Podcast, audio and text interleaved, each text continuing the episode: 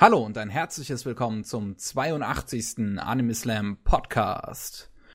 Heute mit dabei, ganz spontan noch schnell eingesprungen, ist Chris. Hallo. Halli, hallo. Und Chris. Und auch Matze. Servus. Jawohl, wir sind mittendrin in den 80ern. Okay. 82, ein herrliches Jahr. Nicht so ganz so herrlich wie 83. War 72, Eigenlob, äh, Eigenlob. 82 war Macross, glaube ich. Ja, da war auch die erste Makro-Serie. Eine meiner absoluten Hassserien. Aber Wie meinst du die allererste? ja, ich, ich hasse es. Ich hasse Lin Man May so sehr. Äh, das ist, keine, das ist gute, keine gute Einführung für mich. Ich glaube, das, das war das mir für später. Äh, Äh, irgendwie habe ich gerade den, den, den Filmriss. Du musst Makros lang genug geguckt haben, um einen Hass dafür zu entwickeln. elf oder? Folgen. Elf Folgen. Ich Das ist doch schon mal was. Die meisten Leute brechen sofort nach den ersten zehn Minuten ab. Ja, Das ist schon mal etwas mehr Respekt, als der Durchschnitt bekommt von mir. Ich habe den Ähm. Film gesehen. Ich will tatsächlich den Film mal, äh, mal sehen, einfach damit ich Referenzen machen kann, weil Leute fragen, ob sie, äh, ob sie sich an die Liebe erinnern, ist verdammt lustig. Die Liebe. Ich, ich kann einfach jeden fragen, do you remember love? Also, Und ja, ich, ich mich. ich krieg ja öfters gehört, dass die ganzen Songs aus dem Ding schlecht gealtert wären, aber ehrlich, es lässt sich meiner Meinung nach teilweise besser anhören als einige von dem modernen Popkram aus Japan. Das ist vielleicht Ich- ein ich- bisschen. Ich dachte schon, du fast mein, du würdest sagen, besser als moderne Macross äh, äh, Musik. das Echt falsch ist, weil Macross Delta hat Juna, Mikumos Sängerin, und heilige Scheiße hat die eine krasse Stimme. das ist das Scha schade Sache ist einfach, dass an Macross Delta eigentlich die Musik das einzig Gescheite war. Okay, okay, so schlimm war es nicht, aber ja. Ich hab's noch nicht gesehen, tatsächlich. Kam ich noch in keiner Macross-Serie weiter als in Macross, äh, also in SDF, in der originalen Serie. Boah, ey, krasse Sache. Ja, Ich äh, kann mich tatsächlich nicht an die Lieder erinnern, muss ich gerade mal so sagen. War das nicht einfach so ganz normales J-Pop-Gedöns? ja, es war 80er Eigentlich- Jahre J-Pop-Döns. Es hört sich Ja. ein kleines bisschen schlagerhaftig an. Ein Vierzelchen. Ja, ich meine, ne, Schlager ist heutzutage ja sowieso nur noch Europop, also Ja. so unterschiedlich ist es nicht mehr. Ja, Anfang der 80er in Japan, da war, da war Science Fiction halt Brot und Butter, ne? Dann, da waren die Mak äh, nicht nur Makros war unterwegs, sondern auch Yamato, das Weltraum-Schlachtschiff von Yamato, das hat dann seine ganzen Fortsetzungen und ewig viel Zeugs. Und, ja. Und natürlich auch Captain Harlock und Gundam kam Gö- drei Jahre vorher, hat's gef- angefangen. Ne? Ja, Gundam. Gundam hat zu der Zeit, da war gar nichts. Da war Pause, größtenteils. Da, beziehungsweise die Kinofilme, die Zusammenfassungen sind rausgekommen, wenn man das ne- nennen will.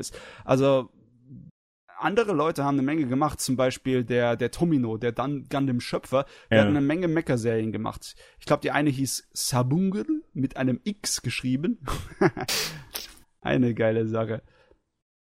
Ich meine, da war viel Zeugs, aber das, was sagt eigentlich außer dem, dem, dem wirklich hardcore Interessierten kaum was mehr. Mhm. Da kam Space Cobra. Base 82. Cobra war fantastisch. Also ich Ja. find's fantastisch, aber naja. Das war eine der Serien, die hatte für die Zeit echt geiles Animationsbudget. Meine Frühe. Da kam auch die goldene, nee, wie, wie war der deutsche Titel? Ich glaube die goldene Stadt oder so. Ja, die goldenen Städte oder irgendwie sowas. Kam Irgendwas von Tezuka oder was meinst du? Äh, ich weiß gar nicht, von wem ist denn das? Ähm, es ist, es ist so ein gewisser Klassiker, der hat auch vor, ich glaube, zwei, drei Jahren hat er ein Remake bekommen aus Frankreich.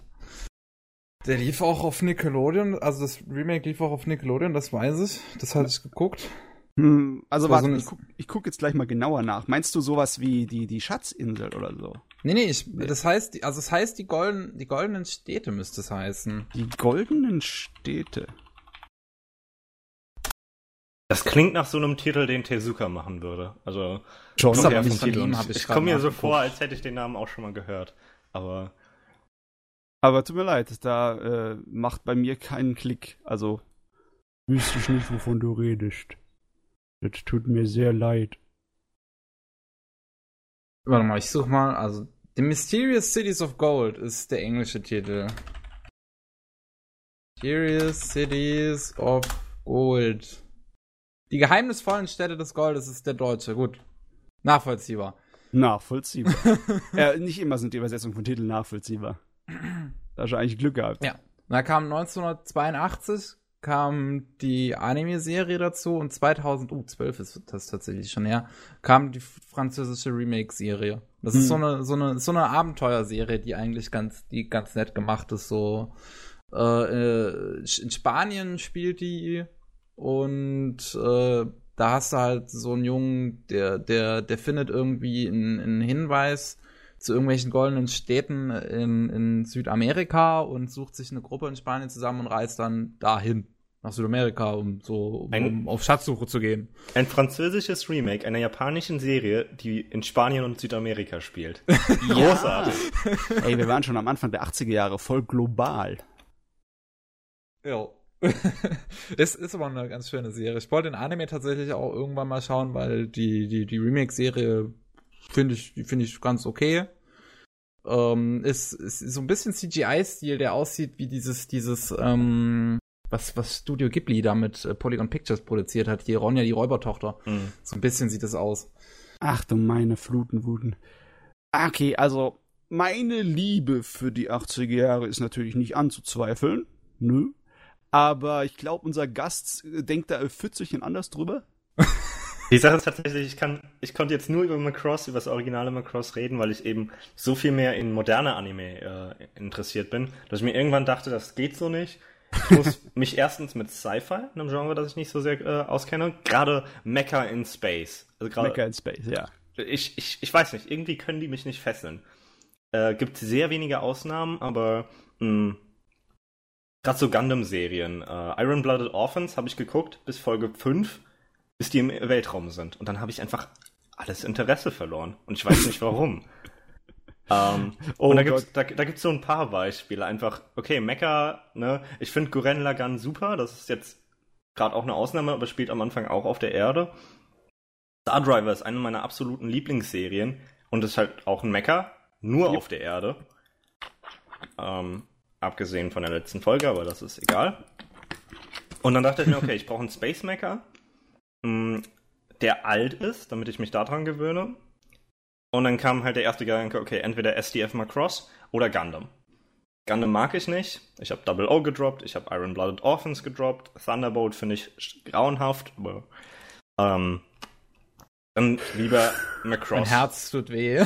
Ja, das Herz tut weh. Aber so schlimm ist es ja nicht. Man darf hier andere Meinungen haben. Ja. Genau. Das, das waren gerade, das waren gerade so sehr heftige Stiche, so mehrfach die ganze Zeit eingestochen. da, da, da, da kann ich euch ja was vorbereiten. Das ist meine Spezialität.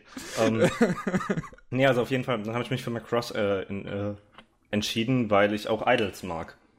Ne? Und Macross ist ja Space Mecha mit Idols. Finde ich cool. Mhm. Mag ich die Idee.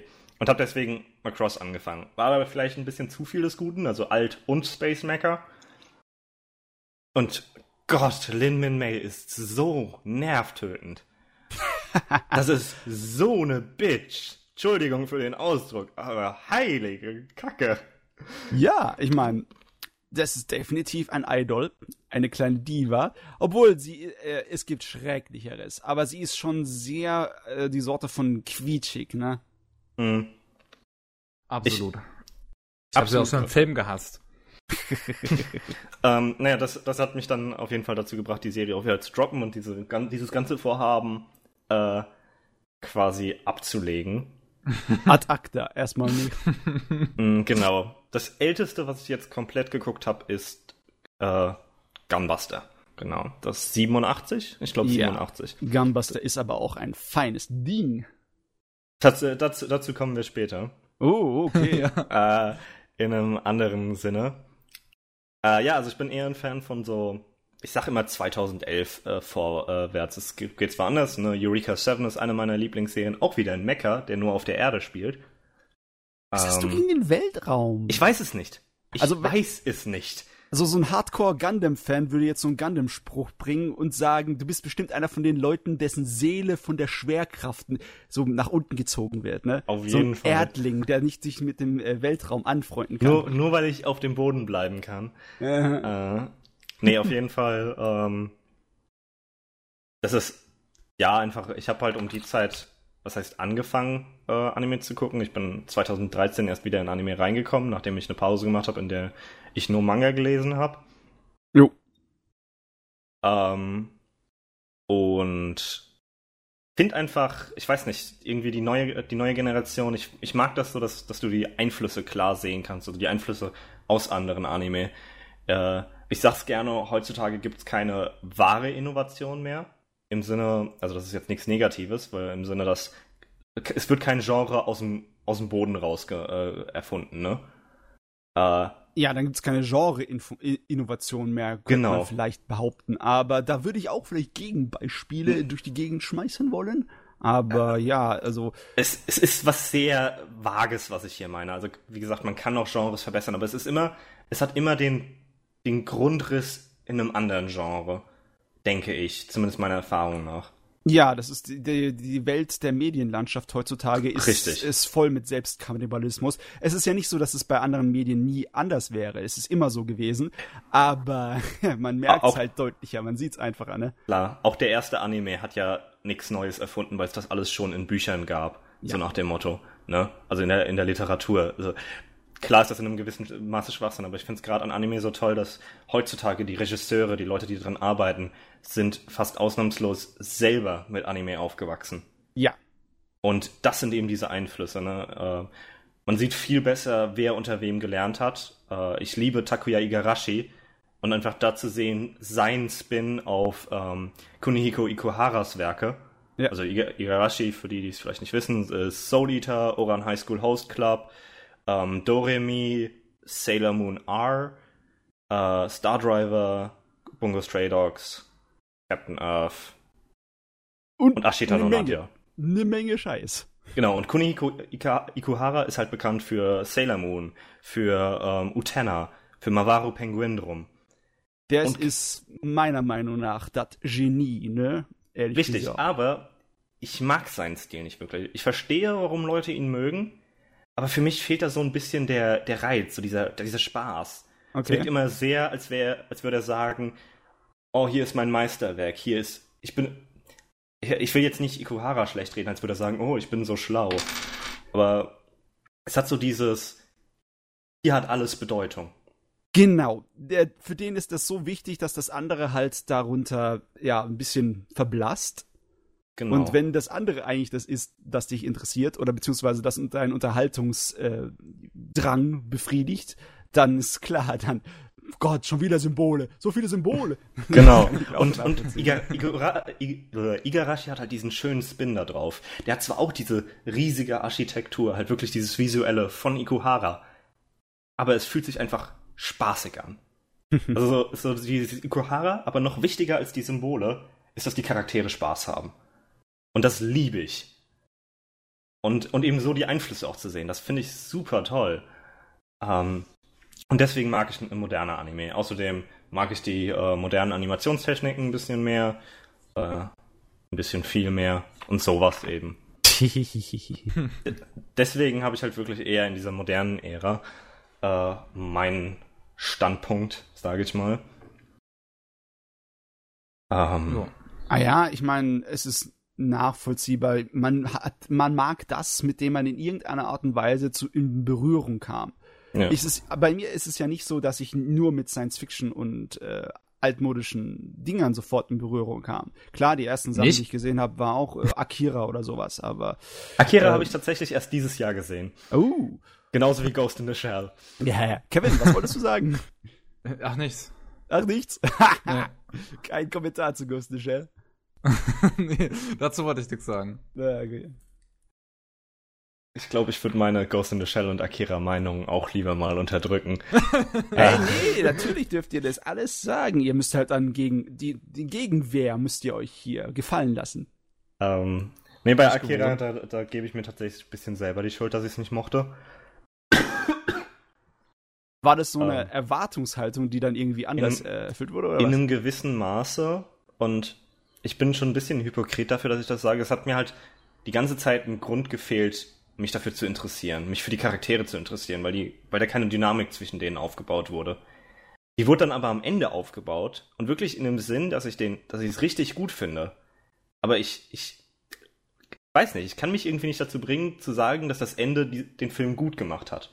Obwohl ich das bei anderen Sachen ganz klar sagen würde. Hm. Ja, aber bei, da muss man ein bisschen Rücksicht nehmen. Bei Akira ist es normal, dass die meisten Leute mit dem Ende irgendwie entweder ihre Probleme haben oder weniger mit anfangen können. Weil es ist schon ein kleines bisschen, ne, also zumindest die Filmfassung von Akira, das Ende, das ist schon ein bisschen da draußen. Und da mhm. fehlt ein bisschen Erklärung teilweise. Und äh, der erste Ghost in the Shell Film fühlt sich für mich so an, als würdest du, du sitzt in der Uni und dein Prof liest dir aus einem Philosophiebuch äh, vor. Aber die Hälfte der Seiten ist rausgerissen. Jawohl. Hallo, Mamorosi. Schön, dass uh, du wieder da bist. Genau, und das ist einfach so, what's the point? Warum, warum habe ich mir das jetzt angeguckt? Ähm, hab jetzt nicht irgendwie Standalone Complex oder die anderen Filme oder den Hollywood-Film geguckt. Äh, deswegen will ich auch gar nicht zu viel zu Ghost in the Shell sagen. Da muss ich noch mal, muss ich mich mehr reinarbeiten. Aber der erste Film war halt irgendwie so, der hat kein Ende. Also für dich vielleicht, aber für mich schon. Ja. Ha! Also die, die Themen werden einfach nicht abgeschlossen für mich und das hat mich gestört. Weil es wird alles aufgebaut und dann ist, ist der Film um. Dann ist vorbei. Ja, dann ist vorbei. Dann ist vorbei. Ja. Gut, aber dann wollen wir nicht weiter über negative Sachen reden, sondern über positive Sachen. Und zwar, was dir gefällt, was deine Favoriten sind. Oh. Wie viele wollt ihr denn hören? Wo fange ich denn an ungefähr? ah ja, hau rein, hau rein. Ähm, dann überlege ich mal, was ich gut als erstes nennen kann. Bringen wir mal was äh, relativ Neues erstmal aus dem Weg, und zwar Eccentric Family, wo ja gerade erst letzte Woche die zweite Staffel fertig lief. Oh, das habe ich schon nicht geguckt. Das ist doch zu neu etwas für mich. genau, also, also gerade die erste Staffel, die zweite Staffel war auch zwar super, hat aber zwei, drei Folgen, die mir nicht gefielen. Und deswegen muss ich da noch ein bisschen mehr drüber nachdenken. Aber ähm, die erste Folge ist was, was. Äh, die erste Se äh, Staffel ist was, was ich sehr mag, weil es ähm, erstmal einen sehr guten Fluss zu den Dialogen hat. Also diesen Charakteren zuzugucken, wie sie sich unterhalten, macht einfach Spaß. Ähm, das ist ein sehr einzigartiger Fluss in einem gewissen Maße. Sehr gut geschriebene äh, Dialoge. Okay. Und du kannst diese gesamte Serie runter reduzieren auf eine Familie, die nicht mit dem Verlust ihres Vaters klarkommt. Und alles drumherum, ja, ja, genau, und alles drumherum ist irgendwie nur so Zusatz dazu. Also, es ist eine Serie, in der es um Tanuki, Tengu und Menschen geht, die in einer fantastischen Welt leben, in Kyoto und Betrug und Liebe und all das. Aber im Endeffekt geht es nur um diese vier Geschwister und die Mutter, die alle verdammt nochmal emotional sind, weil sie nicht damit klarkommen, dass der Vater tot ist. Ja, der Verlust der Vaterfigur ist ja eigentlich im Anime immer so, so ein Standardwürze, so ein mhm. Ding, das einfach reingesteckt wird überall. Also die Familie ist nicht da ja. oder der, der, der Vater ist nicht da oder äh, ich lebe alleine als, als, als Oberschüler. Ne? Ist ja eigentlich ja. andauernd irgendwo im Manga und Anime drin. Äh, ist halt es ist eigentlich Teil von einer Sorte von Gesellschaftskritik, was die japanische äh, mhm. moderne Gesellschaft angeht, aber generell wird das nicht hier zum Hauptthema gemacht. Es ist einfach nur so, ja, es ist genauso wie Haarfarbe vom Charakter. Es wird halt so und so. Genau, das ist, ist ja bei den meisten einfach damit, damit in so einem Highschool-Anime die Charaktere machen können, was sie wollen, ohne ja. dass halt Eltern da sind, die es hinterfragen, ne? Uh, und in einem gewissen Maße natürlich auch Wish-Fulfillment für, was weiß ich, 16-jährige Jungs, mhm. uh, die nicht, äh, keine Lust auf ihre Eltern haben. Ja, freie Bude. Genau. Oh, nee, und uh, ja, Eccentric Family, da, da definiert der Verlust der Vaterfigur halt wirklich die Charaktere. Mhm.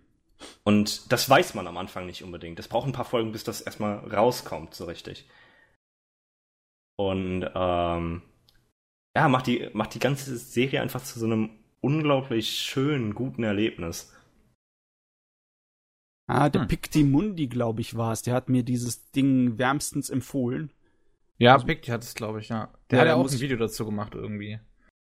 Ja, da muss ich mich eher nach dem Ende der zweiten Staffel wahrscheinlich mal dran setzen. Obwohl, ja, die ist ja mal, jetzt letzte Woche fertig geworden die, die erste Staffel ist ja schon ein bisschen älter, von 2013. Ist die in sich selber recht schlüssig oder ist die ja. zweite eigentlich notwendig nee, nee. gewesen? Tatsächlich, es hat bis letzten Herbst niemand jemals erwartet, dass eine zweite Staffel kommt. Ah, okay. Ähm, Die erste Staffel ist stark abgeschlossen, ja. Also es wird nicht alles abgeschlossen, aber dieses Hauptthema wird abgeschlossen und man hat eigentlich kaum offene. F ja, doch, man hat schon offene Fragen, aber nicht wichtige offene Fragen. Es gibt ein paar mysteriöse Charaktere, die halt nicht richtig hinterleuchtet werden. Ähm, aber sie ist auf jeden Fall abgeschlossen. Jo. Und die zweite baut dann auf. Und was auch sehr toll an der zweiten war, ist, dass die direkt mit der Energie weitergemacht hat, ähm, mit der, der die die erste hatte. Also es, es wird nicht so, ah ja, hier ist es vier Jahre her, seit diese Serie lief. Äh, jetzt müssen wir erstmal wieder reinkommen. Sondern es geht direkt los. keine, keine Gnade. Ihr könnt es im Internet nachschlagen, ihr Penner. Wir geben euch keine Zusammenfassung. Es geht Und ähm,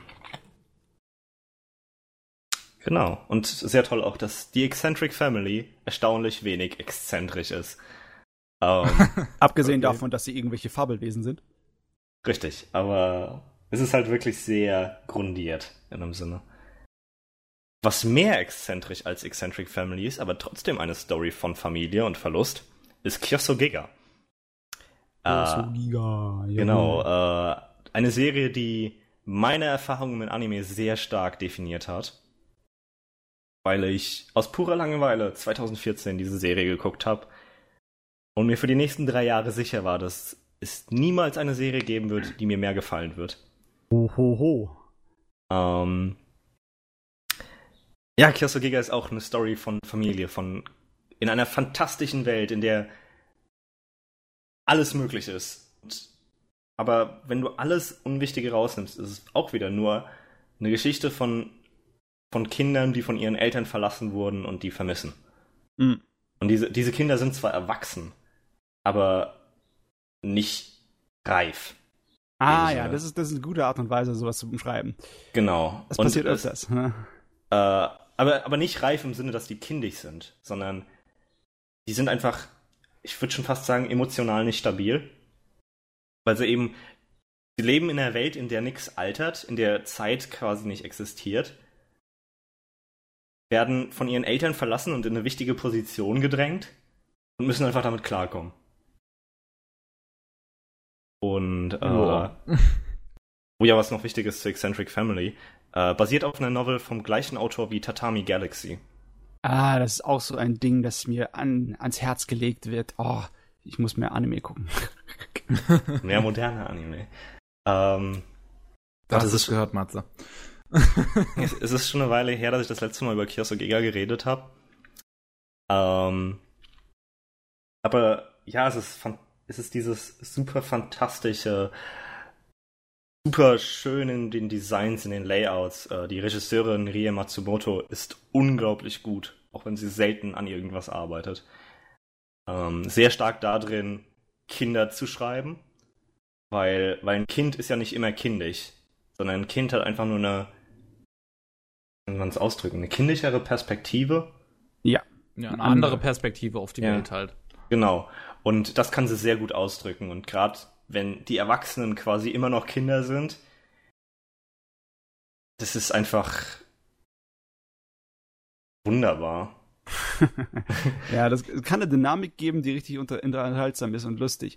Aber ich meine, es gibt ja auch äh, die Variante, die so ein bisschen trockener ist. Ich meine, wie die Peanuts. Die Peanuts sind zwar alle Kids, aber keiner von denen benimmt sich wie ein mm. Kind. Ne? Das sind alles irgendwie zynische Erwachsene. Oder so Sachen wie Adachi Mitsuru, dieser alte Mangaka, der für seine Baseball-Manga und Animes so bekannt ist. Der damals sich mit Rumiko Takahashi immer um den, hier um den Thron ge gekloppt hat. Ähm, der, dem seine Charaktere, alle so 15, 16, die benehmen sich auch, nee, du benehmen sich eher so wie richtig gesetzte, äh, so Rentner fast schon. Die sind ganz, ganz, ganz, brav und, und vernünftig und mhm. Das ist, das ist dann teilweise, das ist dann sowas von dermaßen nicht realistisch, dass es dann schon wieder unterhaltsam ist. Es ist angenehm, mal Teenagern zuzusehen, die nicht in diese typischen Teenager, oh mein Gott, ich kann nicht hingucken, ist das peinlich Ding äh, hineinfilmen. Aber hm. ich weiß nicht, äh, wohin äh, schwingt denn das hier? Ist schwingt das eher in Realismus oder eher in eine Art von Hyperrealismus? Mm, ne, ich würde sagen tatsächlich, dass die, dass die Charaktere sehr realistisch sind, was schön im Gegensatz zu der unrealistischen Welt steht. Mhm. Ähm, es ist halt wirklich in dem Sinne, wie, wie eine Zundere eigentlich äh, realistisch ist, ne? Weil gerade bei Jugendlichen, bei Kindern ist es ja doch durchaus vor, dass man, dass man was mag, aber es nicht zugibt. Mhm. Ne? Anime stellen es nicht unbedingt realistisch dar, wenn man jetzt an den, Arsch, den Harem-Archetype äh, denkt. Ja. Aber an sich ist die Tsundere sehr realistisch, meiner Meinung nach. Und genau in dem Sinne hat man es eigentlich in Kyosogega halt. Das ist, es ist schwer gerade für mich zu beschreiben. Ich habe wirklich sehr lange nicht mehr über die Serie geredet. Ähm, Ich kann mich leider kaum noch an, an was davon erinnern. Ich habe es auch tatsächlich nie fertig gesehen irgendwie, muss man mal dazu sagen. Ich habe die Hälfte oder so geguckt. ah, da wird's gerade gerade ab Folge 5 wird's so gut. Ja, sind ja nur Ich- Episoden. Kommt, ja, richtig. Ich weiß, ich, ich weiß auch, dass ich ähm, ähm, aus Versehen als erstes äh, äh, die die, die äh, Webversion geschaut habe, also Die das, das Original. Hm. Ähm, und, und halt einfach nur so 25 Minuten war so, what? ja, äh, das hat Rie Matsumoto mal in einem schönen Interview gesagt. Ihr, ihr Ziel mit dieser OVA war, dass die Leute es gucken und dann sagen, ich habe zwar kaum was verstanden, aber es hat Spaß gemacht. Und, und die, Das- die, ja. die Serie baut da dann halt viel mehr auf und macht daraus eine richtige Story, mh, die mich absolut weggepfeffert hat. Also ich habe das Ding an einem Tag geguckt und ich gucke normalerweise keine zehn Folgen an einem Tag. Und ich war einfach sprachlos danach. Oh. Und es hat, es, hat, es hat eben den Weg, mit dem ich Anime geguckt habe, stark verändert, weil, weil ich doch vorher, am Anfang ist man ja oftmals mehr so auf einem Konsumlevel. Also man, man guckt einfach und guckt einfach und guckt einfach und denkt nicht viel drüber nach. Und die Serie hat einfach so einen Einfluss auf mich hinterlassen, dass ich danach einfach mich gezwungen gefühlt habe, Sachen zu analysieren, drüber nachzudenken. Hehehe. Ja. Und ähm, ja, ist sehr wichtig für mich. Wie gesagt, das ist. Äh, Kyosugiga ist eine Serie, die generell in, ein Kulthit ist. Also es gibt, gibt nicht viele Leute, die sie gucken, weil sie sehr wacky ist. Ne? Das, das schreckt einige Leute ab. Ja, die meisten solchen Serien, die so ein kleines bisschen mehr Hirn drin haben, deren ist keine große Popularität bestimmt. Weil Menschen Genau. da draußen kein Hirn haben. Nein, nein, nein, ich meine, da, ey, man muss das in Schutz nehmen. Es ist eine Unterhaltungsindustrie. Ja. Und leichte Unterhaltung ist halt die Königsklasse, ne? Genau. Ja, ich meine, ich finde Kyosugiga auch so noch unterhalten, weil es einfach visuell echt interessant ist. Ähm, aber es hat halt, also es ist, wie gesagt, ein Kult. Kaum jemand hat's geguckt, aber die, die, die es geguckt haben, bei denen ist es recht bekannt und mögen es alle. Sobald du also versuchst, ein bisschen unbekanntere Sachen zu gucken, wirst du über Kyosugiga stolpern. Außerdem ein schönes Gegenbeispiel für alles, was Toei macht, look, äh, sieht scheiße aus. Weil Kyosugiga eben auch von Toei Animation ist. Und Oh Mann, ey, sag doch mal, woher kommt eigentlich dieses blöde Meme? Es ist wahrscheinlich eine moderne Angelegenheit, von Mm, wegen nee. alles, was Toei macht, sieht scheiße aus, oder? äh, also klar, zum einen durch Sailor Moon Crystal, wo die ersten zwei Staffeln halt schrecklich aussahen, aber auch Ja. einfach dadurch, was sie früher gemacht haben. Ne? Dragon Ball, äh, Sailor Moon, gerade äh, One Piece ist auch Toei. Ey, Diese- das Original Dragon Ball, das mag zwar unglaubliche Probleme haben bei seinem Tempo, aber zeichen- und animationstechnisch, dann sollte man da hier vorsichtig sein. Das ist eine feine Sache. Mm. Tatsächlich lang nicht mehr geguckt. Äh, deswegen kann ich dazu nicht sagen, aber generell war es einfach dieses, dieses lange wöchentliche. Und wenn du in einer Woche eine Folge machen musst, dann kannst du da nicht viel Produktionswert reinlegen. Ist leider einfach so. Äh, Ne? Das D- Dabei macht Toei noch seit mag man meinen, zehn ne? Jahren. mag ja, man also- meinen. Ich meine, es kann klappen, aber dann brauchst du halt echt gute Ressourcen, echt gute Animator. Yeah. Man sieht, man sieht ja zum Beispiel bei One Piece. One Piece hat gute Animator. Die Filme sehen teilweise echt gut aus. ja. Und auch in, den, in der Fernsehserie ab und zu mal kommen sie raus Mm. mit einem feinen Genau. Stück. Da. Hm. Ähm, und genau, und, und ähm, Toei macht ja auch seit wer weiß wie vielen Jahren äh, Precure. Und zwar Ja. dauerhaft. Oh Gott, Ähm. die Serie, ich habe so einen Hass darauf. Wie kann eine kleine Magical Girl Serie mit süßen und bunten Sachen so geile Animationen bekommen? Warum ist das ganze Talent Es, dorthin es gegangen? Was soll tatsächlich denn auch sehr Hit and Miss. Und das Tolle an Toei ist gerade, die haben, die haben echt gute Animator, die sie entdecken. Und Ah. all die guten Leute verlassen Toei irgendwie. Das stimmt zwar nicht, Toei hat immer noch echt gute Leute, aber wenn man sich die Regisseure zum Beispiel anguckt, Ikuhara hat dort angefangen, Mamoru Soda hat dort angefangen, oh, Igarashi hat dort angefangen, Matsumoto hat dort angefangen und noch viel mehr, die ich jetzt gerade nicht nennen kann, weil so viele Namen kenne ich leider auch nicht. Ähm, unglaublich gute Animator, die bei denen angefangen haben und dann einfach zu anderen äh, äh, Studios gehen. Ähm, also Toei ist stark. Toei ist schon. verdammt stark in der Industrie. Dadurch auch, dass die einfach extremst groß sind, weil sie ja nicht nur Animation sind, sondern äh, das ganze Super Sentai gehört ja auch zu Toei. Oh ja, Gott. Ey, Godzilla ist Toei. Ähm, weißt du was? Ich. Das hat mich jetzt darauf gebracht, dass ich in Sakugaboro nach alten Dragon Ball Z-Szenen suche. es ist. Oh Gott, ich glaube, ich habe jetzt das falsch gemacht. Bin ich wahrscheinlich die nächste halbe Stunde beschäftigt. Um, ähm, ich habe auch gestern lustigerweise nochmal dieses, wie hieß es, Stereo, dieses, dieses 3D Stereo Sun Video oder so geschaut. Hm. Also wo du diese, wo du diese Szene hast, wo sich Goku hier ultimativ verwandelt, bis er, bis er wieder zum Kind und zum Affen wird und so, ne? Und, und im Hintergrund diese, diese elekt elektronische Musik kommt. Ja, du, aber ganz ehrlich, ich, bin, ich, ich mag zwar, es ist zwar mir, bei mir das alte Sack-Syndrom, aber da äh, finde ich, dass das alte Dragon Ball definitiv besser aussieht als das ganz neue Dragon Ball. Um. Ähm. Ich meine, ich weiß nicht, ob ihr mir da, wenn ich euch, wenn ihr euch den Clip anguckt, den ich euch da geschickt habe, ob ihr mir da zu stimmen würdet oder ob es bei euch so gleich hier so, oh mein Gott, wie sieht das aus, Reaktionen. Also ich finde den Clip, den du hier geschickt hast, den finde ich zumindest ziemlich geil. Auf von Super habe ich jetzt auch nicht viel gesehen, um das irgendwie beurteilen zu können. Ich kenne halt nur die Leute, die sich da früher lustig gemacht haben, aber davon habe ich auch schon ewig nichts mehr mitgekriegt, dass ja. sich da Leute irgendwie über die Animationsqualität von Super lustig machen. Die hat, das Ding hatte mal einen Tiefpunkt gehabt und das scheint jetzt überwunden, aber ich guck's nicht, deswegen kann ich dazu auch nichts sagen. Ja, ich, ich, ich guck Super auch nicht. Also ich kenne nur die In-Between-Frames, die dann fotografiert werden werden, also gescreenshottet ja. werden und sagen, oh, das sieht so scheiße aus. ja. uh, und dann höre ich auch nicht weiter zu. dann ist es schon vorbei. Oh mein Gott, jetzt fängt es bei mir an zu regnen. So eine Sauerei. Bin kurz weg. Okay. Um, warum äh, auch immer. warum? Warum nicht? Aber was, was, was, was gibt's da noch äh, außer Kyosoliga? Dann, dann nehmen wir mal was, was du gesehen hast, worüber okay. wir reden können. Uh, sogar zwei Sachen. Fangen wir an mit The Idolmaster. Yay! Oh. oh, jetzt geht's los hier. The Idolmaster. Äh, tatsächlich, ich habe erstmal Cinderella Girls geguckt und dann das Originale und dann nochmal, zumindest teilweise Cinderella Girls. Ich glaube, in der Zwischenzeit mag ich Cinderella Girls mehr, aber das originale Idolmaster ist auch verdammt gut. Ähm, super liebenswerte Charaktere. Absolut. Äh, ich mag die Musik, also gerade gerade ne Chihaya, Miki, äh, Takane, alle Charaktere sind irgendwie Best Girls. Das mag ich. Leider einer der schrecklichsten Antagonisten, den es gibt. Du meinst jetzt im Sinne äh, von wegen langweilig oder so, oder? Äh, du meinst den Antagonisten, äh, was ich jetzt mit Antagonisten meine? Ich meine, wenn ein Antagonist ja. schrecklich ist, dann ist er nicht bedrohlich, unterhaltsam Nein, oder sonst irgendwas. Er ist er ist böse. Und das war's.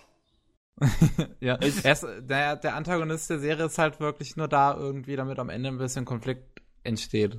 Er ist, er ist so offensichtlich böse, dass, dass er nicht mal das, weiß, wie man Schach spielt. Dass er nicht mal weiß, wie man Schach spielt. Also wirklich, es gibt einen Shot, wo er dann so in seinem, in seinem großen Büro steht, ne, schön schwarzer Anzug. Er heißt übrigens Kuro. ähm, ja, ja. Ne? Und er steht da und unterhält sich mit jemandem und auf einmal sagt er Schachmatt. Du siehst vor ihm ein Schachbrett und auf diesem Schachbrett sind einfach schwarze Schachfiguren in einem Kreuz angeordnet. das, das war nicht das Einzige. Er hat ja auch mit Shogi-Stein, hat er, glaube ich, auf dem Schachbrett irgendwie was, noch Doch, ganz Shogi, komische Form dann gemacht. Es war Go, wo einfach alles in Ach, stimmt. alles voll war mit Schwarz oder so. Ja. also wirklich, oh der ist einfach nur konstant da um eben einen Gegensatz zu 765 Productions äh, zu geben. Ah, Mann, das ist ja schon schade, dass er nur ein Witz ist. Weil wenn er, wenn er wenigstens in Strategiespielen richtig krass wäre, dann könnte man meinen, uh, der hat Intelligenz, der könnte uns richtig die, die Chose versauen. Aber nee, es, es hört sich ja eher an, als wäre ein Witz, oder? Nee, er ist wirklich einfach so der, der, der Producer, der den äh, Idols alle, alle einen Charakter nimmt und sie quasi auf dem Fließband abfertigt, weil sie mhm. dann populär werden. Im Gegensatz zu halt 765 Pro, ganz kleine Organisation, wo aber jedes Idol eine eigene Persönlichkeit hat. Ja. Und das ist aber das, was Idolmaster großartig macht. Die Charaktere machen alle Spaß zu gucken. Ähm, sehr episodisch, aber es gibt so gut viele gute Folgen. Also Folge 8, ähm, wo, wo die Tomboy äh, auf einmal gegen Mafia kämpft. Ja, das ist großartig, vor allem weil es so verdammt gut animiert ist. Ja, es, generell, die Serie hat das Beste, das Beste, was eine Idol-Serie machen kann. 2D-Tanzanimation von Richtig. Megumi Kono. Richtig. Und es sieht so gut, gut, aus. Und ja. Ah, ja, ähm, also das Problem, eine Idol-Serie ist ja nicht unbedingt, es ist ja gewisserweise schon ein Genre, aber nicht so ganz. Ist es dann eher eine, eine komödienhafte Serie oder ist es eher eine Alltagsdrama oder was ist dann hier mm, das, das, ist das Maximum, was ist das Vorherrschende? Es ist wirklich ein Charakterdrama, in dem es darum geht, ähm, eben mit einem Job klarzukommen. Ne? Äh, die, ah, die Mädels haben alle unterschiedliche Gründe, warum sie in die Idol-Industrie reingehen. Das ist von Makoto, der eben erwähnten Tomboy, die halt weiblicher, die femininer werden will. Ähm, deswegen wird sie zu einem Idol. Es gibt Shihaya, die halt einfach nur singen will. Deswegen wird sie zu einem Idol. Leider ist beim Idol-Sein natürlich nicht nur Singen dabei. Jo. Oh. Um, Gab's, äh, ich, ich kann mich jetzt nicht mehr unbedingt an, an alle Namen und äh, deren Zuordnung erinnern. Ich weiß, es gab noch das Mädel, das äh, mit Idol sein einfach Geld verdienen wollte, um ihre Familie zu fördern. Genau, das ist Yayoi, die halt aus einer armen Familie kommt und echt oh. liebenswürdig und hilfsbereit ist. Oh, das war eine so süße Folge. genau, das war ja Folge 7, wo dann gerade Iori und äh, Yayoi äh, zusammen machen, äh, zusammen sind. Ähm, ja, es gibt Iori, die halt aus extremst reich ist, aber so sehr zu dieser Familie, also weißt du, immer wenn sie irgendwo erwähnt wird, ist sie halt Teil der Minase-Familie, ne? Reich und erfolgreich. Und die will halt einen Namen für sich selbst machen. Deswegen wird mhm. sie zum Idol. Ähm, Yukiho, die Angst vor Hunden und Männern hat äh, und das eben überkommen will. Deswegen wird sie zum Idol. Und die kriegen dann alle irgendwie ihre, ihre Folgen, wo sie ein bisschen das Spotlight haben und das nicht immer bewältigen. Aber ja, es ist einfach schönes Charakterdrama in dem Sinne. Nicht super dramatisch, ähm, weil es eben nicht um Leben, Liebe und Tod geht. ja, sondern halt nur um diesen, diesen Beruf. ja, einfach, was bedeutet es, ein Idol zu sein? Ähm, was, was macht Spaß dran, ein Idol zu sein? Das hat, gerade Miki hat das in einem gewissen Maße, die halt einfach super talentiert ist äh, ne, super hübsch, super athletisch, super talentiert. Die kann einfach alles direkt, gerade wenn es ums Tanzen geht. Ja. Und dann ist so ein bisschen, dass die damit klarkommen muss, wenn sie mal was nicht direkt kriegt, wenn, wenn was nicht direkt klappt, wenn ne, es für sie langweilig wird, weil keine, keine Herausforderung drin ist. Um, ähm, und eben Eta Chihaya, die ein tatsächliches Trauma hat und deswegen nicht ordentlich singen kann, obwohl sie saugut im Singen ist, und dann dieses Trauma überkommen und heilige Scheiße habe ich geheult. ähm, was, was ich an der Serie auch noch immer ganz schön fand, war so diese äh, Tonwechsel dann zur zweiten Hälfte hin, weil du halt, du, du hast wirklich so spürbare zwei Hälften in dieser Serie. Die erste ist, wie der Producer die äh, äh, äh, 765 Pro bekannt macht. Und mhm. dann ähm, die zweite Hälfte, wo halt dann wirklich alle Figuren bekannt sind und damit dann mhm. umgehen müssen, dass sie nicht mehr die Zeit aufbringen können, jetzt wirklich freundschaftliche Aktionen die ganze Zeit durchzuführen, sondern halt wirklich sich ganz, sondern, sondern halt von einem Termin zum nächsten hüpfen müssen und mhm. halt mit dem Stress mit, äh, klarkommen müssen. Okay, also es beleuchtet auch die Nachteile der ganzen Idol-Industrie. Ja, nicht so sehr. Also es geht, es geht da, glaube ich, eher um, um Haruka, die quasi Protagonistin, die halt Sie ist nicht sonderlich talentiert, aber sie will halt ein Idol sein. Sie findet Idol sein äh, super und macht, gibt halt sich ganz viel Mühe, dass es, dass es klappt. Mhm. Und, und fängt einfach an, alle, alle ihre Kollegen, Kolleginnen zu lieben. Also, ne, super gute Freunde. Und dann sind sie halt alle erfolgreich und niemand hat mehr Zeit. Und für Haruka ist das einfach so dieses, bin ich jetzt ein Idol, um erfolgreich zu sein? Oder bin ich ein Idol, um mit diesen Leuten, also weil, ne, in dieser Gruppe zu sein? Ja. Ähm, und da kommt dann halt das mehr Drama. Es ist nicht wirklich ein negativer Blick drauf. Also gerade wenn man sich so das anguckt, was man, äh, was man sonst so aus der tatsächlichen Idol-Industrie in Japan hört, ne, wo die, äh, wo die Idols dann eben Stalker haben, die dann auch teilweise mal mit Messern auf die losgehen, weil sie denen ihr Geschenk ablehnen. Ja, du, besonders die, äh, es ist auch von der Konzernseite her aus, Ja. wirkt es teilweise sehr, sehr komisch. Ein Idol hat einen richtig unmenschlichen Lebensstandard teilweise. Genau. Ne? Du darfst dann nicht ausgehen, keine Freunde haben, keine Beziehungen, weil Genau. das würde ja die, das Bild des Idols beschmutzen, da können wir kein Geld aus dir rausschlagen. Und ach Gott, meine Schröte, da könnte man richtig, da könnte man richtig was drüber machen, ein ernsthaftes Drama. Aber das ist nicht, das ist eher Spaß, Idolmaster, oder? Richtig, Idolmaster ist Spaß. Ja. Genau, ja. Hm. Tatsächlich hat ja Wake Up Girls anscheinend so ein bisschen was in die Richtung. Aber habe ich nicht gesehen. Deswegen kann ich nicht viel sagen. Aber anscheinend ist das so ein bisschen mehr auf die, auf den Schrott, der in der Idol-Industrie äh, passiert, Hm. äh, fokussiert. Idolmaster ist einfach Spaß. Und ich mag Spaß. Sehr. Spaß ist gut. Genau. mm. Andere Serie, die ich erwähnen wollte, die Kevin kennt, äh, ist Jojo und Nene. ist ja keine Serie. Ja, aber Der Film, oder? Film, richtig. Das Film. Jetzt haben wir es schon zum dritten Mal im Podcast. Yes! Yes! Geht immer mehr. Ähm, Überfluss. ich werde ich es dann auch ganz kurz halten. Äh, Jojo und Nene ist auch wieder eine Story von Familie. Ich mag Familienstories echt, also richtig runtergetonte Familienstories, was ähm, es geht um darum, wie dieses super starke Mädel aus einer magischen Welt damit klarkommt, in der Menschenwelt zu leben. Es zu lernen, was es bedeutet, wirklich zu, Verluste zu haben, das bedeutet, Leute zu mögen. Ich weiß gar nicht genau, wie ich es beschreiben kann. Es fällt mir auch jedes Mal schwer. Jo, nee, ist ein bisschen, ist halt wirklich echt ein schwieriger Film zu beschreiben, aber auch vor allem, weil so viel da drin steckt, weil so viel passiert, weil es Mhm. extrem abwechslungsreich ist. Und äh, um und man nicht wirklich kurz zusammenfassen kann, was der Spaß daran ist, sondern halt, Mhm. also für mich zumindest sind es auch die vielen einzelnen Momente, die nun mal der Film macht, die vielen einzelnen Abschnitte, die wirklich an sich schon richtig schön sind oder an diesem Gesamtbild super gut wirken. Also, was ist es? Ist es eigentlich eher ein Medley oder ist es schon ein stark handlungsgetriebener Film? Definitiv handlungsgetrieben, ja. Handlungsgetrieben. Es geht halt, ich glaube, der, der Haupt, äh, Hauptplot geht darum, könnte man so beschreiben, dass es um dieses super mächtige Mädchen geht, also stärkste Magierin in ihrer Welt, die dann aber in die Menschenwelt ge äh, gezogen wird, in der halt Sachen Konsequenzen haben. Ne? In der magischen Welt, du verhaust was, machst es mit Magie wieder richtig. Da können Leute sterben und du kannst es gerade wiederbeleben. Oh, okay. Also die ist In der so halbgottermäßig drauf. Ja, es ist einfach, es hat nichts Konsequenzen, es ist alles magisch. Und dann kommt es in die Menschenwelt, in der einfach, ne, ja, du kannst nicht alles mit Magie reparieren. Ähm, und Ja. das führt zu einem guten Drama, äh, der besten Katze in Anime. ähm, Wow, wow, Gigi ist die beste Katze in Anime. ah, Naja. Fight me! Ja, wie gesagt, ich, ich, will, ich will auch gar nicht weiter über Jojo und Ene dann so reden, wenn ihr es auch schon öfters hattet. Und wie gesagt, es fällt, es fällt mir auch schwer. Ähm,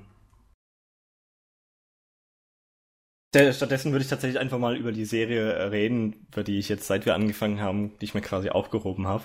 Uh, da hat sie was aufgehoben. Genau, und zwar, ich hatte ja vorher bei Kyosogiga erwähnt, dass 2014, als ich sie geguckt habe, drei Jahre lang komplett überzeugt war, äh, dass es keine Serie gibt, die ich mehr me- mögen werde. Und So. dann Und dann, man merkt äh, vielleicht, wenn man sich mein, mein Username, mein Twitter-Profil auch anguckt, äh, da steckt Usagi Buster drinne. Ähm, Buster wie in nicht nur Gunbuster, sondern vor allen Dingen Diebuster. Ähm, ich habe ich hab Gunbuster aus purer Langeweile quasi geguckt, ging auch schnell und dann dachte ich mir, okay, gucke ich mal Diebuster. Ich habe Diebuster seit März fünfmal gesehen. ähm, ich, ich war jedes Mal noch sprachloser als davor. Äh, Diebuster ist eine unglaublich charmante Serie, auch wieder über Familie, über, ähm, über quasi Schwestern, darüber, was es bedeutet, erwachsen oder reif zu sein, über Pubertät, gerade im Gainax-Stil, immer Coming-of-Age-Story. Ja, sehr groß. Und ich liebe es, jede Serie, jede Folge auseinanderzunehmen. Und leider sind es ja nur sechs Folgen. Ja, ah. mag man leider sagen, aber solche kürzere Sachen haben auch was für sich, ne? Ja, gerade Diebuster, die es funktioniert halt in sechs Folgen. Ich finde immer Gunbuster ist ein bisschen zu kurz. Das bräuchte mehr Zeit, um ein paar Sachen zu erklären, um ein paar Sachen aufzubauen. Aber Diebuster funktioniert wirklich. Das hat ein gutes Tempo drinne und jede Folge hat wirklich Substanz. Ja, ähm, bei Gunbuster kann man definitiv sagen, dass es einen ziemlich heftigen Umschwung hat, sowohl äh, von Themen als auch von Stimmung her. Die hm. ersten drei Episoden von Gunbuster sind ja ein bisschen mehr albern, ne? Fast sind mehr so ein Sportanime mit Mechas. Ja. Und dann auf einmal wird es zu so einem extrem eskalierenden äh, hm. Science-Fiction-Drama. Ich meine, das extrem eskalierende mit den gigantischen Größen ist ja auch in Diebuster drin. Richtig, ne? Diebuster hat ja auch diesen, äh, diesen Tonwechsel. Es ist äh, nicht so extrem wie Gunbuster, weil die erste Hälfte halt nicht so realistisch, sage ich mal, ist. Ja. Oder äh, auf dem Boden geblieben, sondern da schon ein bisschen. Aber es ist halt eigentlich quasi so der, die ganzen Ausmaße von Tengen Topper Guren Lagan auf einem Viertel der Zeit. ja. Und äh, ja, also ich glaube, was für mich halt immer noch am wichtigsten ist, ist die, ist die Beziehung zwischen Lalk und äh, Nono zwischen den zwei Hauptmädels, äh, in der gerade am Anfang Nono immer Lalk als äh, große Schwester, als Onesama bezeichnet. Während Lalk gleichzeitig aufgebaut wird als dieses, dieses Mädchen, von dem große Dinge erwartet werden, die versucht erwachsen zu sein ist, aber wirklich halt nur ein pubertierendes Mädel ist. Ähm, da gibt es so viele schöne kleine Details, die halt darauf zeigen und das finde ich auch gut. Also es ist sehr subtil, mit Details wie, wie dem, äh, dass, dass sie halt wirklich eigentlich gar nicht so reif ist, wie das, was, was von ihr erwartet wird und was alle immer so sagen. Immer so, oh ja, stärkste Mecha-Pilotin, ne, rettet die Welt. Ähm, und was dann später für sie Nono bedeutet. Und wie dann Nono im Endeffekt die reifere von den beiden ist. Und quasi die One-Summer. ja, obwohl Ah, Mann. In gewisser Weise ist ja Diebuster eine Art von Alternativ-Universums-Remake von äh, Gunbuster, ne? Es hat aber, viele ähnliche Themen, ja. Zumindest. Aber das ist, fängt erst nur so an. Es entwickelt sich ja dann ganz anders ein bisschen in die Richtung. Und allein nur durch die Optik und die Art und Weise, wie das Ding zusammengebastelt wurde und wie das Tempo ist, wirkt es halt schon merklich anders. Also ich ich will immer Leuten, die Diebuster gesehen haben, Gunbuster andrehen, aber ich bin mir sicher, eine Menge von denen würden mit Gunbuster nicht so viel anfangen können. Mhm. Wenn sie dann ja. Diebuster zuerst gesehen haben. Es ist schon ein anderes Ziel, ne? Ja, auf jeden Fall. Also es ist, es ist eigentlich wie Neon Genesis Evangelion und, und Tengen Toppa Guren Lagan. Äh, es, wird ja auch, es, es, wird ja, es wird ja gern gesagt, ähm, Gunbuster ist quasi Prototyp Eva und Diebuster ist Prototyp Guren Lagan. Und da in einem gewissen äh, Maße. Halt, wie rum geht denn das? Ich meine, Evangelion ist von 1995. Und Gunbuster ist von 87. Ach so, nee, weil du, ich glaube, du hast gerade eben gesagt, Diebuster wäre. Oh, äh, dann dann meine ich dann meine ich es andersrum. Gunbuster, andersrum, andersrum.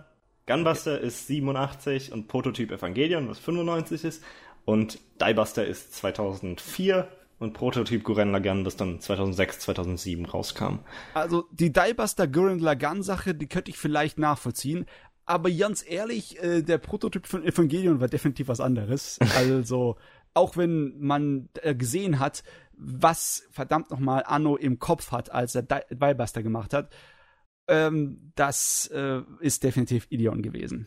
Heilige Scheiße, hat er die Serie ausgelutscht und wiedergekäut in Evangelion.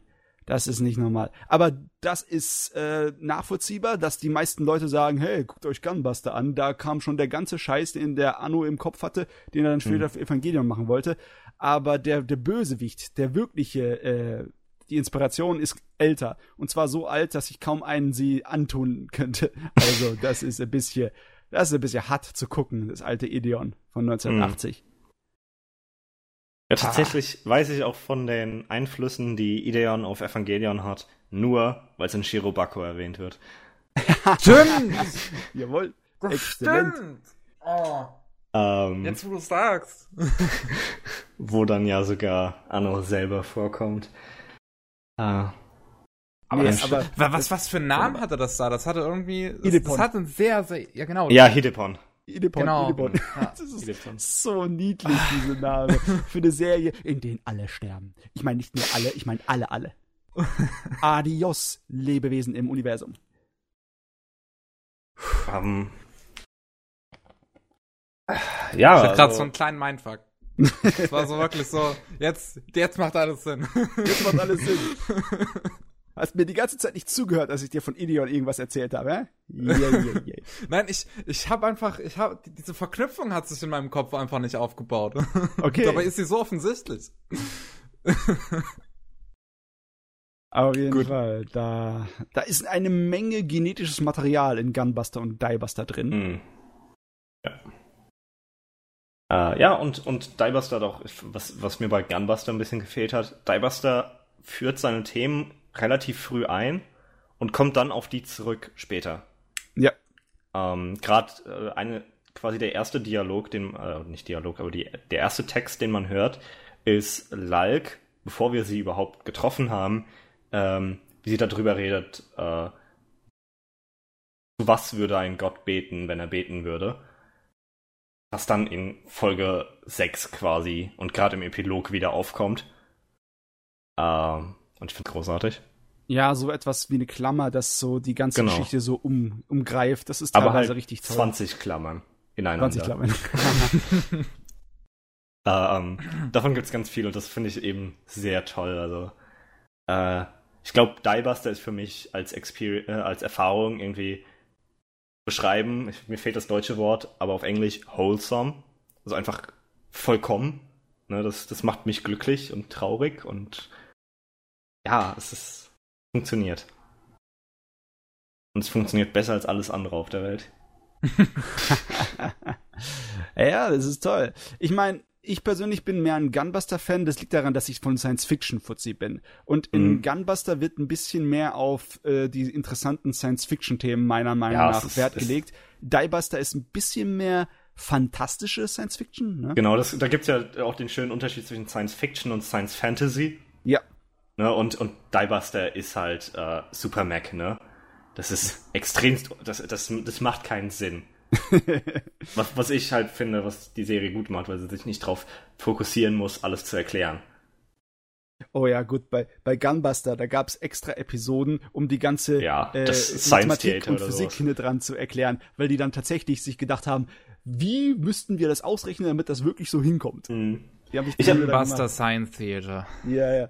Das ist eine andere Sorte von Nerds, zu denen ich mich zählen würde. Ne? Ja, ich habe es tatsächlich auch nie geguckt, die Science Theaters, aber ich finde halt viele Sachen da. Das sind nicht partout Plotholes, aber so, da, da, fehlt in der Erklärung ein bisschen was. Was man sich halt selber einfüllen muss und. Da sind so ein paar Sprünge drin, die ich nicht mag in Gunbuster. Sag das, ich mal so. Die, die erzählerischen Sprünge? Ja. ja äh, zum Beispiel auf einmal daten äh, Amano, Nesama und äh, der Coach sich, ne? Auf, auf einmal lieben die sich. Das, hä? Warte, was? Das, ja, ist das, das eine Dreiecksbeziehung? Ein, nee, nee. Nein, nein, nein, das ist keine Dreiecksbeziehung. Da ist eine Beziehung zwischen zwei Charakteren, die nicht ähm, aufgebaut werden. Also man sieht nicht, wie sie sich ineinander verlieben Richtig. oder wie sie sonst irgendwie sich Ach näher so, sondern zwei Charaktere, sondern, weil ich habe gerade irgendwie so nee, drei äh, Namen verstanden. Nee, nee. Amano Nesama. Deswegen, das ist die äh, so, große Schwester, okay. ne? Also okay. große Schwester. ne, das Idol von, was war ihr Name? Äh, äh, Noriko. Noriko, ja. ja. Ja, nee, es ist halt so, das ist auf die Art und Weise aufgebaut. Äh, die beiden haben eine Beziehung, aber uns wird nichts davon erzählt, bevor es bei denen schon da genau. ist. Ne? Sondern es, ist im Hintergrund und es ist einfach da gewesen, schon bevor wir hier äh, davon mitbekommen haben. Aber es ist, es ist ja nicht mal im Hintergrund, sondern es ist einfach nicht da, bis es dann relevant ist. Na, also, also es, es kann ja gut sein, die hatten genug Zeit, das aufzubauen, aber der, der Zuschauer selber erfährt niemals was davon. Auch nicht im Hintergrund. Fand ich zumindest. Ja, es ist einfach, äh, es ist nur in der Potentialität darum geschwungen. Ne? Es ja. ist ein bisschen vielleicht eingebaut in der Art und Weise, wie sie übereinander reden in der ersten paar Episoden. Mhm. Aber als es dann so herkommt im Sinne von wegen, oh, and, äh, ja, okay, okay. Liebe und Drama. Hallo. ich meine, das Liebe und Drama ist im ersten Gunbuster definitiv nicht da reingesteckt, um es als wichtigen äh, Storypunkt zu nehmen, sondern das ist einfach nur Nebensache. Und ja, ja für wen das, wer, wer, wer lieber gehabt hätte, dass das Hauptsache wäre, für den ist es natürlich enttäuschend. Jo. Ja. Gut, eine Menge Busters. Wer viel zerbastert hier? Richtig. Ja, ich war, also es, es gibt halt nicht mal so viel zu sagen zu anderen äh, Favoriten. Ich kann ja mal ein bisschen so Honorable Mentions durchgehen. Gerne, gerne. Uh, Star Driver ist definitiv eine meiner Lieblingsserien. Eureka 7 und Xamt Lost Memories. Auch wieder, um ein bisschen Sci-Fi reinzubringen. Schade, dass wir Pavel nicht hier haben. Der wird jetzt wahrscheinlich ein Gespräch über Xamt anfangen, weil der hat sonst nie jemanden, mit dem er darüber ja, reden kann. Man, merkt man, äh, kriegt man selten, aber Xamt ist gut. Ja, ich habe Xamt auch gesehen, aber ich war nicht so groß begeistert, außer von den Animationen. Mein, um, ähm, die waren fein. Gerade in den ersten zwei Folgen, die Layouts und alles sind so man merkt wirklich, die Serie, also die Serie ist, lief nicht im Fernsehen original. Nee. Und man merkt wirklich, dass sie mehr Zeit ich, ne? hatten. Ja, ich glaube schon. Man merkt wirklich, dass sie mehr Zeit hatten äh, für die ersten paar Folgen.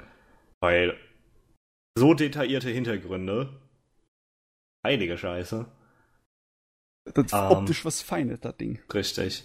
Und äh, gerade in der zweiten Hälfte teilt sich ja die Perspektive auf. Dann hat man drei Charaktere, die quasi ihre eigenen Stories erleben, die dann am, am Ende wieder zusammenführen. Und da fehlen so ein bisschen die, äh, die Ho Höhepunkte. Mhm. Und das ist halt, das verstehe ich, wenn man es dann halt ein bisschen langweilig findet oder nicht viel zu sagen hat, weil. Also es ist eine Weile her, seitdem ich es geguckt habe. Ich weiß noch, dass mir das Ende missfallen hat. Ah, und zwar, weil ich die Ideen, die sie da alle benutzt haben, die ganzen Konzepte super toll fand, aber die Art und Weise, wie sie es ausgeführt haben, war, hat mich dann so, so, äh, okay, fein. das oh, ist so cool. eine Reaktion, die ich öfters habe bei Gundam, beziehungsweise sehr oft bei Gundam habe. Darüber kann ich später noch ein bisschen reden. okay. Um, ja. Und ich glaube, die letzten zwei wichtigen ähm, äh, Honorable, Honorable Mentions wären noch Yuyushiki. Äh, für was? Yuyushiki. Das war diese oh. Comedy-Serie, oder? Bin ich Ach so. Genau. Drei, drei Gay Girls doing Gay Girl Things. äh, die richtig schön dieses, so ein Gefühl hat von, du bist in dieser Freundesgruppe drinne. Also es ja. ist sehr natürlich und man fühlt sich wirklich wie ein Teil von diesen drei äh, Mädels. Die das mit diesen dunkelvioletten langen Haaren, die ist voll äh, zu so einer Art von Meme geworden, oder? Von der mm. gibt es unglaublich viele Ist die Serie Gifts nicht allgemein so. irgendwie ein Meme? Ich sehe so viel Gifts, Gifts glaube ja, ich, immer die, davon. Die ist, sehr, die ist sehr giffable. Also sehr durch diese sehr simplen Designs und teilweise sehr schön, äh, also sehr eine, ähm, ex nicht extravagante Animation, aber äh, extrovertierte Animation, nenne ich es mal. Das ist halt, das ist halt keine Citrus. Das machen die oh, öfter. Ja. Es ist halt ein Jon-Komma und man merkt es auch in der Art und ja. Weise, wie die, die Serie läuft. Ne? Diese simple vier Paneele, Gag-Serien, äh, Format. Da würde ich wahrscheinlich den Mann, den, den lieben Pavel würde ich da nicht dazu bringen können, unbedingt. Ich, ich, mag, also ich bin selten jemand, der diese, ähm, der diese Serien dann als Favoriten nimmt. Also ich, ich mag sie halt irgendwie, sowas wie Kaon. Ja. Aber es, es fehlt mir immer irgendwas, was sie dann herausstechen lässt. Und Yu Shiki hat das einfach hinbekommen. Ähm, ja. Yes. Du wolltest zwei erwähnen, ähm, zwei Und die letzte Honorable Mention, über die man sicherlich auch sehr viel reden könnte. Genau. Die, das, deswegen die letzte ist Uf, äh, UFO, Hibike Euphonium. Äh, Euphonium, okay. Gay Girls, super gutes Drama. Genau. Äh, habt ihr ja sicherlich auch schon öfters drüber geredet, bestimmt. Zumindest als Zenobia da war. Ich glaube. Äh, hatten wir darüber eigentlich geredet, als Zenobia da war? Ich glaube, da hatten wir echt nur viel zu kurz drüber geredet, eigentlich. Die Sache ist die, viele von uns haben es noch nicht gesehen, ne? Also. Solltet ihr ändern. Ich schon. Ähm, ist definitiv auf der Schauliste. Schlicht und einfach nur wegen der um, optischen Machart. Das ah. allein ist schon ein Argument genug. Das reicht völlig aus. Ja, also sieht halt super aus, ne? also allein schon die Animationsqualität natürlich der Character Animation, wie man es eher bei Kyoto Animation vom Staff eben gewohnt ist. Dann noch die super tollen relatable Kumiko Faces. ähm, ja, das stimmt. Das ist einfach so schön. Also, äh, man könnte Kumikos gesamten Charakter rausnehmen und sie wäre wahrscheinlich immer noch der most relatable Character in Animation. Äh, einfach nur mit diesen Gesichtsausdrücken. ja. äh, Ach, ja, und so äh, ist es eben. So ist es eben, jawohl. UFO ah, Gott. großartig. Ganz ehrlich, Kyoto Animation könnte man eigentlich als die, die große Schmiede der modernen Charakteranimation bezeichnen. Also, wenn man lernen will, wie man Charaktere schauspielern lassen möchte, gezeichnete, dann kann man da, kann man da so viel abgucken bei denen. Das ist, äh, es gibt ja ein, unterschiedliche Leute, denen man Sachen so zuschreiben kann, wie zum Beispiel, der war für die Action-Effekt-Dinger absolut wichtig, der war für diese Animationsstile und äh, Beweglichkeiten von Figuren sei wichtig und etc. wie Miau. Oder der war Mecha, das, der Mecha-Gott. Da mhm. gibt's ja einige Namen, aber wenn du dann bei der Charakteranimation hingehst, da gibt's zwar auch einige Einzelnamen, aber heute ist es eigentlich nur Studio Kyoto Animation, ne? Genau. Also man kann zwar schon noch tiefer reingehen, weil auch KyoAni nicht nur KyoAni ist, sondern auch Leute hat, die sehr ja. gut sind. Aber klar, äh, es wird oft generalisiert. Aber äh, das kann man sich auch ein bisschen recht. erlauben, ne? Meine, das ja, gut, bei KyoAni geht's halt, weil, weil die eben auch alles in fast alles in-house machen. Ja. Das ist ja, ja wenn man jetzt sagt, äh, ich brauche ein Beispiel. Ja, zum Beispiel Kinema Citrus Animation, dann was bedeutet Kinema Citrus? Ne, ja. Das ist jetzt kein festes Team. Ähm, Sie das nicht? Ich dachte, die wären in-house. Leute. Es ist halt seltenst alles in-house, ne?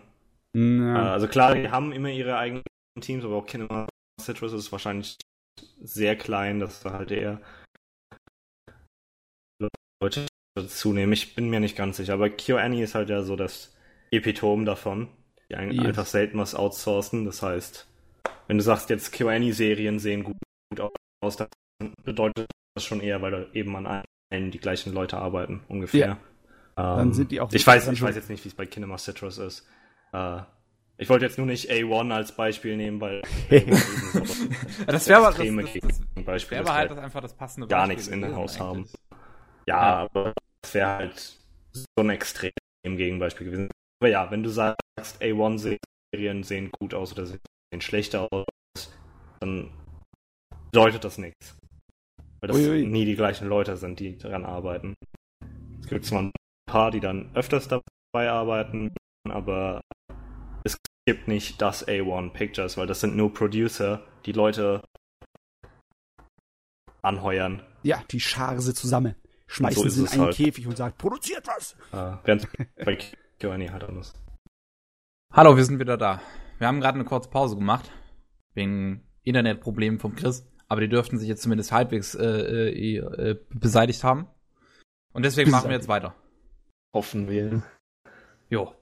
Wir lösen keine Internetprobleme, oh. wir beseitigen sie. Internetproblem-Attentäter.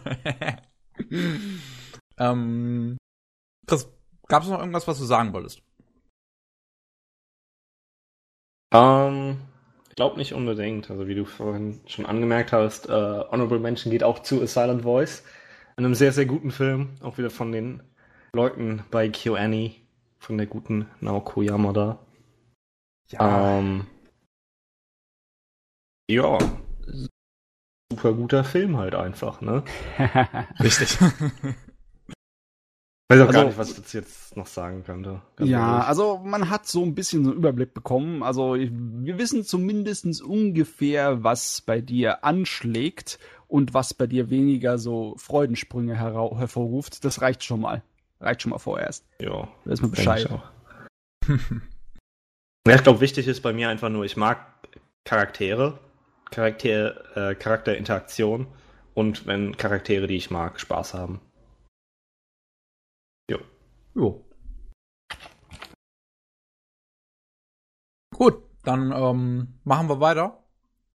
Oh mein Gott. Ist jetzt die Frage, soll ich es machen oder willst du Matze zuerst? Ähm, willst, willst, du dich hier wieder für den, für den Schluss aufheben mit deinem langweiligen Naja. 80er-Kram? du musst erstmal die Leute erschlagen und dann tue ich sie ganz, Okay. ganz sanft entschwinden lassen ins Nichts. okay, dann machen wir es so. Ähm, gut, äh, dann reden wir mal darüber, was ich mir in den letzten drei Wochen äh, angeschaut habe. Wir haben ja äh, letzte Woche ausfallen lassen, weil äh, wir einfach nicht genug Personal da hatten. Und ähm, das erste, worüber ich reden möchte, ist The Anthem of the Heart. Oder The Anthem of, doch, The Anthem of the Heart, glaube ich, oder? Was The Heart? Ja. Ja. Gut. Die Anthem auf die Haut. Ähm, ein äh, Film von 2015 von einem meiner Lieblingsregisseure, Nagai Tatsuyuki, und einer meiner Lieblingsautorinnen, und zwar ähm, die Okada Mari. Und es ist ein sehr, sehr guter Film. Ich habe sehr viel geweint. Das ist quasi Anohana Light, würde ich sagen. Ja, Also- so, so ein bisschen, ja. Light Ähm, ist gut, weil ich mag zwar Anohana, aber boah, hat es dann auf die, auf die Dreh Tränendrüse gedrückt am Ende. Das war mir ehrlich gesagt mehr, viel zu viel. So, oh, die Äh, da- Musik muss anschwellen und oh. Da macht Anthem of the Heart eigentlich nicht unbedingt weniger. Oh Gott, okay. ähm, es ist, also es geht darum, dass äh, wir haben eine Protagonistin, die heißt Naruse und die hat in ihren frühen Kindertagen äh, für die Entzweiung ihrer Eltern so ein bisschen beigetragen. Und zwar ähm, der Vater ging fremd, der ging immer hoch in, in so einem Schloss auf den Bergen, was halt eigentlich ein Liebeshotel war. Ähm, und da hat das kleine Mädel ihren Vater halt mit einer anderen Frau rausfahren sehen und hat das ihrer Mutter erzählt. Gepetzt. Und ja, dann gab's da halt so, ja, die, die wusste das nicht mal wirklich, dass ihr Vater quasi fremd geht, weil sie hat sie, sie, sie hat nicht verstanden, was dieses Schloss war. Sie wusste halt nicht, dass es ein Love-Hotel ist und sowas, Ja. weil sie war halt ein kleines Kind.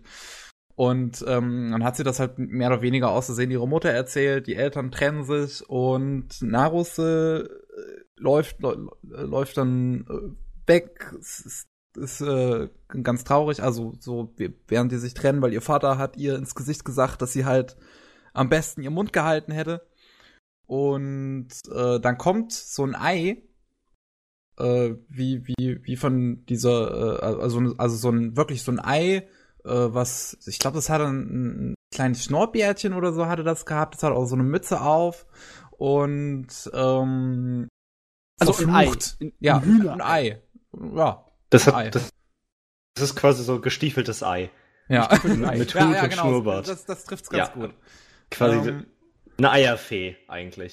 Ein Eierfee, okay.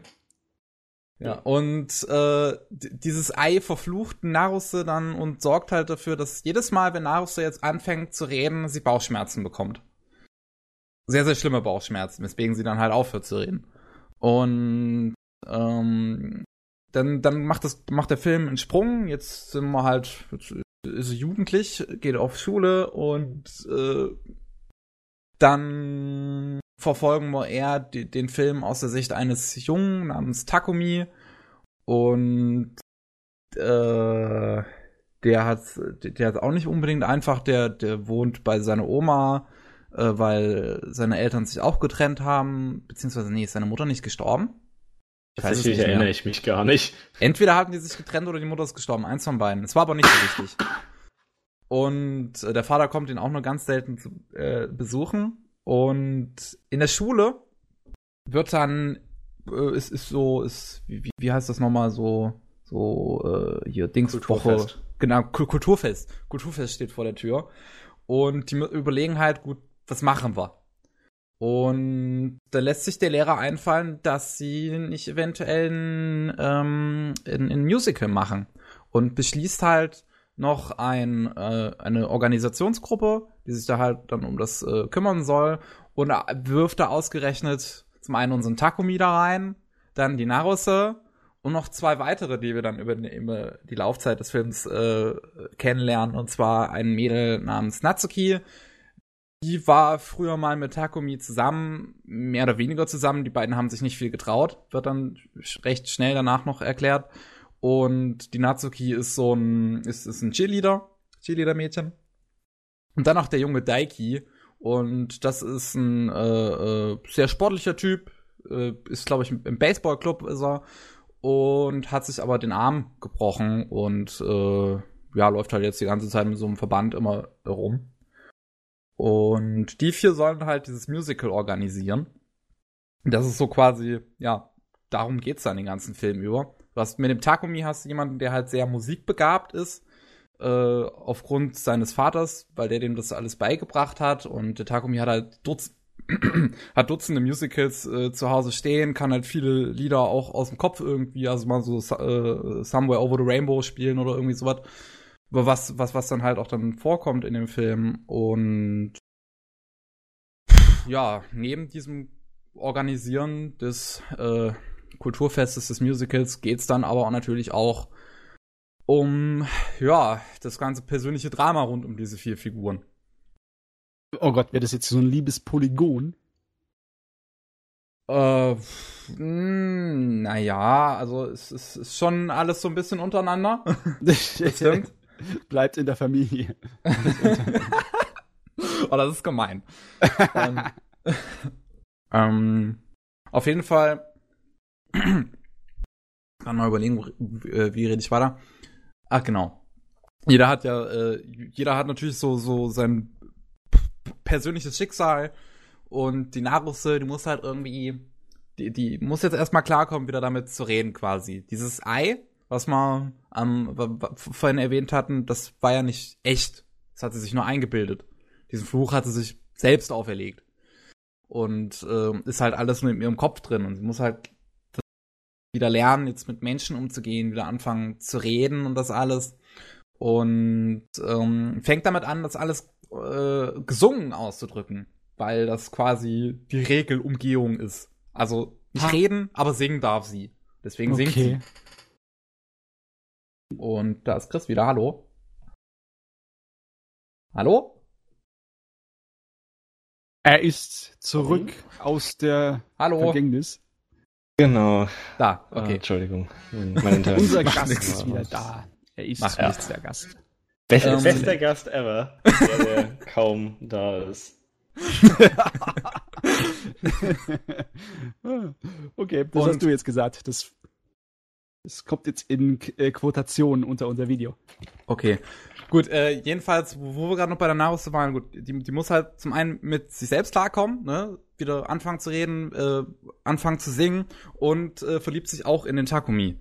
Und ähm, Takumi hingegen, der ist, ja, er ist sehr ähnlich dem Protagonisten von Anohana. Er ist halt recht introvertiert.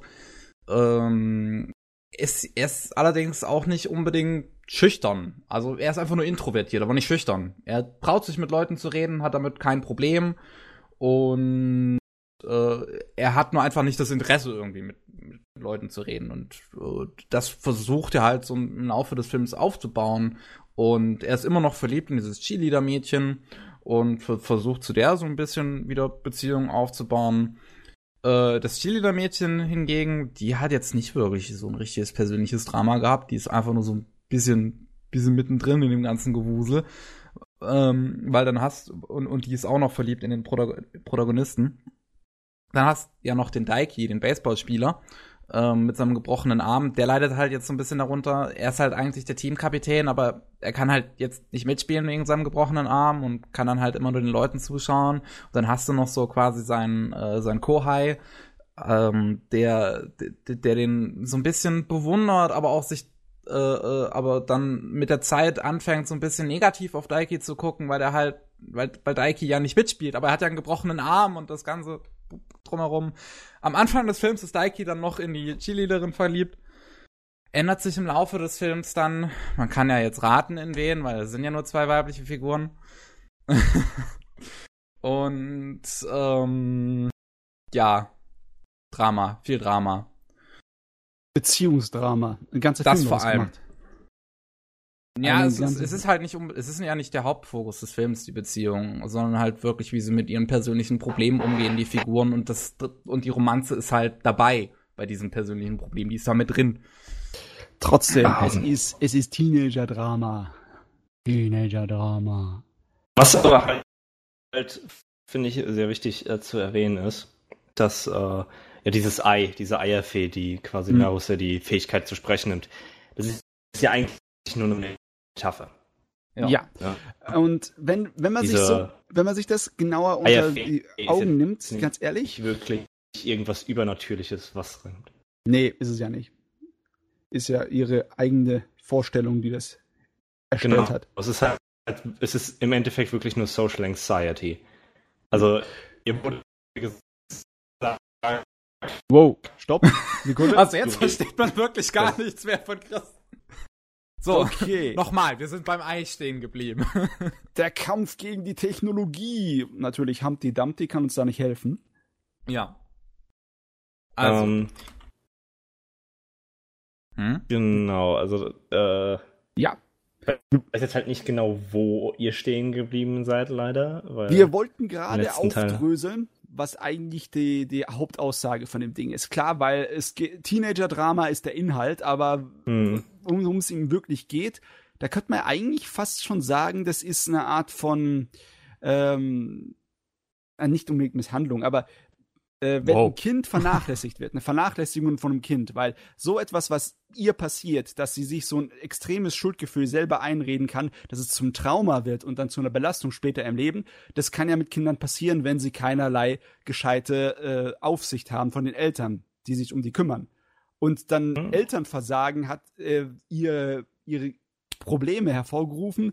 Das ist irgendwie äh, ein Thema, wenn ich mir das so vor mich hin sage, das hört sich so ein kleines bisschen ähm, rachsüchtig an, nicht unbedingt wie eine äh, interessante Art und Weise, sich mit dem Thema heraus umzusetzen, sondern einfach nur so ein bisschen wütend.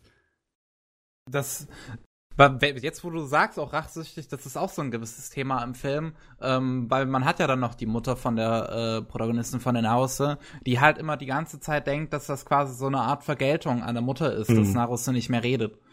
Und ähm, dann dann hast du aber halt so zum Glück gegen Mitte des Films so ein, so ein paar wirklich auf, äh, ja, wie soll ich jetzt sagen, auflüftende Momente, also die das Ganze so ein bisschen entspannen. Aber du merkst halt trotzdem, also so bis zu diesem Punkt, dass diese Mutter einfach auch ein bisschen darunter leidet und beziehungsweise sich auch selbst was darauf einredet, dass Naruto nicht redet.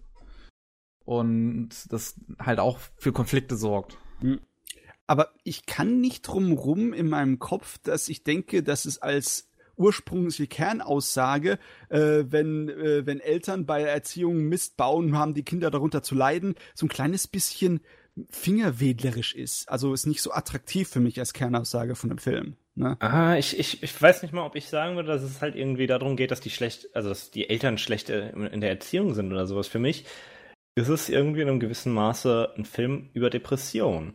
Nicht, ja. nicht Depression als Ganzes, sondern diesen einen Aspekt der Depression, diese Social Anxiety. Ähm, und natürlich auch, ja, wie, wie kann ich das erklären? Also zum einen, äh, ich habe mal so die Kapitelüberschriften von Mario Kadas äh, Buch Autobiografie ähm, durchgelesen. Mhm, muss ich auch gerne mal lesen. Dann, ja, ich auch. Also freue mich drauf, wenn ich jemals Japanisch gut genug kann, um das zu lesen. ähm, wo sie halt eben sagt, dass, dass gerade ihre originalen Werke, gerade sowas wie Anohana, sie stark beeinflussen. Also dass sie auch teilweise mal eine Weile äh, ein Shut-in war, so wie halt der Protagonist von Anohana. Diese Probleme. Und äh, auch Probleme mit ihrer Mutter, glaube ich, hatte, was dann eben in Anthem of the Heart äh, mehr dran kam. Und äh, ja, es ist einfach so dieses, diese recht depressive Reaktion darauf, wenn man, wenn einem gesagt wird, es ist besser, wenn du die Klappe hältst. Das, ja. was dann ins Extreme genommen wird, was dann zu dieser Social Anxiety, zu diesem, egal was ich sage, ist das falsch, deswegen rede ich lieber nicht. Ähm, deswegen das Ei natürlich nur eine Metapher ist und gar nicht wirklich existiert. Ich habe tatsächlich Leute gehört, die sich darüber beschwert, äh, äh, beschwert haben, wie unrealistisch diese Eierfee ist. Ah, ich weiß nicht. Eigentlich der Ablauf ihres Problems, die, der wirkt logisch und schluss, schlüssig, Mhm. oder? Ich meine, äh, es passiert was Schlimmes in der Familienkonstellation und äh, sozusagen sie tut sich selber dafür unglaublich hier die Schuld geben und die Eltern helfen das nicht und tun das sogar so noch ein kleines bisschen befürworten und das Kind leidet dann darunter für viele Jahre, beziehungsweise es wird zum richtigen Komplex. Das macht Sinn, ne? Ja. Und ja, das ist einfach nur, wie du deinen emotionalen, äh, wie sagt man, deine Last, dein Gepäck, dein schweres irgendwie abarbeiten musst selber. Aber das hier ist ja so eine definitive Note von unfair drin, weil das Kind kann ja nichts dafür. Ja. Ne? Das Kind Richtig. ist, das Kind und dann später der Teenager ist unfairerweise von ihrem Umfeld mit Lasten beladen worden, die sie dann irgendwie abarbeiten muss selber. Aber ich weiß nicht, irgendwie ist es in dem Film dann so aufgemacht, dass auch sie ein kleines bisschen selber die Schuld dran trägt oder wie ist das hingebaut?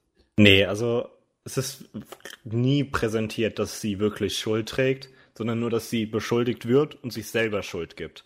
Ah ja, okay. Aber äh, es wird ganz klar gesagt, okay, sie weiß nicht, sie findet dieses Schloss auf dem, auf dem Hügel so magisch und ne, will auch mal eine Prinzessin sein. Was natürlich, wenn man bedenkt, dass es ein Love Hotel ist, so ein bisschen, hä? Okay, Ja. und dann sieht sie halt nur, dann sieht sie halt nur ihren Vater, der mit einer anderen Prinzessin da, da rausfährt oder da reinfährt. Und ne, für sie ist das halt was total Magisches und super Tolles. Und oh, die Ja. gehen auf einen Ball und tanzen. Und das erzählt sie ihrer Mutter und die Mutter halt so, the fuck. Ja, du, das kann man aber, äh, das ist heftig, wenn man Bescheid weiß über die japanische Kultur, dass es da wirklich Love-Hotels gibt, die von außen irgendwie aufgebaut sind wie schrägste Sachen. Mhm. Unter anderem auch als so ein ähm, Märchenschloss. Genau. Und da kann man das nachvollziehen, dass das kleine Kind das äh, falsch versteht. Es- Ja, es, es, es, war, es war garantiert, dass es jemand falsch versteht. Quasi. Naja. Und äh, da finde ich halt eigentlich auch gerade interessant, weil gerade dadurch, dass sie dieses fantastische Märchenhafte hat und dann ihre, ihre Schuld verfestigt sich ja als dieses Ei, das quasi der gestiefelte Kater ist. Also ne, so sehr Mhm. märchenhaft mäßig auch. Das ist auch, auch wieder wirklich so, das ist nur eine Metapher. Ne? Das stellt sie sich vor, das ist so eine sehr Chunibyo-Reaktion. Ja. Dieses, ich, ich fliehe jetzt der Welt und äh, ne, quasi löse mein Problem mit was Übernatürlichem. Oder nicht Ja. realem. Ja. Genau. Äh, wo dann tatsächlich auch dieses Ei äh, ihr gerade einen Reißverschluss über den Mund zieht.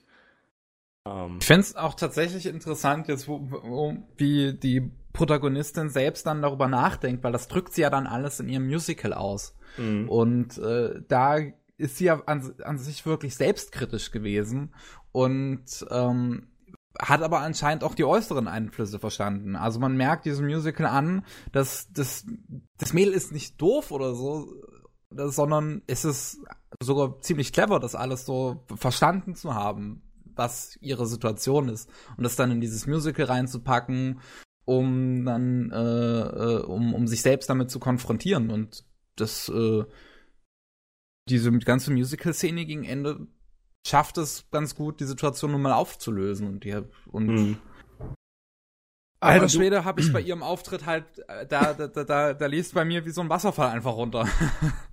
Das Ah, war, Kevin, ich bin ja richtig froh, dass es dir so gut gefallen ist, aber ich muss anmerken, ich habe wahrscheinlich ein Problem mit dem Peinlichkeitsfaktor. Allein die Art und Weise, wie es dann äh, geregelt wird, das hört sich nach mir, äh, mir an, als könnte ich da den absoluten Teenager Cringe äh, Komplex bekommen. Da ist so, oh Gott. Ich würde nicht sagen, dass es halt wirklich cringeworthy ist. Ne? Also es, es, es hat jetzt kein so extrem peinliches Ding drin. Also es ist melodramatisch, es ist extremst überzogen, äh, extremst ja, also ja, so sehr dieses oh, super befreiend und Tränen in dem gewissen Maße. ähm, aber es ist auf jeden Fall, ich, fi- ich finde gerade was Besseres. Also gerade wenn man auch Anohana und das Ende von Anohana mag, was ja ne, nur noch mehr so ist. ähm, hm. es ist auf jeden Fall ein super schöner Film. Ja. Um, um, um noch ein paar andere Sachen zu sagen. Ich habe es auf Deutsch geschaut, äh, die Blu-ray hier. Jo. Und äh, deutsche Synchro ist echt gut. Die ist super gelungen. Und ähm, sie haben sich leider nicht getraut, das Musical am Ende zu übersetzen, was vielleicht auch besser ist. Aber in Anbetracht dessen, dass im Film im, im Laufe des Films sie ja auch hin und wieder mal nebenbei singen und ein paar Musikstücke ausprobieren, die dann auf Deutsch übersetzt wurden, die klang immer ziemlich gut. Also der Also. Gesang, äh, bis auf das Musical, was dann halt nicht übersetzt wurde, war auch ziemlich gelungen. Gibt es nicht irgendwie so einen Bruch, wenn dann auf einmal sie anfangen, Japanisch zu singen? Ja, das ich meine, klar, der Fan, der sich das kauft, der ist sich bewusst dem japanischen Setting, ne? Aber ich meine, ich, ich habe nicht, ich habe in letzter Zeit wirklich nicht allzu viele Musical-Sachen geschaut. Zum Beispiel überlegt ihr euch, wenn ihr so eine Sache schauen würdet wie West Side Story oder wie Moulin Rouge und auf einmal würden die dann Englisch singen, wird vielleicht nicht so störend sein, rein theoretisch. Ich habe früher ein paar Bollywood-Filme geguckt. Äh, dementsprechend kann ich nicht wirklich was sagen, weil Ja. es dann eben so ist, ne? Die Ja, Englisch oder Deutsch sind und dann auf einmal auf Indisch singen. Ja, genau, das wird ja immer untertitelt, der Gesang da. Huh. Ja. Das ist aber allgemein sonst in Anime ziemlich häufig, dass sie halt den Gesang nicht übersetzen. Ich meine, bei Cartoons macht man's, wie jetzt zum Beispiel nehmen wir My Little Pony oder sowas, wo dann halt die Musikstücke aus dem Englischen auch ins Deutsche übersetzt werden und das meiner Meinung nach zumindest in My Little Pony ziemlich gekonnt. Ähm, bei Anime macht man das eigentlich ja sonst nicht. Es gibt ja also einige ähm, Dinge, die entweder Musical-Einflüsse haben oder keine Ahnung, wenn die mal sonst so irgendwie ein Lied darin singen. Ich muss jetzt tatsächlich länger überlegen, weil ich sowas habe ich auch schon länger nicht mehr gesehen. Ähm, ich kann mich jetzt noch daran erinnern, dass zum Beispiel ähm, oh Gott, wie hieß das? Full Metal Panic. Full Metal Panic äh, hatte gegen Ende der ersten Staffel auch so eine Art äh, äh, äh, da- da ist ja dann irgendwie eine Band aufgetreten, die dann auch Ja. im Hintergrund gesungen hat. Und das haben sie im Deutschen übersetzt. Und ich weiß noch, dass ich mich da echt hart gewundert hatte, als ich das dann rausgehört habe, dass es Deutsch ist, weil Hm. es auch überhaupt nicht, es, es fiel nicht auf, es war super gut übersetzt. Ja, das, ist Ähm. eine, das ist eine andere Sache. Aber da überlegst du dir, bei einigen Sachen kann man es vollkommen nachvollziehen, dass es dann nicht übersetzt wird. Nehmen wir zum Beispiel Angel Beats und die Richtig, Rockband die Lieder in. Angel Beats wurden ja zum Beispiel auch nicht übersetzt, genau. Ja, das kann man zum Beispiel nachvollziehen. Das wird vielleicht sogar komisch kommen, wenn sie dann die Rocklieder ins Deutsche gemacht hätten. Ey, ey da, da muss ich gerade mal, wo, wo wir gerade bei so einem Thema sind, mal kurz raus aus Anime. Ähm, nur, nur ganz kurz mal äh, eine, eine Serie, die ich sehr gerne mag, und zwar Degrassi Next Class. Äh, das, äh, da haben die das auch immer gemacht, weil da, da, eine der Hauptfiguren ist Sängerin und die haben jedes Lied auf Deutsch übersetzt und es klingt einfach so extrem scheiße. Wo ich mir halt auch gedacht habe, okay, da hätten sie es jetzt auch auf Englisch lassen können, weil das hätte dem Ganzen keinen Bruch getan. Ähm, Teenager-Serie kommt der mir da mit einer kanadischen Jugendserie hier. Ey, Degrassi ist echt gut. Aber gut, ähm. Nee, bei Anime, ja, ich müsste ich halt jetzt echt überlegen, gibt es sonst noch so irgendwelche Serien, die gelassen hat? Gibt halt nicht so allzu viel, deswegen ist es wahrscheinlich auch nicht so ein großes Problem-Ding. Bei Jojo und Nene hat man es zum Beispiel auch nicht gemacht. Da hat man, da gibt's ja auch eine kleine Musical-Einlage am Anfang des Films, die haben die auch nicht übersetzt. Die halt so ein bisschen Disney-mäßig gemacht war. Mhm. Ja, also solange die deutschen Stimmen recht nah sind an den japanischen Stimmen, ja, ab und zu mal machen sich ja die Mühe und die klingen recht ähnlich, dann finde ich, ist es weniger ein Problem. Allerdings, wenn Ja. die deutsche Stimme wirklich merklich anders ist als die japanische, zum Beispiel im Timbre oder so irgendwas, und dann auf einmal Ja. fängt die an, äh, weißt du, äh, im Deutschen ist es eine tiefe Stimme und dann kommt die japanische Singstimme und ist so, dann, dann, dann hat es bestimmt irgendein Problem, oder? Ja, dann, dann wird's komisch klingen. Äh, hier bei, ähm, bei Anthem of the Heart ist mir das am Ende nicht komisch unbedingt vorgekommen. Ich fand's halt einfach nur schade, weil ich's hätt, ich hätte es wirklich gern auf Deutsch übersetzt gesehen. Okay. Ähm, aber es, es war halt, es war jetzt kein riesiger Bruch oder sowas. Die gut. die waren wahrscheinlich im Original sehr nah empfunden. Dann gibt es keine Minuspunkte dafür. Punkte verteilen, ne? Noten auch noch. Ich meine, allein von ähm, der Genetik hat ja der Film einiges, was für sie spricht. Allein vom Regisseur, ne? Der hat dir was drauf, ne? Ja, der Nagait Hatsuki, ich mag, ich- wie gesagt, einer meiner Lieblingsregisseure. Was dir halt gefällt, natürlich die zweite Staffel von äh, Honey und Clover. Oder, wa oder Exzellent. was uns ja beiden gefiel, Iron Blooded Orphans. Gut, das gefiel dem Chris jetzt nicht so, ne? Ich habe Ich- gehört, ich- dass die zweite Staffel so richtig abgeschmiert ist irgendwann mal. Ich habe es aber noch nicht geguckt. Ich hab's auch noch nicht gesehen. Ich muss doch. Ich muss. Aber kann ich mir nicht vorstellen. ne, wer weiß. Kann alles passieren. Ich habe ja eben an Anthem of the Heart eher äh, die Verbindung zu Mario Kart, die halt sehr Hit or Miss ist in vielen Sachen. Aber wenn sie hittet, dann hittet es sie hart. Also, wenn man sich die Anohanas und Kisnivers anguckt. Ja, ja. ich meine, ähm, wenn du jetzt in Japan wirst, wirst du wahrscheinlich mit Baseball vergleichen, ne? Die schlägt immer mit voller Wucht Richtung Ball, das heißt, sie trifft seltener. Oder wenn sie trifft, dann Home Run. Ja, genau. Und Anthem of the Heart hat sie getroffen. Ja. Ja. Es ist auf jeden Fall. Es ist ein. Wenn man, wenn man Drama mag, oder generell sowieso, wenn man irgendwas mit Okanamari, mit ihren anderen Werken anfangen kann, dann sollte man auch den hier ganz dringend gucken. Ähm, es ist ein schöner äh, Coming-of-Age-Film auch so ein bisschen, weil sie halt nun mal versuchen, ihre Probleme zu überwinden. Es ist an sich ein schöner, schlüssiger Film, der gut gemacht ist, der gut aussieht. Die deutsche Synchro ist empfehlenswert. Das kann man sich mal gönnen. Ajo. Gut. So.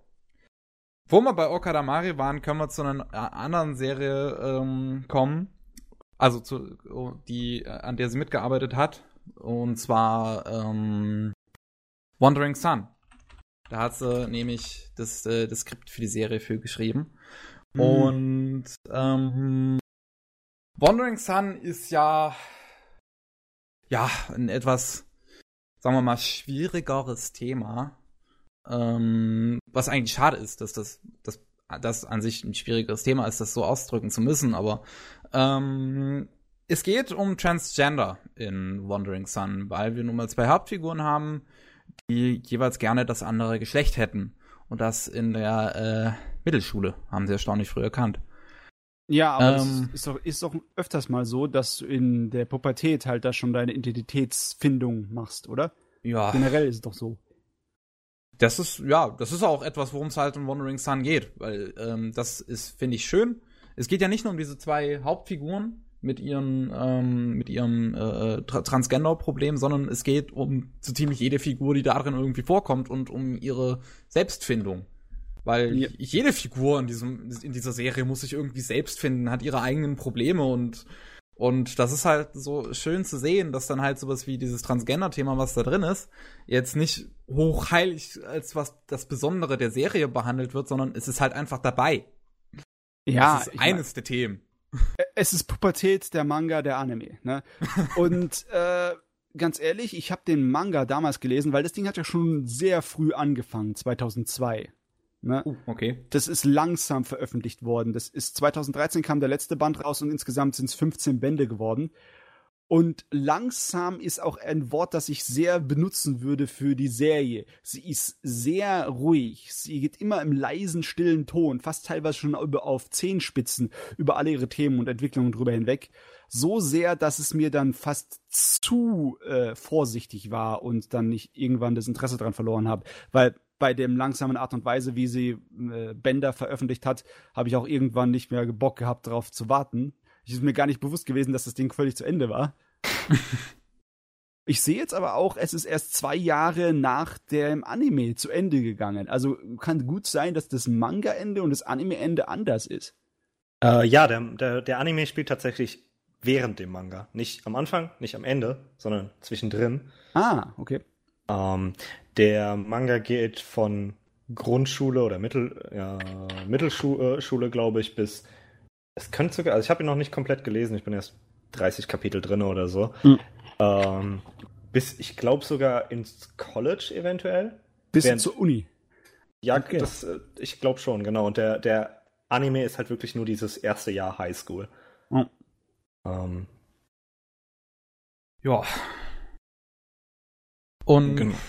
ähm, was ich auf jeden Fall sehr schön fand, das ist mir von Folge 1 auch schon irgendwie aufgefallen. Also, du, du meintest zwar, es wäre irgendwie langsam gewesen, Matze, und, und das hätte ich dann irgendwie nicht interessiert. Im Manga, äh, im Anime fand ich dass äh, das Tempo, gerade dass es so langsam ist, fand ich irgendwie schön und ich fand auch, dass die, diese ganze Serie wirkte für mich irgendwie wie so ein, wie so ein Fluss, wie so ein, wie so eine richtig schöne Komposition. Es war so alles so, alles so aufeinander abgestimmt. Es ist ein, es ist, es war wie ein Lied für mich. Weil mhm. es, es, es, es hat einfach nicht aufgehört. Alles führte von einem zum anderen. Das war so richtig schön. Du, du, du hast gemerkt, Autor, Autorin, keine Ahnung, ähm, muss da jetzt nicht eingreifen ja. irgendwie, um halt dafür zu sorgen, dass, ähm, dass, dass, dass, dass was vorangeht. Oh, sondern diese Charaktere waren einfach ganz natürlich und das hat für die natürlichen Probleme darin gesorgt. Mhm. Einfach, dass sie so sind, wie sie sind oder was sie wollen oder, oder ne, das, das, ich finde es an sich halt einfach erstaunlich, wie diese Serie es schafft, einfach komplett natürlich zu sein, ohne mhm. irgendwelchen anderen Einflüsse, sondern einfach, es läuft einfach vor sich hin. Das Ding läuft für sich selbst. Ja, ich lieb, ich habe die Serie gemocht, weil sie einfach kein aufgesetztes Drama hat, sondern ein sehr entspanntes, äh, eine sehr entspannte Atmosphäre in der Art und Weise, wie sie mit eigentlich äh, aneckenden und äh, komplizierteren Themen umgeht. Aber komm, hey, du musst mir ein kleines bisschen hier äh, mich in Schutz nehmen die Serie hat im Durchschnitt vielleicht mal ein Band pro Jahr rausgebracht. Und ich habe das irgendwann äh, Mitte der 2000er angefangen zu lesen und irgendwann äh, war halt, oh, muss ein Jahr warten, bis überhaupt genug Zeugs ist, dass es sich lohnt, mal weiterzulesen. Und dann bei der langsamen Art und Weise zu erzählen, hat es bei mir einfach nicht mehr, nicht reißen können. Ne? Also, ich finde, was, was der, der Anime gerade beziehungsweise auch der Manga gut macht, ist, dass das Leben ist halt leider äh, nicht eine Serie von ausschlaggebenden Events. Nee. Äh, ja. Gerade wenn man sich sowas wie Anthem of the Heart oder Anohana anguckt, da, haben, da sind immer diese großen äh, Momente, die dann alles ändern, so nach dem Motto. Aber das ist ja. das Leben nicht. Ja, ähm, das ist halt so teilweise eine Regel für die Leute, die Unterhaltungsmedien schreiben. Da gibt's wirklich dann in Büchern steht dann wirklich eins zu eins. Ist das, was deinem Charakter gerade passiert, das Wichtigste und Interessanteste in seinem Leben? Wenn nicht, dann schreibt nicht drüber. Und das ist natürlich super geil, wenn jemand dann sagt, scheiß auf die Regel, ich mach's trotzdem. Genau. Äh, Gerade Wandering Sun ist halt irgendwie, das ist jetzt kein Transgender-Manga. Also natürlich, er thematisiert Transgender-Dinge, äh, aber es ist mehr ein Slice of Life, der halt Transgender hat. Und wirklich hm, Slice ja. of Life im ja. richtigen Sinne. Das ist, wir gucken diesen, was weiß ich, zehn Charakteren oder so bei ihrem Leben zu. Und die Geschichte könnte aus der Perspektive von jedem von ihnen funktionieren. Mhm. Und nicht nur die beiden Transgender-Charaktere. Mhm. Dazu muss man natürlich sagen, äh, als Transgender-Person, das ist dann mal für die Zuschauer, da ich, ich höre mich zwar an wie ein Kerl, ich sehe auch aus wie ein Kerl, ich bin aber kein Kerl. Ähm, und zwar, da ist es natürlich ein bisschen anders. Es gibt schon ausschlaggebende äh, äh, Momente. Ne? Es, gibt, es, gibt das, es gibt erstmal die Realisation, dass man Transgender ist. Gibt es ja bei äh, Homosexuellen auch. Es gibt das Coming Out. Das sind alles Momente, die stark, die generell alles stark verändern. Davon hat auch ein paar äh, A Wandering Sun, aber eben nicht wirklich, nicht viel. Aber ja. sag mal, meinst du, dass ein Zuschauer, der das nicht selber dann nachvollziehen kann, übersehen könnte? Ich meine, Coming Out ist nicht zu übersehen, oder? Äh, naja, also äh, es, es, es kommt auch drauf an, jetzt wie du das unbedingt meinst. Ich meine, die Serie an sich hatte schon sowas wie ein Coming Out eigentlich. Gerade für, äh, für die Nitori. Äh, sie ist ja nehmen wir es mal, ich weiß nicht, wollen wir spoilern? Ja gut, die Serie hat schon ein paar Jahre auf Buckel, spoilern wir. ähm, sie hat gegen Ende der Serie einen Moment, wo sie halt sich nun mal dazu entsch entscheidet, entscheidet ähm, ihr männliches Dasein einfach für einen Schultag wegzulassen mhm. und halt wirklich in Mädchenuniform zur Schule zu gehen. Und das ist, kann man ja schon eigentlich als das Coming Out sehen, weil sie sich dann traut. Mhm. Ja, es ist, es ist schwer zu beschreiben, weil klar ist es sowas, ne? Sie geht, gerade ist es was sehr Großes, aber was ist, es, es ist ja kein, hey Leute, ich bin Transgender. Es, in einem subtilen Maße schon, aber das ist nicht, was sie damit quasi sagt im Endeffekt. Also es kann missverstanden werden von Leuten. Ja. Ne? Was eben ein, ne, hey, hör mir mal zu, ich muss dir was erzählen, ich bin Transgender, äh, eben nicht hat. Das kann man nicht falsch verstehen. Nee, nee, es, es gibt ja auch äh, Leute, die einfach nur gerne äh, Frauenkleidung an, äh, anziehen, aber nicht transgender sind, ne? Genau. Gibt's ja auch. Ja. Und eigentlich hätte ich auch eine Weile okay. gedacht, dass das das Thema des Mangas wäre. das kommt ja nicht von Anfang an damit heraus, ne? Hm. Na gut, äh, ist nicht irgendwie der erste Satz irgendwie sowas, oder am Ende vom ersten Kapitel, äh, ich wünschte, ich wäre ein Mädchen. Ja, ich weiß nicht. Äh, du, wie lange ist es her? Zwölf Jahre, seitdem ich das Ding gelesen habe? Ja. Ähm, nee, äh, ich finde gerade der, der Manga, äh, auch der Anime, als auch der Manga, sind halt was, was sicherlich für viele Leute sehr eventlos ist. Aber Ja. es gibt, weil, weil er so extremst realistisch geschrieben ist, eben dadurch, dass diese großen Momente oftmals fehlen. Wenn du dich mit was verbindest, dann trifft's. Und dann trifft's hart. Okay. Ähm, ich habe während meiner Mittelstufen-Klassenfahrt einige schlechte Erfahrungen gemacht. Und im Manga gehen die auf eine Mittelstufen-Klassenfahrt. Mit mehr oder weniger schlechten Erfahrungen für Nitori. Ich musste für ein halbes Jahr aufhören, diesen Manga zu lesen. Äh, ich, ich konnte einfach nicht weitermachen, weil es echt hart getroffen hat. Was für andere Leute wahrscheinlich kein Problem wäre, jetzt Ja. gerade in dem Ding. Ähm, und da gibt es eben im Manga dann einiges immer. Wenn man sich mit einem Charakter, dadurch, dass Charaktere auch sehr verschieden und sehr verschiedene Perspektiven, also sie sind sehr verschieden und haben sehr verschiedene Perspektiven, äh, mit irgendjemandem, denke ich, kann man sich immer identifizieren. Äh, solange man Kontakt mit Tra Transgender-Leuten hat, denke ich. Ähm, oder auch mit generell mit Randgruppen. Ach wenn man Gott. jetzt mit Homosexuellen Kontakt hat. Äh, Auch wenn man keinen Kontakt ohne, damit hat. dass man es gewohnt ist. wenn, wenn man offen genug an die Sache rangeht, dürfte es kein Problem sein. Zum Beispiel, Mhm, ja. ich hatte überhaupt niemanden in meiner Bekanntheitsbereich, äh, meinen Kreis, der in irgendeiner Weise so war oder auch nur irgendjemanden kannte in der Richtung. Und ich habe trotzdem den Manga lange lesen können und genießen können. Also so Mhm. ist es nicht. Das ist ja, das ist das Schöne an dem Ding, da, da, dass er es nicht in irgendeiner reißerischen Art und Weise äh, dramatisiert. Ja, Das ist Richtig, definitiv. Richtig. Gut, gut. Very Ja. nice.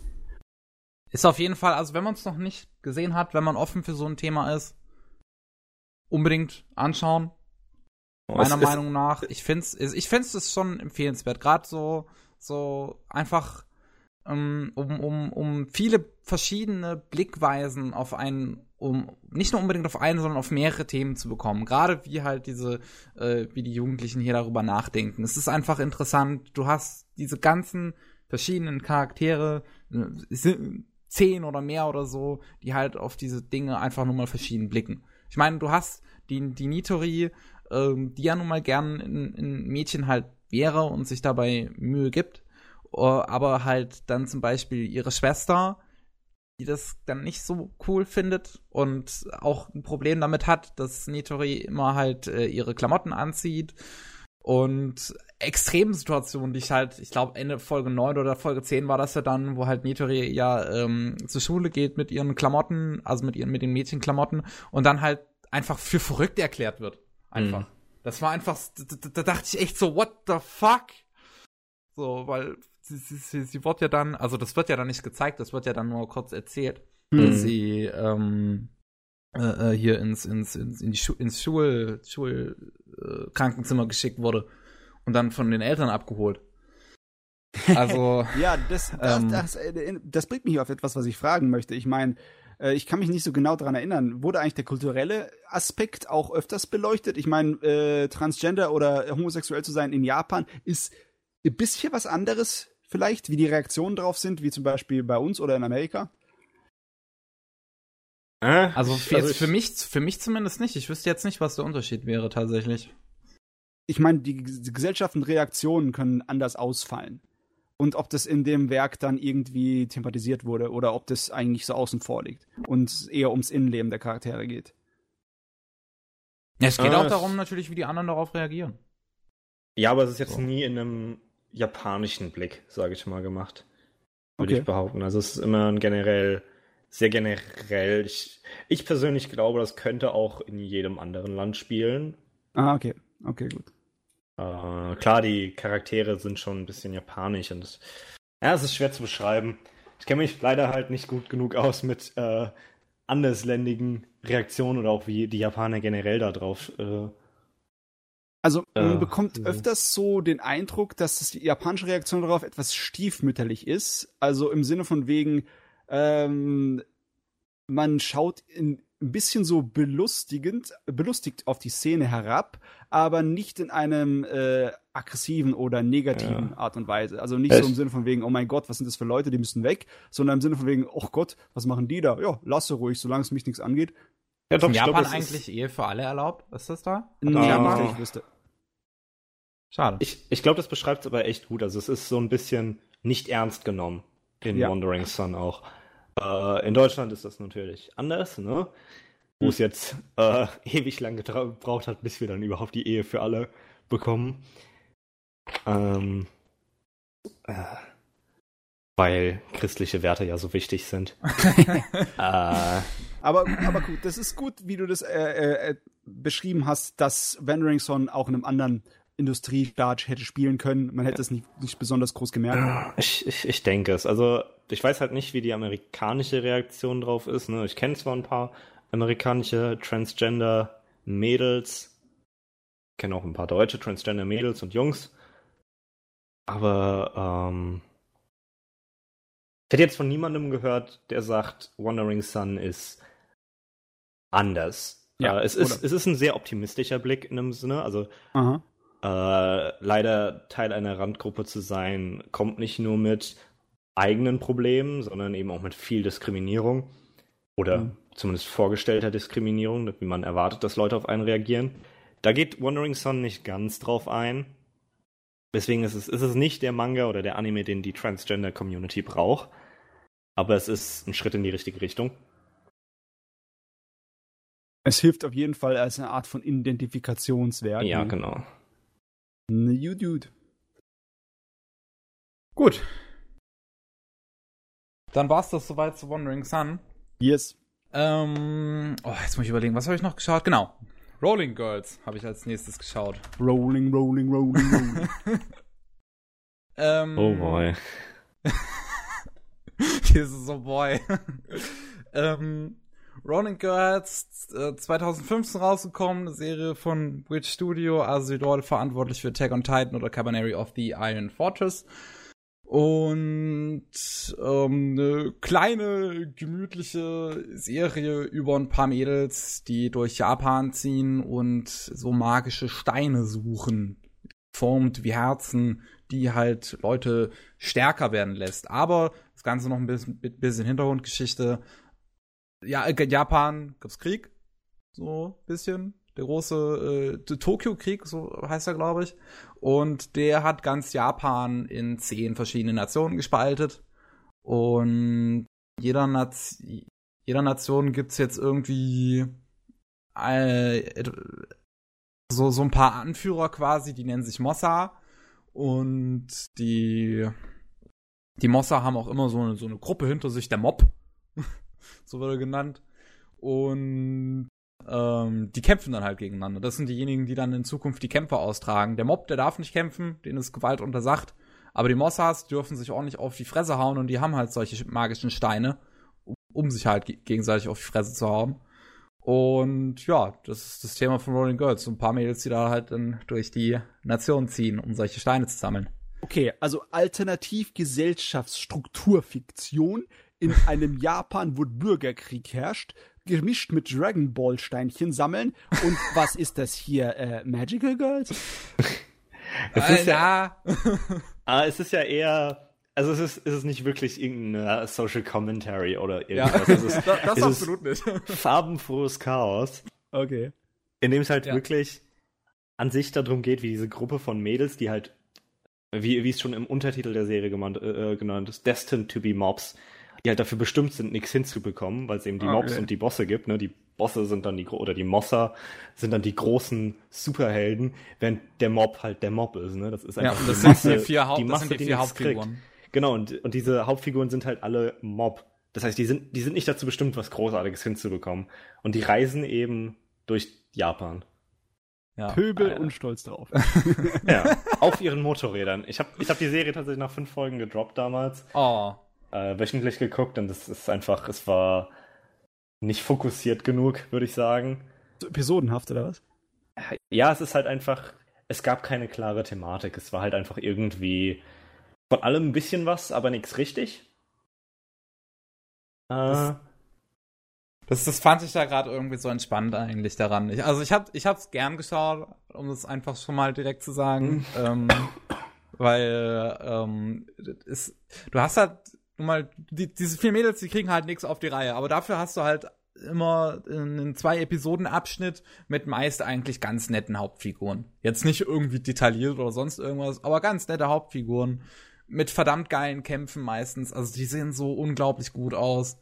Und Oh. ähm, der ganze Hintergrund wunderschön bunt und einfach nur einfach total abgedreht. Ich- Das ist, das ist irgendwie so. Ich bin gerade bei Sakugaboro durchgehen und eigentlich jede verdammte Explosion ist kunterbunt. Ja, jede das, einzelne ist, ist, ist das, ein das, das ist es halt. Das, ja, das, das ist die Serie. Sie ist halt kunterbunt und das ist einfach das Schöne dran. Und ja, also du hast halt, wie, wie ich gerade schon sagte, immer zwei Episoden, die eine Story sind quasi, wo diese vier Hauptfiguren an sich eigentlich meist nie viel mit zu tun haben. Sie haben meist immer nur so einen kleinen Einfluss so ein bisschen in dieser Geschichte. Sie sind halt dabei und beobachten quasi, was passiert. Hm. Und ähm, trotzdem finde ich diese kleinen Geschichten eigentlich immer ganz süß. Die erste, äh, also die ersten zwei Folgen fand ich noch am besten, muss, muss man mal dazu sagen, weil das gerade Folge zwei fand ich einfach so unglaublich gut. Wäre die Serie nur Folge zwei, wäre es für mich eine klare 10 von 10, weil die einfach extrem geil war. Der Rest so ist so okay. Ähm, das, das war einfach.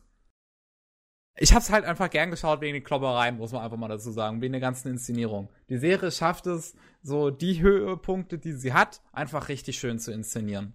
Und das ist halt immer, ich, ich wusste dann, dass jede Folge mit einer geraden Zahl einfach für mich einen schönen Augenblick hat. Weil das ist dann immer die Episode, die dann natürlich die Story beendet. Ah ja, manchmal reicht eine Zutat, ne? Ja, das, das hat hier für mich einfach gereicht. Ich meine, ähm, Witch, Wi- Witch Studio, ich habe eben die Beispiele schon genannt, Attack on Titan, Cabaneri, das sind ja an sich auch Werke, die recht abgedreht sind. Aber die sind halt auch in einem ernsten Sinne abgedreht. Die versuchen sich halt wirklich ernst zu nehmen und das gefällt mir daran nicht.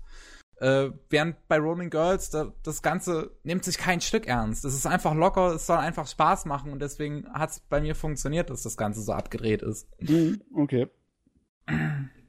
Und ja, das ist, es, es ist schön, die Musikuntermalung ist auch sehr schön. Also du, du, du hast halt auch bei den Höhepunkten ist das Ganze dann auch immer mit, äh, äh, mit vokaler Musik untermalt.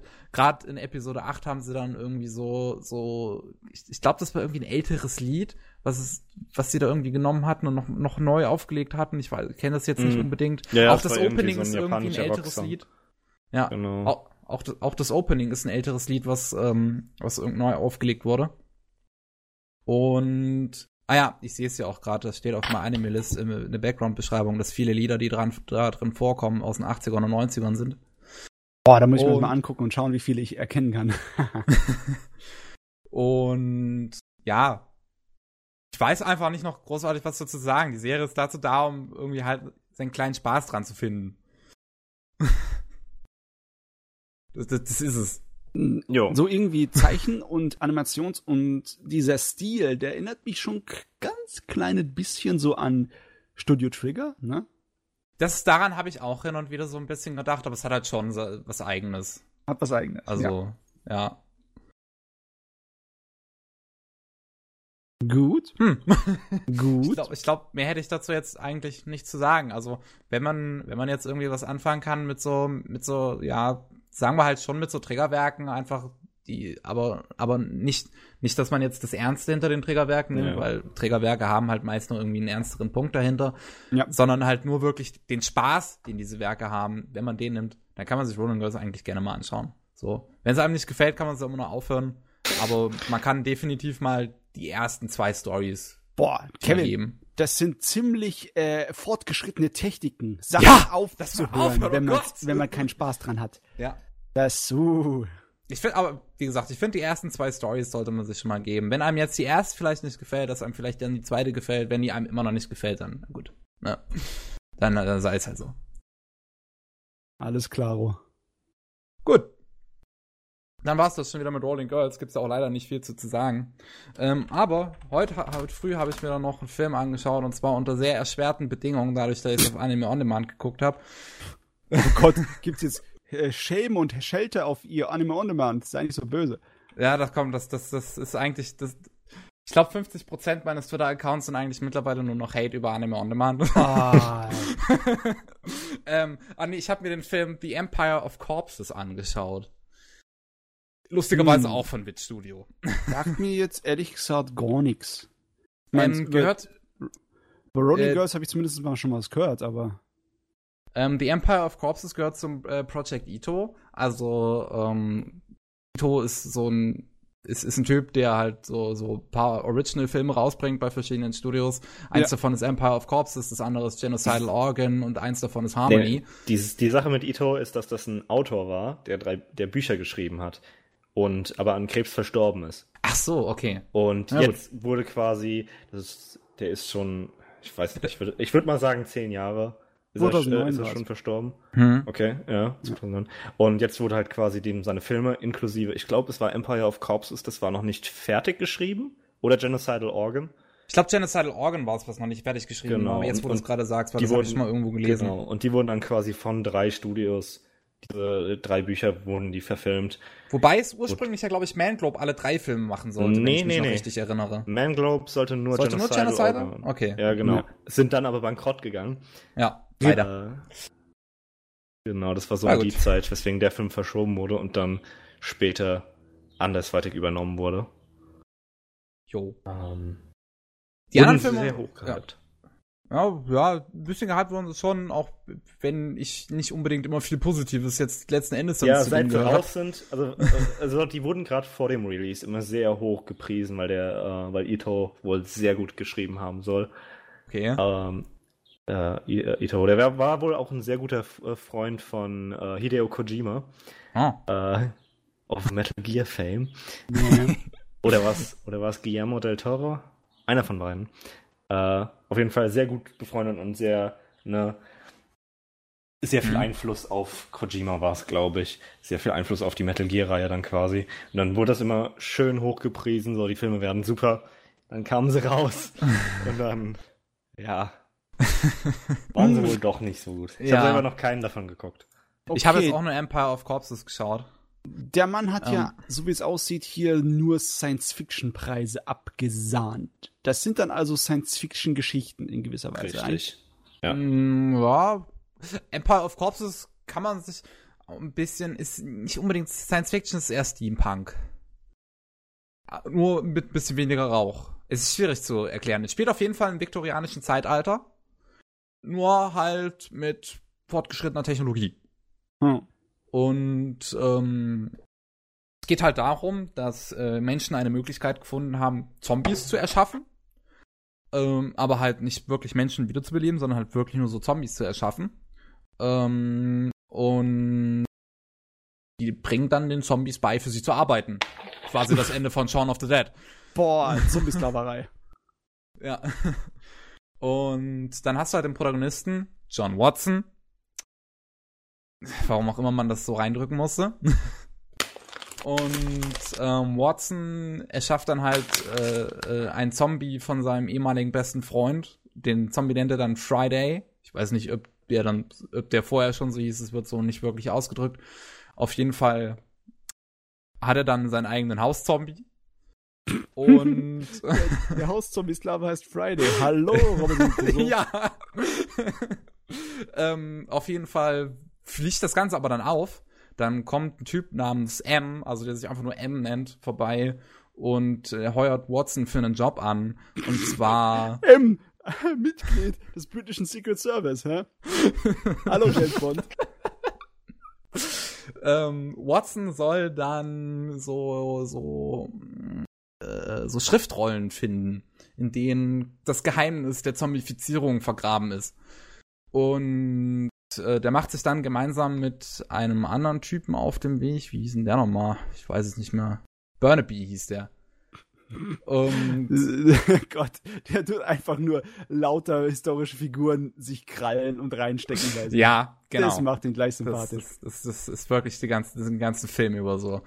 Ähm, mit Burnaby ist Watson und also Watson ist da mit Friday und Burnaby unterwegs halt, um diese Rollen einzusammeln und dabei erleben die wirklich allen unterschiedlichsten Scheiß. Also der, es ist es ist ein Film, der ist etwas komisch von seinem Pacing her, muss man mal sagen, weil wenn Action passiert, dann passiert die unglaublich schnell und wenn dann mal nichts passiert, dann ist das unglaublich langsam.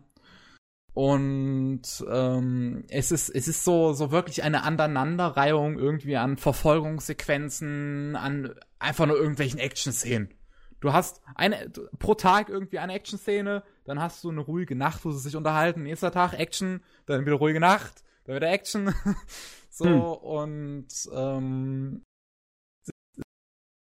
es ist ein Film, der auf jeden Fall gut aussieht und die Action-Szenen sind schon ziemlich cool und halt ziemlich over the top. Also wenn dann einfach mal so eine, wenn, wenn dann so, so, so Zombies kommen, die plötzlich so Wolverine-Hände haben und auf die Protagonisten einstechen wollen und dann kommt so ein Wagen angefahren, wo eine Frau in einem Sommerkleid mit einem Flammenwerfer draufsteht und diese ganzen Zombies da niedermetzelt.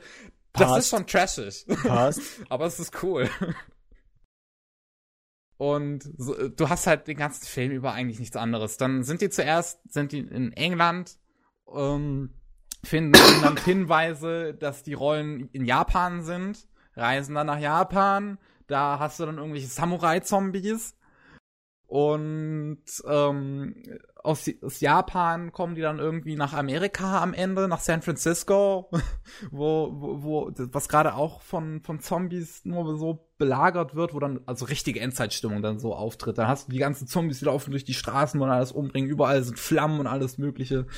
Ähm, während der Anfang des Films ja noch so äh, hat, dass die Zombies halt einfach Teil sind, einfach irgendwie des Lebens innerhalb des Films widersetzen sie sich anscheinend irgendwie ganz plötzlich den Menschen und es ist, es ist einfach so ein komischer Film. Gerade am Ende habe ich mir einfach nur noch gedacht, was passiert hier eigentlich genau? Bis es dann plötzlich vorbei war und irgendwie noch eine Romanze gegen Ende reingequetscht wurde und dann in der After-Credit-Scene ist plötzlich nochmal Sherlock Holmes kurz drin und dann war es vorbei. Hört sich gut an. ja. Hört sich ehrlich gesagt nach richtig so einen Film an für einen Abend, wo man abschalten möchte.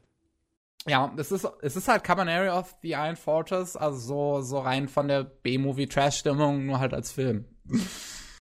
Okay, das kann ich mir gefallen lassen. Immer her damit. Wird auf die Liste ja. gesetzt. Kommt auf die Liste. Ähm, ja, mir hat, mir hat es schon so halbwegs gefallen, nur es, es wurde halt gegen Ende immer mehr so, hatte ich das Gefühl, dass ich eigentlich nur noch will, dass der Film vorbei ist die, die Actionsequenzen waren schon cool, aber das hat's halt für mich einfach nicht rausreißen können. Vor allem, weil der Film, da merkt man wieder den Stil einfach von Wit Studio. Ähm, immer mehr, also da sind einfach wieder diese Probleme von, von denen drin, dass sie einfach keine Ahnung von Dramaturgie haben. Zumindest in meinen Augen. Einfach, ist, du, du, merkst, es ist von den gleichen Leuten wie Attack on Titan, weil sie einfach die, dieselbe überspannte Charakterdramatik haben und Dynamik, die sie dann irgendwie versuchen, auf Tuten und Brechen irgendwie dramatisch wirken zu lassen, auf eine total bekloppte Over-the-Topheit, aber es ist einfach. Sag mal, ist es nicht, äh, kann man das nicht dem Regisseur eher zu Lasten legen, diesem äh, Araki, der bei Attack on Titan da so äh, das, seinen Stil da so drauf gedrückt hat? Ich meine, ich, ich, weiß, ich, ich weiß es nicht, wer genau wirklich für dieses Problem verantwortlich ist. Auf jeden Fall, es ist, es ist einfach auch hier drin einfach dieses Problem, was mich immer an Attack on Titan stört. Nur, dass es mich halt bei Empire of Corpses weniger stört, weil das ganze Ding geht zum Glück nur insgesamt zwei Stunden statt 26 Folgen. Und es hat halt wenigstens eine geile und trashige Actionstimmung, ganz im Gegensatz zu einem Attack on Titan, was viel mehr versucht, Charakterdramatik zu haben. In Empire of Corpses sind die Charaktere sehr oft einfach außen vor gelassen, damit halt irgendwas passiert. Ja, da hat auch keine Zeit, ist ja nur ein Film, ne? Ja. Ja. Jo. Ja. Ähm, hab's auf Deutsch geschaut, deutsche Synchro auf jeden Fall empfehlenswert. Ähm, hier Hauptfigur, unser lieber Watson, wird auch passenderweise von dem Synchronsprecher gesprochen, der auch Martin Freeman äh, mittlerweile spricht, also auch nun mal den Watson in der Sherlock-Serie. Und Clever. passt. Ist gut gemacht. Kann man sich auch auf Deutsch anschauen. Ähm, nur nicht unbedingt auf Anime on Demand.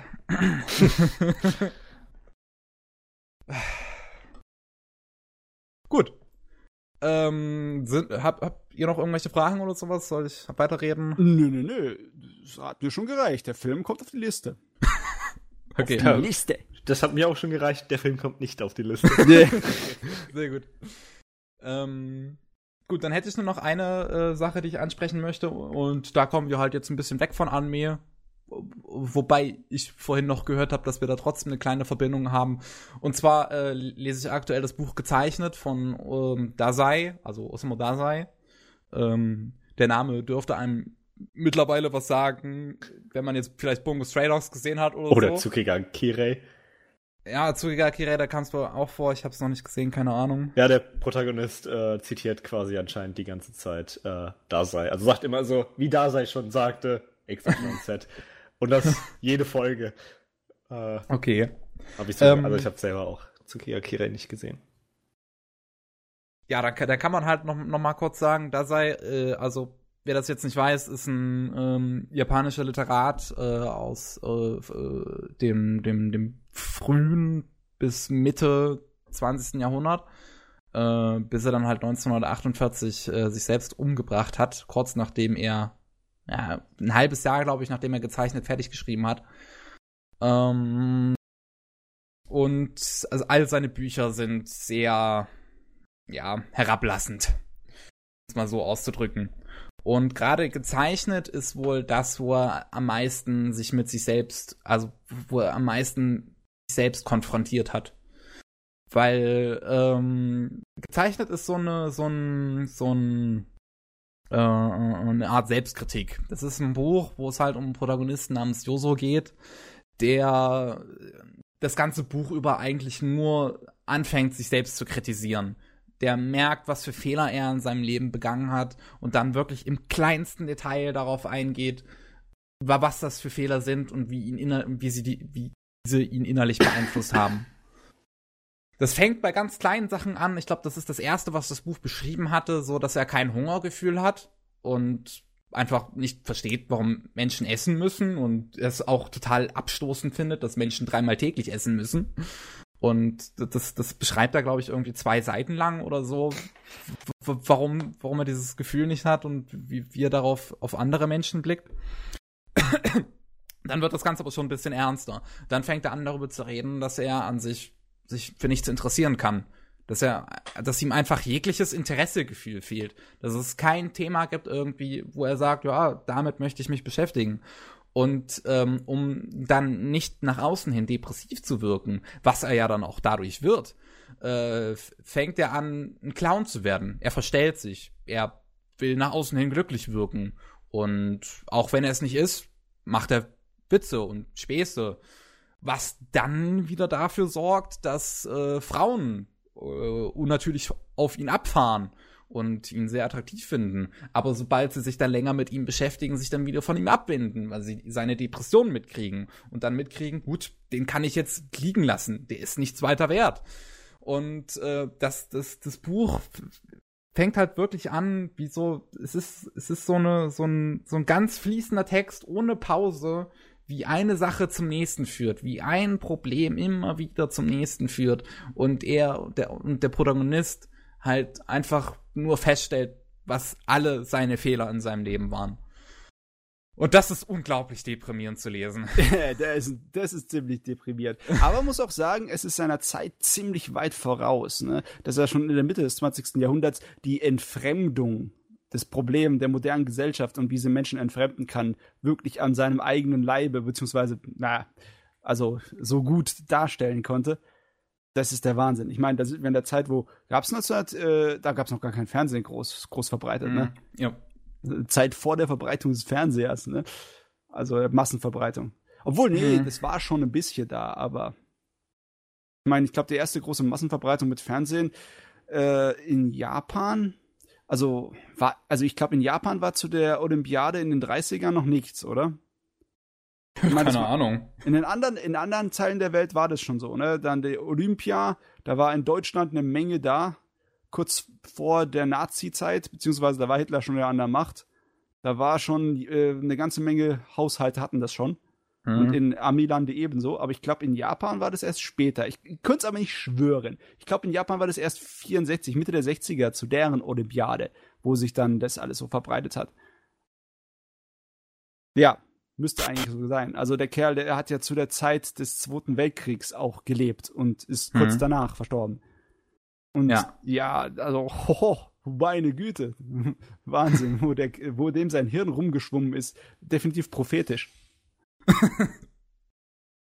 Ja, ähm, es, es ist schon wirklich interessant, einfach das Buch zu lesen. Vor allem, weil größtenteils merkt man einfach nicht unbedingt, dass es halt zu so einer, zu, in den 40ern spielt. Das merkst du größtenteils in dem Buch nicht. Es gibt so ein paar kulturelle Anspielungen irgendwie, also es, es, es wird mal ein Komiker aus den 40ern erwähnt oder so, der mir jetzt auch nichts sagt, keine Ahnung. Es, es wird dann halt kurz in dem Buch, wahrscheinlich vom Übersetzer wurde das dann erklärt, wer das ist. Ähm, und sonst könnte das Ganze auch heutzutage spielen. Würde einfach nichts verändern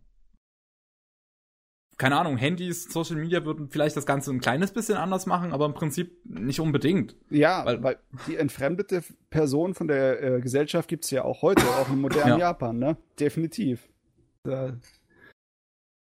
eigentlich fast ja. schon eher als eine Miterscheinung von technologischen Fortschritt und Entwicklung der Gesellschaft, ne? Hm. Ha, also, ja, ja, ja. Du, ich persönlich kann dazu nicht viel sagen, weil ich hatte den Dasei nicht als mein Projekt in der Universität. Über den habe hm. ich nur mal ein Referat gehört. Okay. Ich habe nichts äh, genaueres über ihn je geschrieben. Ich weiß nur ungefähr, was er alles gemacht hat. Und ich weiß auch, dass es auch einen Anime zu seinem Werke gab. Ja, ähm, in der, wie hieß die Serie nochmal? Ui, Uai Bungaku oder so. Aoi, ja? also die blaue. Aoi. Die blaue ja, Aoi Bungaku, da, äh, die ersten zwei Folgen müssen das, glaube ich. Nee, die sein. ersten vier. Ah, die ersten vier, die ersten vier Folgen. Und, äh, und das Film-Remake, glaube ich, ne? Es ja, gibt's ja nochmal eine Filmzusammenfassung, die, glaube ich, sich nur dann damit äh, beschäftigt, mit dem, mit dem gezeichnet. Ja. 2009 war das. Das war aber vor dem Anime. Oder? Oder wann war Ayo Bungaku? Nee, das war zum selben Jahr. Das war sozusagen so ein äh, hundertes. Ja, genau, das war das hundertste Jubiläum. Oder wie? Hä? Nee, das kann nicht sein. Ah, doch, sein hundertstes Jubiläum von seinem, seinem, seinem Geburtstag. Sein hundertster Geburtstag war das. 2009. Da haben sie den ganzen ja. Kram gemacht. Krass. Hm? Müsste ich mir auf jeden Fall, werde ich mir vielleicht auch mal irgendwann anschauen, um das Ganze halt nochmal als Anime umgesetzt zu sehen. Yes. Ähm, weil ich ja auch, weil ich ja nun mal auch generell eher Fan von bewegenden Bildern bin, yes. als von Text, auch wenn ich natürlich keine Abneigung Büchern oder sowas gegenüber habe. Ich lese sowas sehr gern und gerade äh, gezeichnet macht auch viel Spaß zu lesen, da das Ganze nun mal so ein fließender Übergang von einem Problem zum nächsten ist. Ähm, also wirklich, ich bin jemand, der abends vorm Schlafen gehen lese ich das mal, so 15 bis 20 Minuten und dann, dann, dann gucke ich halt, wo kann ich jetzt eine logische Pause machen? Wo kann ja. ich jetzt eine Pause machen, dass ich morgen wieder einsteigen kann? Es funktioniert einfach nicht. das, ist, das ist ein gutes Buch dann. ich meine, wir sind ja alle Menschen mit ein paar Hobbys mehr. Wir haben ja nicht nur das eine, würde ich mal so grob in den Raum werfen. Ne? Der, der Japaner würde dann sagen, Tasumi Nashito. Also Ta für viel, Shumi für Hobby und ich To für Mensch. Also der viel Hobby-Mensch. Ne? Hm. Die Übersetzung stimmt, glaubt es mir. okay, ich glaube dir. Ich bin ein viel Hobby-Mensch. Oh yeah. Viel Hobby-Mensch. viel Hobby-Mensch. Auf was wolltest du jetzt damit hinaus? Äh, ich wollte eigentlich den Chris fragen, ob er auch so ein viel Hobbymensch ist und ob er was mit, mit anfangen kann mit japanischer Literatur. Äh, nee. Ähm. nee, wirklich irgendwie japanische Literatur überhaupt nicht, Literatur auch selten. Ne? Ich bin tatsächlich sehr Anime-Manga-Mensch und Musik okay. und das war's. Diese Geschichte gibt's auch als Anime. Vier Teile. Würdest du die angucken? Mm, wahrscheinlich schon, weil ich bin schon interessiert an der sei und äh, aber ähm, ich würde es eventuell sogar eher lesen. Die Sache von mit Aoi Bungako ist das einzige, was ich weiß, ist das auf dem Promo-Image, das ich immer gesehen habe. Das Character Design ist glaube ich vom gleichen Designer wie Death Note. Ja, ich glaube, das ist das wahrscheinlich das gefiel mir nicht. Sieht ähnlich ja. aus. Ja, ja, das gefiel mir überhaupt nicht. Ja, oh, das, Deswegen habe ich mich immer fern davon gehalten. Auf, auf, dem, auf dem Cover, das ist ja auch der Typ, der äh, Joso sein soll. Und jetzt, wenn ich, wo ich so dieses Buch lese und wo ich den Typen sehe, irgendwie, das, das, das geht für mich nicht, äh, nicht, nicht zusammen irgendwie. Ich stelle mir Joso nicht so vor. Er, mhm. der, der, der, der, sieht hier so aus wie so der übelste Badass. Badass? Ja, ja, komm, der sieht schon aus wie so ein Badass irgendwie auf dem Cover, finde ich. Der sieht aus wie so ein, wie so ein brutaler Aufknüpfer. Er sieht der, ein bisschen aus wie Light, ne, aus, ja, aus Death Note. Genau, das ja. ist. Aber das ist der Typ halt nicht. Das ist Joso nicht. Das ist ein zerbrechlicher Mann. Und das ist auch, und so, allein schon so, wie er sich beschreibt, wirkt es halt nicht so, als wäre er auch jemand, der nach außen hin zumindest so eine richtig krasse Wirkung hat. Und ich meine, er beschreibt sich ja selbst auch als Clown und seine Clownereien, die funktionieren ja. Und der Typ sieht nicht so aus, als ob ich dem einen Witz abkaufen könnte. Im Anime sieht er ein bisschen anders aus von seinem Design, aber ja, also man muss es sich mal sehen, angucken und dann kurz in Bewegung das zu begutachten. Ja. Also wie gesagt, ich kann nicht allzu viel von dem. Ich kann jetzt auch nicht beurteilen, ob der, ob die Anime-Fassung eine gute Umsetzung seines Werkes ist. Das Hast du es denn überhaupt gesehen? Die, die Anime-Fassung habe ich gesehen, aber ich habe das okay. Originalwerk halt noch nicht gelesen, ne? Hm. Deswegen kann ich das nicht beurteilen, ob das eine gescheite Umsetzung war. Also ich fand es in Ordnung als Anime. Okay. Ja. Gut. Very gut. gut. Dann war's das soweit zu mir, zu gezeichnet. Auf jeden Fall ein interessantes Buch. Jo. Ähm, kostet 13 Euro, glaube ich. Ist auch nicht unbedingt lang. Also 150 Seiten ist ziemlich kurz. Hört sich ein bisschen teuer an, ja. die 13 Euro dann, ne? Ja. Hardcover dann oder was? Nee, kann ich sagen. Nee, kein Hardcover. Literatur, nicht billig. gut. Na gut. Dann bin ich fertig. Oh, wir kommen also zur Stunde der Quälerei. Ja. ja, zumindest für unseren Gast, weil ich habe nur, also das heißt nicht nur, nicht nur, aber ich habe größtenteils mich in den 80ern befunden. Ich bin ja immer noch bei meinem Projekt, die Original Gundams alle zu gucken. Und, und? ich habe jetzt Zeta Gundam fertig geschaut und Doppel Zeta angefangen. Äh, sagen wir mal gleich noch was dazu, weil es ist ja so, man vergisst den ganzen Scheiß einfach. Gundam hat unglaublich viele Alternativuniversumsserien, aber die ersten paar, die spielen im selben Universum und in derselben Zeitspur sozusagen. Äh, das ist das, das Original, das UC, das Universal Century, wie sie es auch so gerne nennen. Und die wollte ich einfach alle mal abarbeiten, damit ich zumindest die Grundbausteine für Gundam hab weiß. Und meine Meinung bis jetzt hat sich nicht wirklich geändert. Es ist Gundam ist nicht besonders gut es ist vollgestopft mit lauter interessanten Ideen und Konzepten, aber ich glaube nicht, dass ich das irgendjemandem groß empfehlen könnte. Auch jetzt, nachdem ich den angeblich besten Teil von Gundam beendet habe, von den alten. Das war ja Zeta Gundam. Ich meine, Zeta okay. Gundam versteht sich als ähm, etwas ernsteres Kriegsdrama. Das Problem ist, äh, das ist so oft unfreiwillig komisch und sehr oft sehr nervig, dass es ein kleines bisschen das unter, ja, unterspült. Also es hat, es ist so blöde, das ist eine äh, Welle. Es ist wie riesige Stimmungs- und Qualitätsschwankungen, kannst du da sagen, von der Art und Weise in, in der Erzählung. Dabei hat es so viele Sachen richtig gemacht, die die Sachen davor falsch gemacht haben. Ich meine, Gundam ist auf mich zuerst so gekommen wie alle anderen Tomino-Serien aus der Seite, aus der Zeit, dass du eine lange Serie hast, von dem du 20 Episoden locker wegstreichen konntest. Im Sinne von wegen nur das Anfang und äh, das Ende. Die sind richtig interessant. Und alles zwischendrin ist Füllmaterial. Das Problem hat Zeta nicht. Das ist zwar eine 50-Episoden-Serie, aber du fühlst dich nie so, als würden sie einfach nur auf der Stelle tapsen. Es gibt immer wieder geht's voran und es gibt Entwicklung im Kriege. Aber das Problem ist, er hat trotzdem unglaublich viel Wiederholung drin. Themenwiederholung. Also es gibt in dem, äh, ich weiß nicht, wie viel auf dem Gundam-Universum weißt, Chris. Weißt du da überhaupt irgendetwas von Bedeutung? Ähm, ich weiß, dass es das UC gibt. ne? Ich habe eigentlich nur Serien außerhalb angefangen und wie gesagt, ich habe alle gedroppt. Das, ich glaube, ich habe Double O angefangen, ich habe Iron Blooded Orphans und Build Fighters, was ja eher okay. Spin-off als äh, Paralleluniversum ist. Mhm. Ich habe auch ähm, die Origin angefangen. Ah, ja. Jedoch aus äh, Internetgründen und genereller un generellem Uninteresse nur die Hälfte der ersten Folge geguckt. ja. Ähm, uh, Gundam ist ein schweres Ding. Ja, ich finde halt, ich, ich, mag die Politik da drin tatsächlich nicht. Die Politik magst du nicht? Das, ja, das, das ist das eine Interessante, das ist, was das retten könnte. ich bin halt tatsächlich einfach nicht so sehr an ne, an so the fate of the universe oder the fate of the world interessiert, also ne, was die Menschen machen müssen, damit es gut läuft. Er ist, nicht, ist, ja nicht unbedingt das Thema des Original Gundams. Ja, das, das ist mehr so hm, vielleicht so ein bisschen kolonisationstechnisches äh, Aufarbeiten von Geschichte und Krieg. Ähm, es ist ja so, dass im Original Gundam die Erde durch Überbevölkerung und Umweltverschmutzung so an dem Rande des Ruines war und dann die Menschen sich entschieden haben, wir müssen unbedingt auswandern in den Weltall.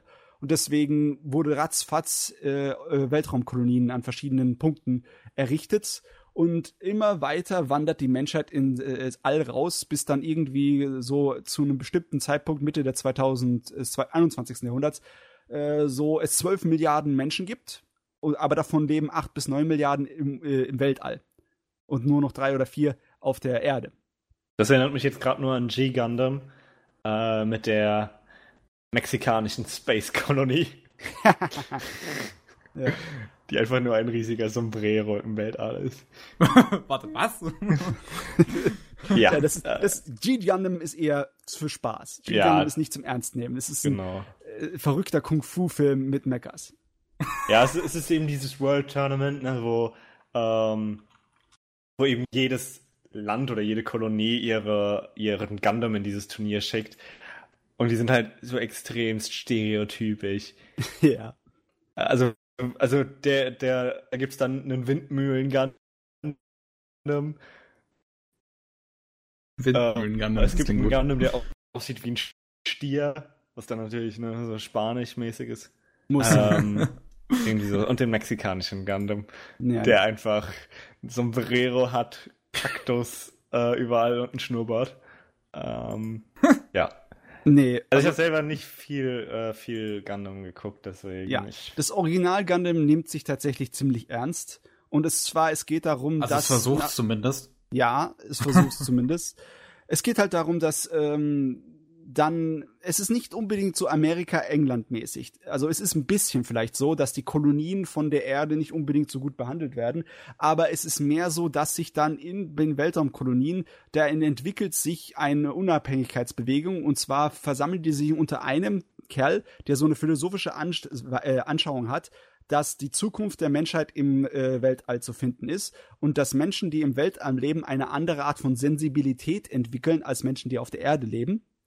Und mhm. das ist eigentlich das Ziel der, der Menschheit sollte sein, die Erde sozusagen als Naturpräservat zu erhalten und dass Menschen alle in Weltall geben, weil da ist die Zukunft zu finden. Und diese mhm. Philosophie und diese neuen Menschen, die nennt der New Type. Und die alten Menschen auf der Erde sind dann die Old Types. Mhm. Diese Philosophie wird von einem militärischen Diktatoren, äh, wird die gehijackt und dann halt benutzt als Grund, um äh, Krieg auf die, äh, gegen die Erde anzufangen. Aber die, unsere Militärdiktatoren, die sich eigentlich als die Weltraumleute äh, verstehen, die sind auch alles andere als zimperlich gegenüber ihren Brüdern im Weltall. Mhm. Die metzeln die in Massenweise nieder, äh, vergasen ganze Kolonien und schmeißen dann die Kolonien, äh, die großen äh, Raumschiffdinger, auf die Erde. Das sind natürlich äh, Einschläge wie von riesigen Asteroiden, die die Erdbevölkerung ziemlich dezimieren. Äh, das ist der einjährige Krieg, nennt sich der erste. Und ähm, kurz nach der Hälfte des einjährigen Kriegs ist schon, Pool? ja, die Hälfte der Weltbevölkerung ist schon weg. Alles tot. Mehrere Milliarden tot. Hoch. Und die Leute aus dem Weltraum, die Seon, diese Diktatoren, die sind erst vollkommen überlegen. Die Erdbevölkerung und die Erdmilitär kann denen nichts entgegenhalten bis dann hier irgendwann mal der Gundam kommt. Und die können auch nicht viel dagegenhalten. Die verbringen eigentlich die ganze erste Serie nur mit Wegrennen und Guerillakrieg.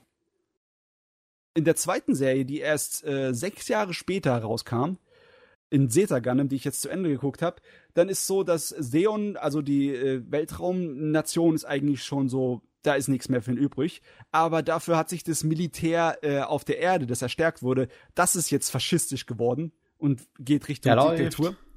Und dann gibt's halt wieder so einen kleinen Bürgerkrieg, wo sich ein paar Leute, die sich dagegen die auflehnen, äh, die dann eigentlich die ursprünglichen Ideen von den Weltraumleuten von Seon, diese Idee, dass man die Erde verlassen sollte, um im Weltall zu leben, verkörpern, aber nicht die äh, krassen Militärdiktatoren und Kriegsverbrecher sind. Die sind jetzt auf der anderen Seite.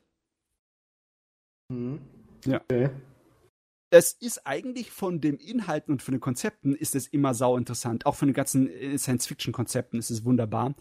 Nur bei der Ausführung hapert halt, weil halt eine, einige Zutaten sind schwer, wie das halt die Protagonisten sind immer junge Leute. Das ist nicht nur Teenager-Drama, das sind dann auch öfters New Types. Und New Types sind so Leute, die halt ganz knapp an so einem Spektrum vorbeigehen, dass sie eigentlich fast schon keine, äh, die haben keine stabile Mentalität. Die haben zwar so jediartige Fähigkeiten, dass sie Leute spüren können und Gefahr erspüren können und sozusagen ein bisschen in die Zukunft sehen können, die, mhm. dass sie eine Möglichkeit haben, ihren Geist mit anderen zu verbinden wo dann die Hoffnung besteht, ah, das wird es doch in äh, ein neues Zeitalter der Menschheit bringen, weil äh, wir dann einander gegenseitig verstehen können und Krieg würde verschwinden und etc. Vielmehr ist halt nicht so, ne? Alle, alle New Types werden im Krieg eigentlich nur als Waffe benutzt. Was natürlich sehr bitter ist und eigentlich in dem äh, gutes Kriegsdrama ergeben sollte, wenn die Hauptcharaktere nicht so nervig wären. Oh mein Gott. Aber ja. dass die Charaktere, ja, Kevin, ich meine, du hast es vielleicht mitbekommen, dass die Charaktere in Gundam nicht so, so sympathisch sein können. Ja, das ist, das ist meistens so. Also, ich meine, wenn ich noch an ähm, die 8th MS-Team denke, wobei in die 8th, MS äh, die 8th MS-Team waren die eigentlich gut, die Charaktere, bis sie vom Autoren nervig gemacht wurden. da hattest du aber nur normale Soldaten und keine verrückten New Types. Ja. ja. Ich weiß, ich glaube, ich habe noch keine Serie gesehen mit New Types. Hm. Ich habe ich hab die erste, ich, ich habe noch nicht so viel Gundam jetzt gesehen, aber ich weiß halt, wie diese Welt funktioniert. Und ja. ich habe die HMS-Team auf jeden Fall gesehen und ähm, die CGI-Serie, die es da gab, die ja, aber aus Sicht des Sions spielt. Ja, Iglo. Ja, das habe ich gesehen. Ich habe euch aber mal ein bisschen was von Sako Gaboro reingehaut, damit ihr sehen konntet, wie Zeta Gundam 85 aussah. Das war für eine Fernsehserie 1985 richtig fein, die Animations- und Zeichenqualität von Zeta Gundam. Und eigentlich auch die ganze Erzählung, die Action und der Kriegsverlauf, äh, das war alles toll. Das war auch die ganze Politik da drin war toll gemacht. Es hat halt nur gehapert, wenn man dann in irgendeiner Art und Weise äh, die Charaktere und ihre Geschichten schreiben wollte. Einige Ideen davon sind super toll gemacht, aber äh, sie laufen dann halt auf ein Domino-Ende hinaus. Das heißt, die größten Teil aller äh, handelnden Hauptcharaktere sterben. Geil. Ich meine, hat sich die gesamte Geschichte gelohnt. Ja, eigentlich schon, weil es geht ja nicht um die Charaktere, sondern um den Krieg, ne? Und wie schrecklich der Krieg ist und was der mit den Leuten anstellt und wie die Ideen und die Möglichkeiten von einer Zukunft für die Menschheit im Weltall ähm, daran zerschellen und zerbrechen. Ist eigentlich schon recht deprimierend. Es hört sich vielleicht interessanter und besser an, als es dann im Endeffekt macht ist. Besonders leiden für mich tut die Serie an diesem äh, künstlich erzeugten New-Type-Syndrom. Und zwar, dass die andere Seite, die überhaupt keine Skrupel hat, die, die Faschisten, die versuchen auch ihre eigenen New Types zu machen, aber die suchen sich nicht irgendwelche hochbegabten äh, Piloten aus den Kolonien, sondern versuchen die zu erzeugen, indem sie Leute nehmen und sie mit Gehirnwäsche und Drogen äh, zu ihren Supersoldaten hinbasteln wollen. Und es ist schade, dass das immer im selben Schema abläuft, aber in der Serie läuft es nur so, dass irgendeiner von diesen äh, Cyber-New-Types wird eingeführt. Sie tun sich mit irgendeinem der Hauptcharaktere anfreunden und dann, klar, es gibt vielleicht auch eine kleine Liebesgeschichte, aber sie enden auf verschiedenen Seiten und dann müssen sie sich gegenseitig bekämpfen und natürlich sterben die Cyber New Types, weil die Hauptcharaktere müssen bis zum Ende überleben, um dann da zu verrecken. und äh, das, das ziehen die in der ganzen Serie, glaube ich, vier oder fünf Mal ab. Mit einem der Cyber New Pipe Charaktere sogar zweimal die stirbt einmal anscheinlich oder irgendwann ist sie später wieder da, um dann denselben Scheiß nochmal zu erleben und dann nochmal zu verrecken. Das, das, das ist erinnert mich an die DC-Serien heutzutage. Sowas wie Arrow oder sowas, wo die ja. Hauptfiguren einfach 50 Millionen Mal sterben und immer wieder kommen. Es wirkt wirklich in der Art und Weise, wie sie den ganzen Kram wiederholen, so ein bisschen so wie bei amerikanischen Comics. Meiner Meinung nach schadet es aber dem Kram, weil es dem eigentlichen interessanten Grundmaterial dann so ein bisschen den Wind rausnimmt, ne? Wenn du das, was weiß ich, wie oft mal abspielst, dann hört sich's an wie eine alte Leier. Zum ersten Mal ist halt äh, Kriegsverbrechen und äh, Experimente an Leuten, wo sie dann ja geistig instabile Superkillermaschinen werden, schon noch interessant. Aber wenn sie dann andauernd sich in die Hauptcharaktere auf der guten Seite vergucken und die immer wieder dieselbe Romeo und Julia-Gedings haben, dann wird's ein bisschen schwach. Mhm. Ja.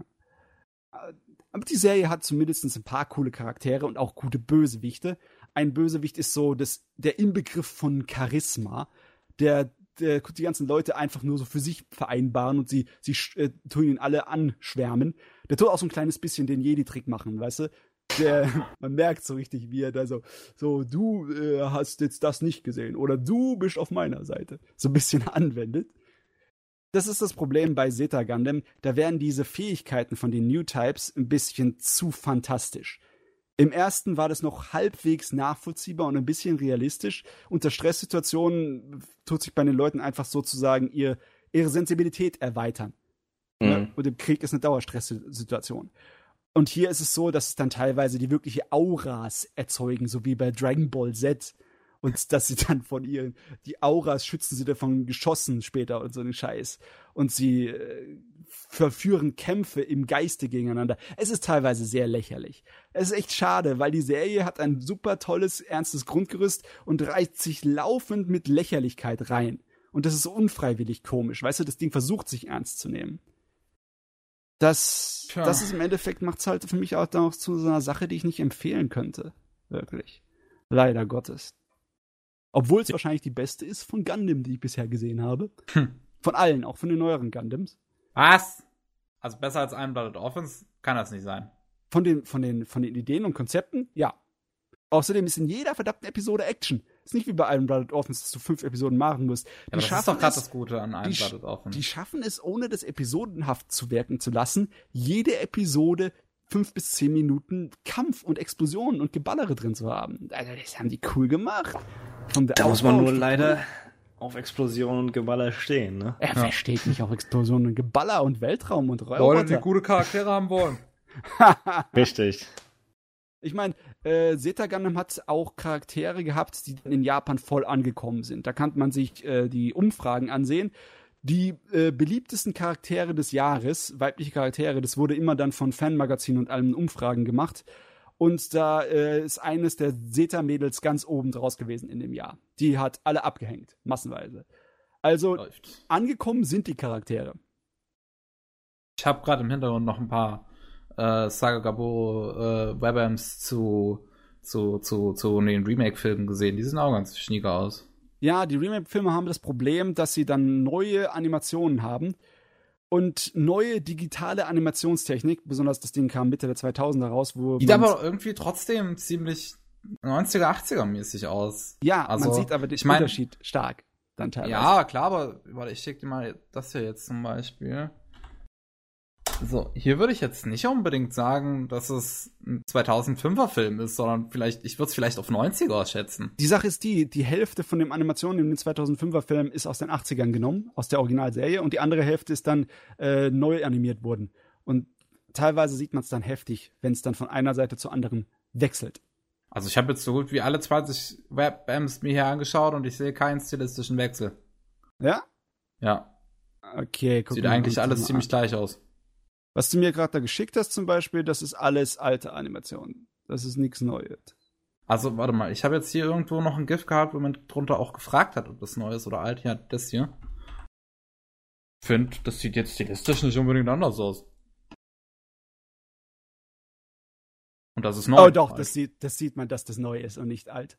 Das sieht man eindeutig. Ja, stimmt. Ich, ich sehe es auch tatsächlich. Ich finde das jetzt nicht irgendwie sehr anders. Viel flüssiger in einem Sinne.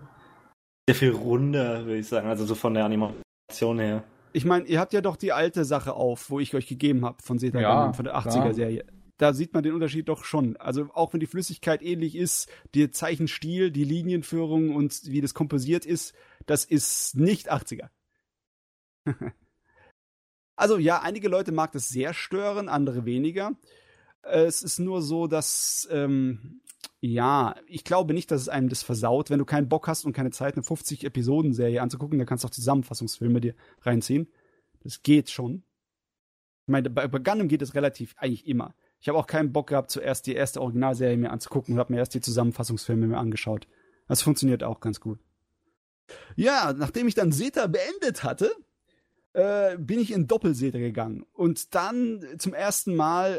Äh, Doppelseta. Doppelseta, genau. So einfallsreich. da, bei Doppelseter ging zum ersten Mal Gundam das Pferd durch. Aber wirklich, da ging der Gaul ihm so richtig durch. Die ersten so 20 Episoden sind eigentlich fast nur Klamauk. Du kommst von einem ganz bitteren, düsteren Kriegsdrama, das eigentlich fast immer sein äh, so Niveau und Stimmung gehalten hat, auch wenn es manchmal unfreiwillig dämlich war, mitten rein in puren Klamauk, 20 Episoden lang. das, das war irgendwie sehr, sehr, sehr komisch. Aber ähm, ich muss sagen, wenn es dann umschwingt, ich habe jetzt mittlerweile, glaube ich, 25 Episoden gesehen, sobald es umschwenkt, wird es dann wie, das, wie Zeta Gundam und wird wieder zum ärgsten Kriegsdrama. So viel aushältst. Und das äh, macht es meiner Meinung nach sogar besser noch als Zeta Gundam, das ernsthafte Kriegsdrama. Besonders, weil es hier ein bisschen nachvollziehbar ist und die Charaktere ein kleines bisschen besser sind. Also was das kleine, kleines bisschen, ein gutes Stück. Sympathischer. Nur, ähm, ja, äh, wie soll ich sagen?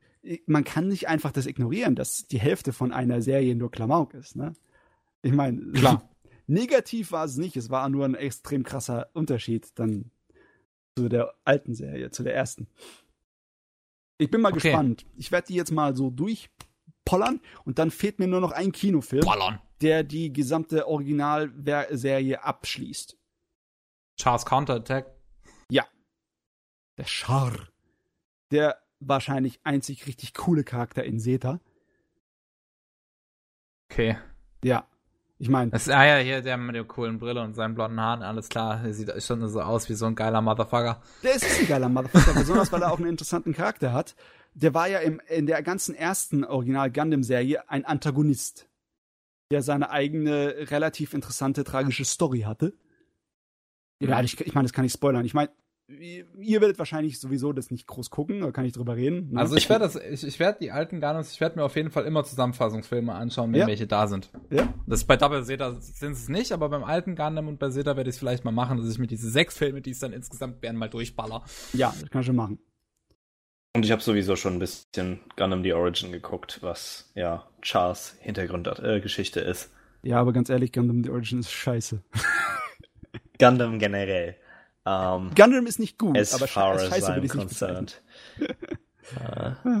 Auf jeden Fall, äh, der Char Asnabel heißt eigentlich in Wirklichkeit Kaswal Daikum und ist der Sohn von den, äh, diesem Daikum, der eigentlich der Philosoph war, der hinter der ganzen Seon-Sache steckt. Der, der scheint Idee, irgendwie viele Namen zu haben. Muss ja. ich mal gerade so einwerfen. Ich, ich meine, ja. ich, ich gucke hier gerade auf meiner Anime-Liste, steht oben Char, äh, Kaswal Rem Daikun, Eduard Maas, Quattro Bahena, der rote Komet, Asnabel. ja. Der hat eine Menge äh, extra Identitäten. Der hat eigentlich keine wirkliche Eigenidentität. Das wird dann später auch zu so einem Thema seines Charakters. Und der, der verbringt eigentlich die ganze erste Episode, äh, die erste Staffel als Antagonist auf der Seite von dem Militärfaschisten. Aber der ist nur bei denen, weil er sich an der Familie rächen will, der sein die ihren Vater getötet, seinen Vater getötet hat und seine Philosophie genommen hat, um ihren großen Krieg da anzufangen. Okay. Ja, ja. Also der, der, der ist wahrscheinlich der einzig richtig coole Charakter, der eigentlich interessante. Die anderen sind eigentlich viel zu anstrengend. Mhm. Ich finde es auch schön, wo, wo, ich hier so auf seine, seine äh, äh Bio quasi gehe, hier bei meinem Anime List, dass da einfach Love Interests steht Mehrzahl. Dann mache ich das auf und dann stehen da wie viele Namen? Vier Stück? Alle alten Frauen wollen ihn. Alle Frauen wollen ihn. Jawohl. yep. Naja, okay. Das endet aber leider nicht immer sehr schön für die Frauen, weil das ist so ein getriebener Mann, der eigentlich äh, nicht wirklich für sein Leben lebt, sondern für andere Sachen, für Ideale oder für Ideen oder von seiner Vergangenheit einfach nur belastet ist, wie ein Geist durch das Leben geht teilweise. Und äh, das eine der einzig interessanten Stories aus Zeta war diese eine Frau, die immer als Spion gearbeitet hat und immer extreme äh, Risiken eingegangen ist bei ihren Jobs für die gute Seite, die sich in ihn verguckt, aber er erwidert nicht ihre Liebe und die ist so dermaßen davon ähm, verbost, dass sie zur Gegnerseite wechselt. Ja, läuft. Und der Grund dafür kommt erst ganz später vor, das spoilere ich jetzt ganz heftig. Hm. Und zwar, es wird angedeutet, dass sie in ihren, in ihren jungen Jahren von Männern sehr enttäuscht wurde, im Sinne von wegen misshandelt wurde, sehr stark. Und deswegen ist ihr, ihre Beziehung und ihr Verhältnis zu Männern und die Definition von ihrer eigenen Person so extrem gekippt. Die ganze Zeit denkst du dir, das ist doch eine völlig wahnsinnige. Und am Ende macht's dann Klick. Aha, deswegen ist, Ist sie so total wahnsinnig. durchgeknallt. Ne? Äh, Das wurde gut aufgezogen, ganz im ehrlich gesagt. Da habe ich am Ende richtig eine Wendung, so einen Twist erfahren. Aber natürlich, es ist Gundam, es ist Tomino. Alle Charaktere, die interessant waren, sind dann tot am Ende von Zeta. Aber Schade. sagen wir es mal so, er schafft es wenigstens, die Tode größtenteils gescheit zu machen. Es fühlt sich an wie in einem Kriegsfilm. Ne? Es, es ist, die werden so aus heiterem Himmel, kann es kommen und dann bist du weg. Und da wird keine große Dramatik draus gemacht. Hallo Wow. Motorrad. Hat ja, da, da, da dachte Flugzeug. jemand, man muss mal durchs Wohngebiet richtig durchheizen. Es hat sich angehört wie ein altes Propellerflugzeug. Ich habe schon gedacht, wenn wir den zweiten Weltkrieg, die Bomben fallen gleich. Der sollte sein Motorrad mal überprüfen. Ja. Aber ja, das kam Gott sei Dank nicht so oft. In Gundam ist es ab und zu mal kommt's, dass du den typischen Standard hast, von wegen, oh mein Gott, ich weiß genau, der Kerl stirbt jetzt bald. Der kann sich genauso gut ein rotes T-Shirt anziehen. Aber generell ist es unvorhersehbar, wann und wie die Charaktere sterben. Das ist etwas, was man ihm zugute sein kann. Aber lassen wir mal erstmal Gundam außen vor. Wir haben genug gegundammt. Puh. Goddamn Gundam. heute. Ich werde das weiterführen, bis ich alle fertig habe von den alten. Ei, du bist so verrückt. Yeah. So, Ist ja gut. Und dann habe ich, vielleicht könnte ich noch über die jetzige Staffel reden. Wie sieht's aus? Habt ihr in der letzten Staffel irgendwas äh, geguckt oder Ach, fertig du meinst geschaut? Season, meinst du? Ja, äh, ja, genau, Ja. die Saison. Weil es ist ja jetzt, geht ja zum Ende. Ich habe noch nichts gesehen. Also das Einzige, Ich was hab- ich zu Ende geschaut habe, war Dings, Berserk. Was hast du zu Ende geschaut, Chris? Oh Gott. Ähm, ich habe die erste Hälfte Boku no Hero Academia. Ja. Little Witch Academia. Ja. Und Eccentric Family. Und das war's. ja, Ähm, also, die habe ich auch und ich habe angefangen, äh, Shingeki no Bahamut. ah, so, Teil 2 von Ein Shin. bisschen geguckt. Genau. Also von fertiggestellten habe ich eigentlich nur Berserk, weil äh, My Hero und äh, die anderen Sachen, die laufen ja noch. Ja, Little Witch Academia lief ja, also ist jetzt fertig, nur halt aus letzter Season. Äh, Ja. hatte quasi zwei Staffeln drauf. Oh ja, no Hero Academia geht noch weiter. Ja, der geht noch weiter. Ähm, ich guck nicht viel Saisonales. Ich finde das langweilig. Lieber alles am Stück. Äh, ich glaube, ich habe wieder extremst viel Lag drin. Ja, ein bisschen mehr, aber es Ja, geht du hast gerade wieder ein bisschen. Du kannst ja mal, kannst ja mal kurz dein, dein WLAN-Kabel kühlen, äh, nicht WLAN-Kabel, dein WLAN-Stick kühlen lassen. Das ist die Technologie von heute, da muss man seine Das. WLAN-Kabel. Ja, ich meine, über Berserk will ich gar nicht viel Worte verlassen, sondern eigentlich nur, dass ich es komisch finde, wo sie aufgehört haben. Besonders da die Serie bei, am Ende so einen blöden Spruch nimmt von wegen, Berserk wird weitergehen. Aber es gibt noch keine Pläne von diesem Studio oder von irgendwelchen anderen noch mehr Berserk-Anime-Material zu produzieren. Und dann hoffen wir mal, dass es von diesem Studio speziell keinen Plan gibt. Ich glaube, wenn es Berserk 2018 gibt, dann explodiert das Internet in Rage. Es ist halt scheiße. die haben halt sich einen falschen Block ausgesucht, um aufzuhören in diesen jetzigen zwölf Episoden. Die sind nicht an einem Punkt, der so richtig sauber abgeschlossen ist, sondern man ist mittendrin in einem größeren Erzählungsblock. Ne? Man ist nur gerade an einer etwa so einer kleinen Flaute, wo es ein bisschen ruhiger ist, wo man zwar einen Schlussstrich mal setzen kann, weil es da keinen Cliffhanger gibt am Ende, aber es ist trotzdem so im Sinne von wegen, ihr hört mitten in der Story auf, was soll der Scheiß? Äh. Ja, passiert. Ja. Die, die Also- erste Staffel von Berserk hat es besser gemacht. Die hat dann am Ende von einem größeren Story-Abschnitt aufgehört. Okay. Also die erste von den neuen, meine ich. Hm. Also, jetzt, wo, wo ich hier das nochmal so sehe, so einfach diese, diese, diese Bilder, die mir dann auf meiner Anime-Liste gegeben werden, die Vorschaubilder von den Crunchyroll-Episoden, das ist einfach, es ist krass einfach, wie sehr das nach Amateur-CGI aussieht. Es sieht auch nicht viel besser in Bewegung aus. Ich meine, ich habe jetzt mal zum Vergleich ähm, bei My Anime List gerade, das, das lief auch dieses Jahr, und das ist eine Amateur-CGI-Serie, Forest Fairy 5 aufgemacht. Oh, ich dachte, Und du das- erwähnst Kimono Friends. Schade. Stimmt, Kimono Friends war auch komplett CGI, ne? Ja. Und ja, aber dieses Forest Fairy 5 sieht halt auch so, es, es, es sieht sogar fast besser aus auf diesen Vorschaubildern, die da sind. Und das ist eine Amateursarbeit. Genau. Die Sache an Kimono Friends, also ich, ich habe halt Forest Fairy 5 nicht gesehen, aber Kimono Friends zumindest, ist, dass, es, dass dieses extrem schlechte CGI funktioniert. Das macht die Serie unglaublich charmant. Äh, in dem Sinne, was Berserk einfach nicht kann, weil Berserk sich viel, viel, viel zu ernst nimmt. Und es passt Ja. auch nicht zum Thema und zu dem Zeichenstil. Berserk geht nicht. Also da, da gibt es keinen Charme, weil das Hm. ist halt Berserk, ne? Richtig.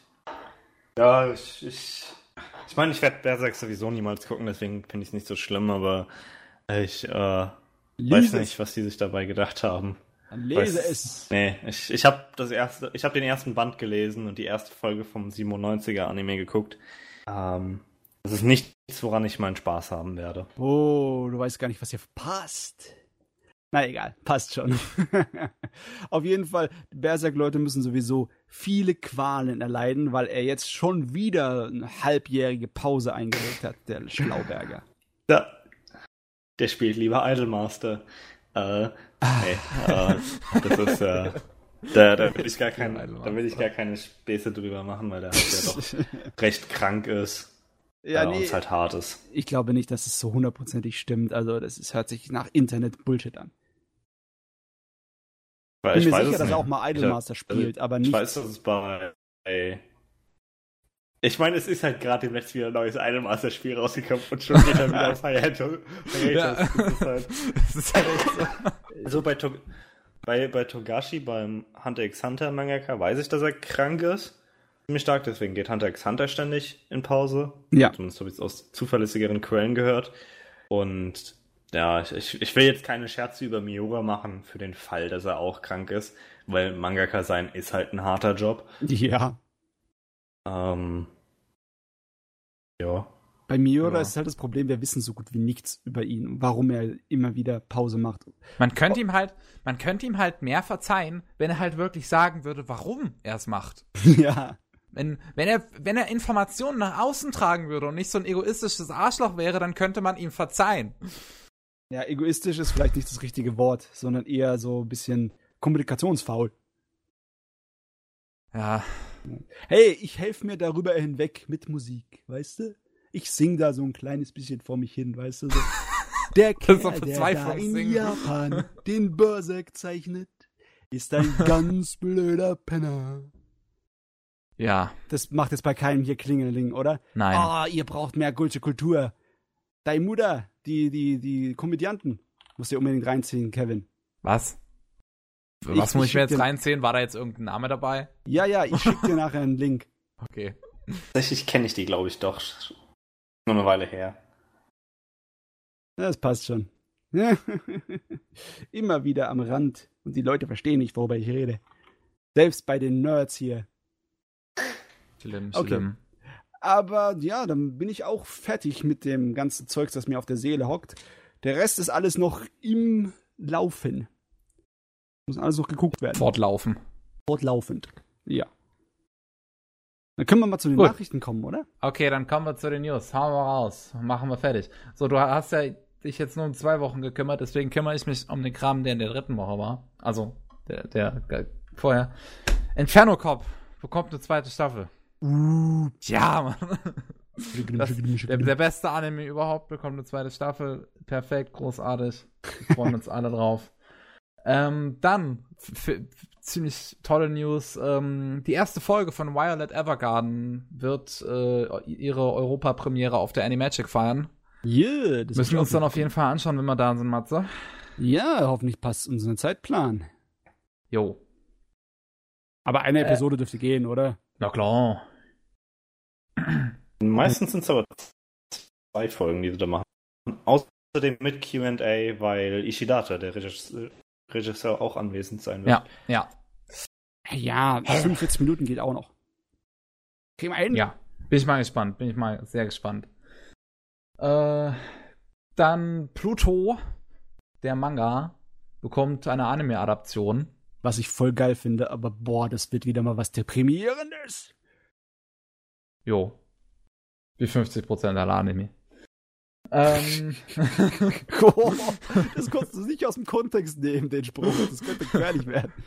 Dann äh, Pet Labor bekommt auch eine neue Serie. Yes! Und, yes, yes. äh, Nicht ein Film? Nee, eine Serie. Da war auch irgendwas Okay. vom Film gelabert, aber ich glaube, das ist Ich extra. glaube, ein Hollywood-Film. Ja. Aber Also was der Kevin meint, ist extra. Produkt. Ja, das Ja, ist. okay. Ich, ich, der Titel ist auch schön. Pet Labor Easy. Easy. Oder keine Ahnung, wie man es aussprechen soll. Auf jeden Fall E EZY. Ich glaube, das wird easy ausgesprochen. Easy peasy. Ja, Pet. Labor easy peasy. Ja. Aber mehr wurde, glaube ich, noch nicht dazu gesagt. Äh, da habe ich da noch was. Ja. Silver Guardian bekommt eine zweite Staffel. Der chinesische Anime, der jetzt äh, hier letzte Saison lief. Der wird auch eine zweite Staffel bekommen. Und das Ganze, ja, nächstes Jahr. Dann. China, China hat das Geld zum Produzieren. Sie brauchen nur die Zeichner. Ja. China hat eine Menge Geld. Ich, meine, die stecken ja auch genug in Fußball. Aber das ist ein anderes Thema. Attack on Titan bekommt eine dritte Staffel. Yes. 2018. Ey, da bist du aber schon in meinen zwei Wochen drin hier. Echt? Bin ich das schon? Okay, dann kannst du, dann, dann mach mal weiter. Warte. Du weißt Dann aber noch was, was aus, dein, äh, aus der vorigen Woche war. Mir fällt mir jetzt nicht ein. Ja. Ach, ach Gottes Willen. Ja, das habe ich mir hier ein bisschen später abgespeichert. Ich habe hier so eine gewisse chronologische Reihenfolge bei mir oben gemacht. Ja. Aber das habe ich mir dann später abgespeichert. Und zwar, ähm, es kommt ein zweiter Blame-Film, worauf ich mich schon mal ziemlich freue. Und worauf ich mich noch mehr freue, ist die dritte Staffel von Knights of Sidonia. Die ist offiziell angekündigt worden. Also ein zweiter Film zu Blame, eine dritte Staffel zu Sidonia. Das wird super. Ach, ist das schön, wenn ein Anime mal abgeschlossen wird. Richtig, weil mit der dritten. Staffel wird das Ganze dann auch beendet. Bei Sidonia. Ist ja dann vorbei. Das ist schön. So, Ja. schön. Das ist schön. Attack Ja. on Titan hast du schon erwähnt. Genau. Da kann man nicht viel dazu sagen, weil mehr Details haben sie noch gar nicht rausgekommen, außer es kommt 2018. Heißt er erst vier Jahre sich zurückhalten und dann einfach direkt dritte Staffel. So, ein Jahr später. So. Ja, das ist wahrscheinlich von vornherein so geplant gewesen, ne? Kann Schätze sein. ich mal. Ja. Dass man es so zweiteilig macht, wie man das halt heutzutage so üblich ist. Ja, ich meine, die erste, die, die zweite Staffel war ja auch nur 13 Episoden war es, oder? Zwölf, glaube ich. Oder 12. Also eine Kur. Gut, dann schauen wir mal, was wir alles hier so haben. Wir haben eine Menge Jubiläen dieses Jahr. Ja, und zwar One Piece feiert sein 20. Jubiläum. Kam das Kevin, nicht keine 1998 raus? 97. Wir haben 2017. Okay.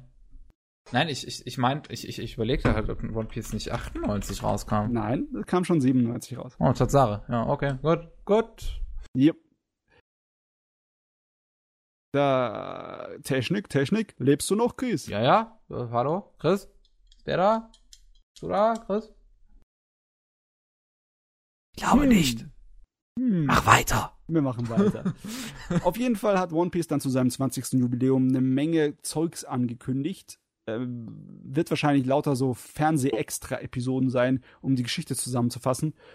Ob es für uns interessant wird, wer weiß. Auf jeden Fall eines von diesen neuen äh, Projekten, wo eine der Hauptstories umschrieben wird, der, da kommt wieder sowas, so ein Kinofilm, was schon öfters da war. Weißt du, Kinofilm für Namis Geschichte, Kinofilm für, für Sanjis Geschichte kommt, glaube ich, jetzt dann.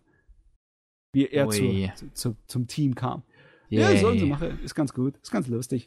Bessere neue Animationen. Ist fein. Aber was haben wir da noch? Das 50-jährige Jubiläum von Shonen Jump, dem Magazin.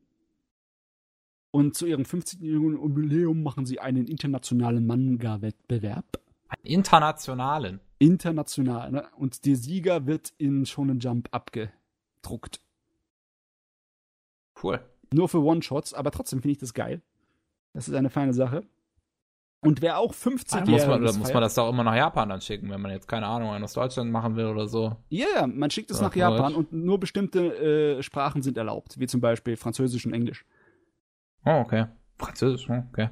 Die haben halt nur so und so viel Übersetzer für das und das, ne? Ja, klar. Und äh, ja, wer macht noch 50-jähriges Lupin, der Dritte, hat auch 50-jähriges Jubiläum. Und da wird das Schloss des Cagliostros nochmals in die US-Kinos gebracht. Das ist jetzt für uns nicht so wirklich von großer Bedeutung, aber das fand ich schon mal ganz, ganz nett. Ganz nett. Ganz nett. Ja. ich habe ich hab eine ganze Menge Nachrichten, die ganz nett sind. Okay. Und zwar lauter Kleinigkeiten, wie zum Beispiel eine dritte Staffel von Food Wars im Herbst 2017. Oh, kleine Neuigkeiten zum Fulikuli-Nachfolger. Der soll aus zwölf Episoden bestehen, die aber dann in zwei Staffeln gebracht werden. Also jeweils eine Staffel von sechs Episoden. Ja, lol, okay. Das hat sich natürlich ein bisschen komisch in meinem Kopf angehört. Da habe ich gleich zurückgedacht an Katanagatari, die Serie von dem Autor von Owari Monogatari und Bakemonogatari. Bei dem war es auch so, da lief einmal im Monat eine Serie im Fernsehen, äh, eine Episode im Fernsehen, die dann eine Stunde ging. Ja, auch eine ja. komische Art und Weise, das da rauszubringen. Und ich frage mich, ob die sowas ähnliches machen, weil sechs Episoden pro Staffel, wird's dann eine längere Episode?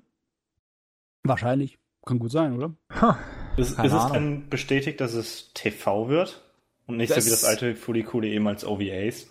So wird es zumindest gesagt. Also, aber ja, wenn die von Staffeln reden, muss man nicht unbedingt TV heutzutage sagen. Es könnte auch irgendwas sein wie Netflix. Aber sie haben nichts davon gesagt, dass es auf Netflix kommen würde. Okay. Hm. Also, weiß ich noch nicht. Ist nur etwas verwirrend, diese Nachricht. Was haben wir denn noch? Wo wir gerade bei dem Fuzzi Wobei, sind. also, wa- um jetzt zu einem Thema vielleicht nochmal was zu sagen, ich fände es tatsächlich interessant, wenn sie es im Web veröffentlichen würden, weil ich bin großer Fan von der Art und Weise, wie Webserien an sich funktionieren und wie die veröffentlicht werden. Weil meist werden die ja am Stück veröffentlicht, das ist schon mal eine coole Sache. Und ähm, die haben dann nicht so eine, so eine, so eine Bedrängnis, eine gewisse Folgenlänge einzuhalten. Also ähm, das sieht man jetzt zum Beispiel bei Shirobako wird das ja dann ähm, gezeigt, wenn sie bei der zweiten Serie das Finale machen, wie sie dann in der letzten Folge versuchen, die halt auf die entsprechende Zeit für den TV-Sender irgendwie zu quetschen. Ja. Ähm, sondern eine eine Webserie, die kann halt sich die Zeit nehmen, die sie braucht, weil sie halt nirgendwo im TV in einem gewissen Slot läuft. Ja. Und ähm, de- deswegen, das, das macht für mich das Pacing ein bisschen interessanter. Das finde ich auch interessant, zum Beispiel bei Fate Stay Night Unlimited Blade Works. Da hat UFO Table sich das einfach mal erlaubt, in den ersten paar Folgen mit dem Pacing total rumzuspielen. Und dann gehen die ersten zwei Folgen, also Folge 0 und 1, gehen 45 Minuten. Folge 2 ging dann, glaube ich, 27 Minuten. Folge 3 nur 21 Minuten. Folge 4 dann plötzlich 29. Also. Aber das ähm, lief ja nicht im Web. Das lief ja im Fernsehen. Richtig, das lief dann im Fernsehen. Da haben sie es ir- irgendwie geschafft, den Sender zu überreden. Aber ähm, Gibt uns Platz. Wir brauchen es. ja, wenn man sich halt einfach, wenn man halt einfach ein bisschen die Möglichkeit hat, her herum zu experimentieren, dann finde ich das gerade für so eine Serie wie Fuli Kuli könnte das ziemlich ziemlicher Vorteil sein. Ja, das macht mich natürlich glücklich. Da fühle ich mich an die alten OVA-Zeiten erinnert, wo jeder so lange seine Episode hat laufen lassen, wie er Bock hatte. Aber wenn Japan Websachen macht, dann tut es sich auch öfters an dem Fernsehstandard halten und tut nicht alles auf einmal wie Netflix rausbringen, sondern Web- oder ONAs, Mhm. Original Net Animation Kramzeugs, das wird dann auch irgendwie im Fernsehlänge und im wöchentlichen Rhythmus dann rausgebracht und kann gestreamt werden. Ja, vor allen Dingen auch dadurch, dass es sich da dann ja dafür eignet, dass man es später nochmal im Fernsehen zeigt. Genau. Wie äh, Bone Knocks, also Xamt Lost Memories zum Beispiel, was zwar eine ONA war, aber dann später einen Rerun im Fernsehen bekommen hat. Ja. Wenn man sich so ungefähr dran hält, im Groben, dann kann das funktionieren. Ja, das funktioniert ja. Na gut, mh, ich hätte jetzt an sich fast House of Cards zum Beispiel so also als Beispiel gebracht, ähm, aber da das Ganze ja auf Sky, auf dem Pay-TV-Sender läuft, ist das denen wahrscheinlich auch scheißegal hierzulande in Deutschland, wie die das Ja. zur Hand haben. Ja. Ja, da hast du schon recht. Was haben wir denn noch so in der Nachfolger-Nachrichten-Ecke? Oh, mehr Sailor Moon, noch mehr. Die vierte Staffel von Sailor Moon Crystal, die wird allerdings keine Fernsehserie, sondern ein zweiteiliger Film. Die springen auch auf die Kinoleinwand, die haben keinen Bock mehr auf Fernsehen, ne? Irgendwann haben wir nur noch Filme. Äh, würde mich nicht so stören. Mehr- Wird mehr zumindest besser aussehen. Ja, ja, ja. Da hier, ich, ich habe ein paar interessante Nachrichten, aber ich glaube, die hebe ich mir für den Schluss auf. Ähm, der Manga, über den wir öfter schon mal geredet haben, Rising of the Shield Hero, das sagt dir doch was, Ja. Kevin, oder? Ja, genau.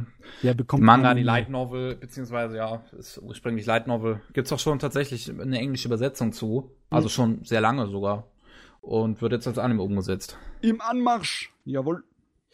Oh, und dann haben wir Nachrichten äh, um Gainax. Steht es irgendwie nicht gerade so prickelnd. Die gibt's immer noch.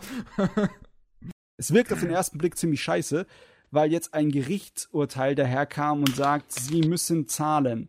Die Sache war so, äh, Studio Kara mit dem Hideaki Anno, die haben sozusagen, Gainax hat ihnen geschuldet. Äh, Zahlungen aus, ja, weil sie halt mit den äh, Sachen Geld gemacht haben, die Anno gehören. Und dann haben sie ihm Prozente geschuldet. Und die haben sie ihm aber nicht gezahlt. Und das hat er ihnen sozusagen erlassen für eine Zeit. Aber jetzt haben sie drei Jahre lang nicht zurückgezahlt und dann kam er mit, der, mit dem Gericht. Und das Gericht sagt, das Studio muss jetzt zahlen. Und das ist nicht wenig, die Summe. Und es kommt gerade da, wo Gainax sagt, wir fangen jetzt an mit der Produktion unseres neues Abend für den Spielfilm. Oh.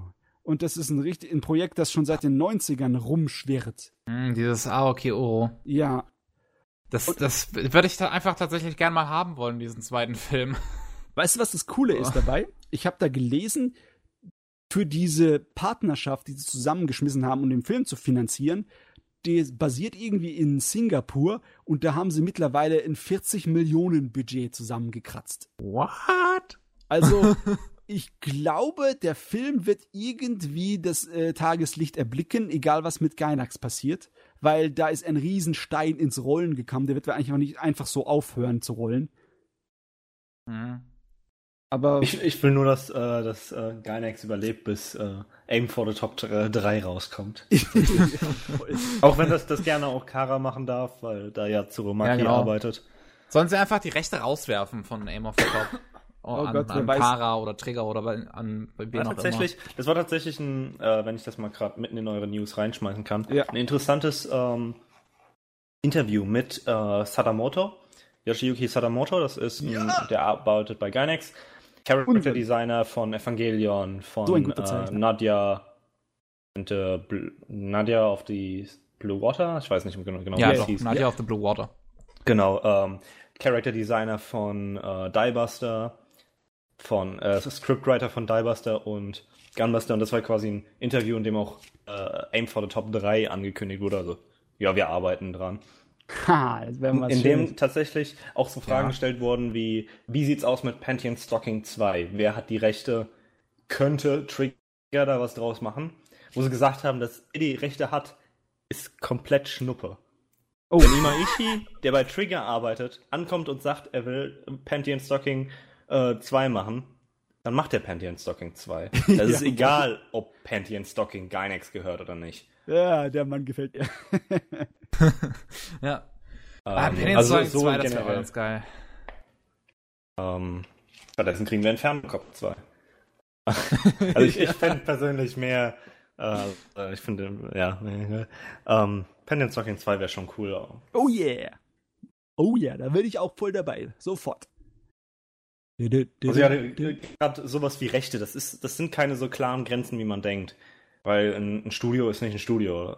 Ne? Ja, also das, die Rechte liegen ja das immer bei ist den kein eigenes Produzenten. Land. Nicht unbedingt immer, Kevin. Das ist es. Ja, das ist nee, lustig. das ist ja auch- Es, es, ist, also- es ist verdammt kompliziert mit den Rechten. Wir hatten das ja in unserem Produktionspodcast. Ja. Und in Japan wird's noch mal lustiger. Ha. ah, ja. Gut, schauen wir mal, was habe ich denn noch Schönes? Oh ja, das fand ich auch ziemlich interessant. Ähm, da hat ein Mangaka ein Patreon eröffnet, um sein Werk zu übersetzen ins Englische, weil es nie Okay. aus Japan rauskam. Ist, ist aber cool, dass er halt so, dass du dann selbstständig sagst, so, ja, ich, ich, ich hätte aber gerne eine Übersetzung von meinem Manga. Wer ist es denn? Mhm. Äh, das, ich weiß nicht, ich glaube, den kennst du nicht. Das ist der Murakami Motoka. Der hat diesen äh, Jin-Manga geschrieben und gezeichnet. Das ist eher für ein erwachsenes Publikum. Geht um einen Arzt aus der Moderne, der in die Edo-Zeit kurz vor dem Bakumatsu hin zurückversetzt wird, der so einen Zeitsprung macht. Und da sitzt er halt als moderner Arzt in der alten japanischen Zeit. Ich würde es halt gern finden, aber ich habe den Namen von dem Typen schon wieder vergessen und unter Jen findet man viel. Hm, Ja, das ist problematisch. Murakami Motoka. Mu. Warte, Mit U sicherlich. Murakami Murakami. Motoka. Mo. To. Ka. Kannst du auch schneller tippen? Da, da habe ich ihn. Sehen. Ja. Ich habe ihn. Ich fand das cool, dass jemand will, dass seine Werke von mehr Leuten gelesen wird und jetzt die Gelegenheit dazu hat, das irgendwie in die Wege zu leiten und nicht darauf warten müssen, dass irgendwie irgendein Verlag auf die Idee kommt oder irgendwoher Nachfrage kommt. Der generiert seine eigene Nachfrage. Das finde ich cool. Ja, auf jeden Fall coole Mhm. Sache. So, was habe ich denn noch? Habe ich noch irgendwas richtig Interessantes? Äh, Ich weiß es nicht, ob du noch was Interessantes hast. Lass mich mal kurz gucken. Das Dann habe ich. nehme ich in der Zwischenzeit dir was ab. Zwar können wir noch eine weitere dritte Staffel ankündigen, und zwar Food Wars. Bekommt auch Das noch hab eine ich schon dritte getan. Staffel. Das hast du noch nicht gesagt. Doch, das fürchte ich, habe ich getan. Nein. Third Wars Staffel 3, Herbst 2017. Das hast du Ja. aber nicht gesagt. Hat, doch, das hat Matze gesagt. Wann? Nicht zugehört. Ich war auch die ganze Zeit da. Sauerei. Ich weiß nicht, ob ihr es erwähnt habt, aber als ich gerade weg war, äh, also tot war, ähm, Ovari Monogatari, die nächste Monogatari-Staffel, Ja, das haben wir noch nie die, erwähnt. äh, die im Sommer laufen sollte und jetzt doch ein Special ist. Anscheinend sieben Folgen, die über zwei Tage laufen. Ja. Bisschen kompliziert. Und Die- ganze drei Arcs beinhalten wird. Das ist das Geile. Die machen Ja, die lol. komplette Endserie, tun, äh, tun sie an zwei Tagen ausstrahlen. Große Das ist die. Binge-Watch-Kultur, meine Damen und Herren. Ja, große Programmblöcke im Fernsehen. Was ich irgendwie ziemlich cool finde. Ja. Ja, Das es ist schon Hana Monogatari, äh, Hana Monogatari, was den Abschluss der Second Season äh, einleitete, Ja. war ja auch schon. Das sind zwar theoretisch vier Folgen, die liefen aber als eins. Ähm, Mm, Ja.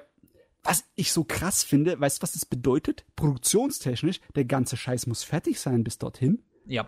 Das ist nicht so wie standardmäßig, dass die Hälfte der Serie fertig ist und dann, während sie ausgestrahlt wird, wird noch der Rest produziert.